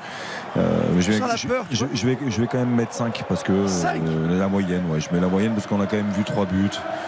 Euh, certes sur coup de pied arrêté, j'ai vu un LOSC par intermittence, par séquence faire des choses positives. Donc je j'aime pas trop mettre en dessous de la moyenne. moi. Donc euh, je- Oui. la moyenne c'est pas une énorme note non plus. hein. Non, non, non, C'est vrai moyenne, que quoi. ça, ça peut faire 5. Sam? Bah, en fait, j'allais mettre 5 finalement, mais c'est vrai que vu ce qui s'est passé en, fin de match, hein. euh, ouais, Ouais, je, vais, ouais. je vais rester à 4 pour tout ce qui a été dit par, euh, par, par Karine. euh, voilà, des comportements déplacés, un match qui n'avait pas été euh, tenu par l'arbitre et c'est un spectacle qui du coup perd un peu de sa saveur. C'est bien clair, 22h56. RTL Foot, Le magnifique. Waouh, waouh, waouh. À chaque fois que je vous écoute avec Eric Silvestro, entre le magnifique, les encouragements et le catastrophique que nous avons tous ce soir, déjà, bon, on a déjà un point. Le magnifique, Karine. Tu veux te lancer ou pas? Il n'y en a pas. Non, il n'y en a pas. C'est difficile, hein? Franchement. Parce que moi, j'étais parti, tu vois, j'avais noté un petit moment, j'avais marqué bisote, mais avec sa sortie ratée. euh. Ah oui, là, il a, il a fait le saut de l'ange après, donc. hein. Non, non, mais Joli Non. plongeon. sur l'ensemble du match, c'est le seul qui me. Tu vois? Moi, je Ah sais pas, mais je vais, euh, je sur vais, le deuxième but, c'est pour lui. je vais mettre- je vais- je vais en- je vais mettre André Gomez, mais euh, sans, beau, parce sans qu'il est conviction. Oui, enfin, t'as vu son attitude ce soir Je suis d'accord. Tu peux pas le mettre. Tu ne peux pas le Non, mettre. mais il n'y a pas de magnifique à proprement là dit. là là Je suis d'accord avec vous, sauf que s'il y a un joueur qui m'a procuré deux trois émotions ce soir, c'est lui. Non, non, L'émotion, je la note tout de suite, mais je, vous coupe. Écoutez le, écoutez le stade quand même, comme On d'habitude. prépare le derby. Vas-y.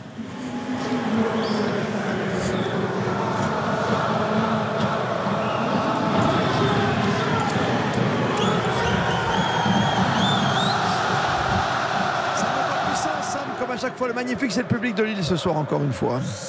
Ah, Peut-être, effectivement, on, a, entendu des euh, on veut le derby, on veut le derby. Donc ils ont déjà tourné la page et ils se projettent euh, sur la rencontre de samedi prochain à Bollard. Évidemment, ça va, ça va être un match très important entre deux équipes qui visent euh, une qualification en Coupe d'Europe. Bah, moi, je- juste pour le, le magnifique, j'avais des difficultés également à le trouver. Mais j'aurais- choisi l'autre milieu de terrain lillois, Benjamin André, notamment pour les deux Ouais. trois euh, extérieurs du pied droit euh, qui, euh, qui nous a, qui nous Allez. C'est poussif, hein, c'est poussif. On hein. l'accepte. hein. On l'accepte. On va l'accepter. hein. Va, allez, on a deux minutes de 23h. RTL Foot, les encouragements. Xavier, c'est à toi. Ah, je, je vais le donner à Zegrova. Moi, je- moi j'aime bien C'est qu'il est Zegrova. sorti. Oui, je sais. Mais j'ai- Mais j'aime bien Zegrova. Ça, Je, trouve- je qu'il a un bon pied gauche. Je trouve qu'il crée, il apporte. On avait eu un auditeur un jour qui l'avait euh, tué, complètement tué. Bah, C'était il y a deux journées. hein. Ouais, ouais, il avait été brillant d'ailleurs juste après. Mais, euh, mais je trouve que c'est un joueur qui, qui crée du déséquilibre, qui crée de l'incertitude. Et moi, j'aime ça. Karine? Euh, Ouais, Sam alors, vas-y. Alexandro. Ah, Alexandro avec sa J'allais tête de dire. Alexandro, j'allais dire Alexandro. Ouais, ils sont mignons, ils sont d'accord. Et un petit Wea, Ouais, je suis d'accord aussi. tu vois Ouais, bien sûr. De passer. C'est bien vu, Christophe Paco, c'est très bien vu. Mmh, oui, bah, j'ai pris Alexandro. Si tu prends celui d'à côté, ça marche aussi. c'est comme tu veux. Merci Samuel Duhamel pour l'ensemble de vos commentaires. À C'est un plaisir. pour un petit derby, Merci tu vois. beaucoup. Bien ça. Eh ben, samedi prochain. Ils reviennent Ah à oui. 5 points là. Ils reviennent à 5 points de lance, l'air de rien. Lance joue à Montpellier, attention. hein. Eh, Je serai là en plus. Tranquille. On va pas s'affoler, on va pas s'affoler, Xavier. Un match à la Ah, Attention Montpellier dans un carillon, attention. Montpellier face à Lens, grand match demain soir pour nous 21h dans la foulée d'Angers-Lyon et puis dimanche programme exceptionnel avec les matchs de 13 et 15h et surtout 17h. Monaco-Nice c'est dans la foulée, un des grands classiques de notre championnat. Marseille, Paris Saint-Germain. Merci Karine. Merci Gali. beaucoup. Merci Xavier. Merci Paco, Donc, merci à tous. Merci Oriane, Pierre arrive à la réalisation. Il est tout pile 23h. RTL. Plus que jamais, vous êtes bien sur RTL.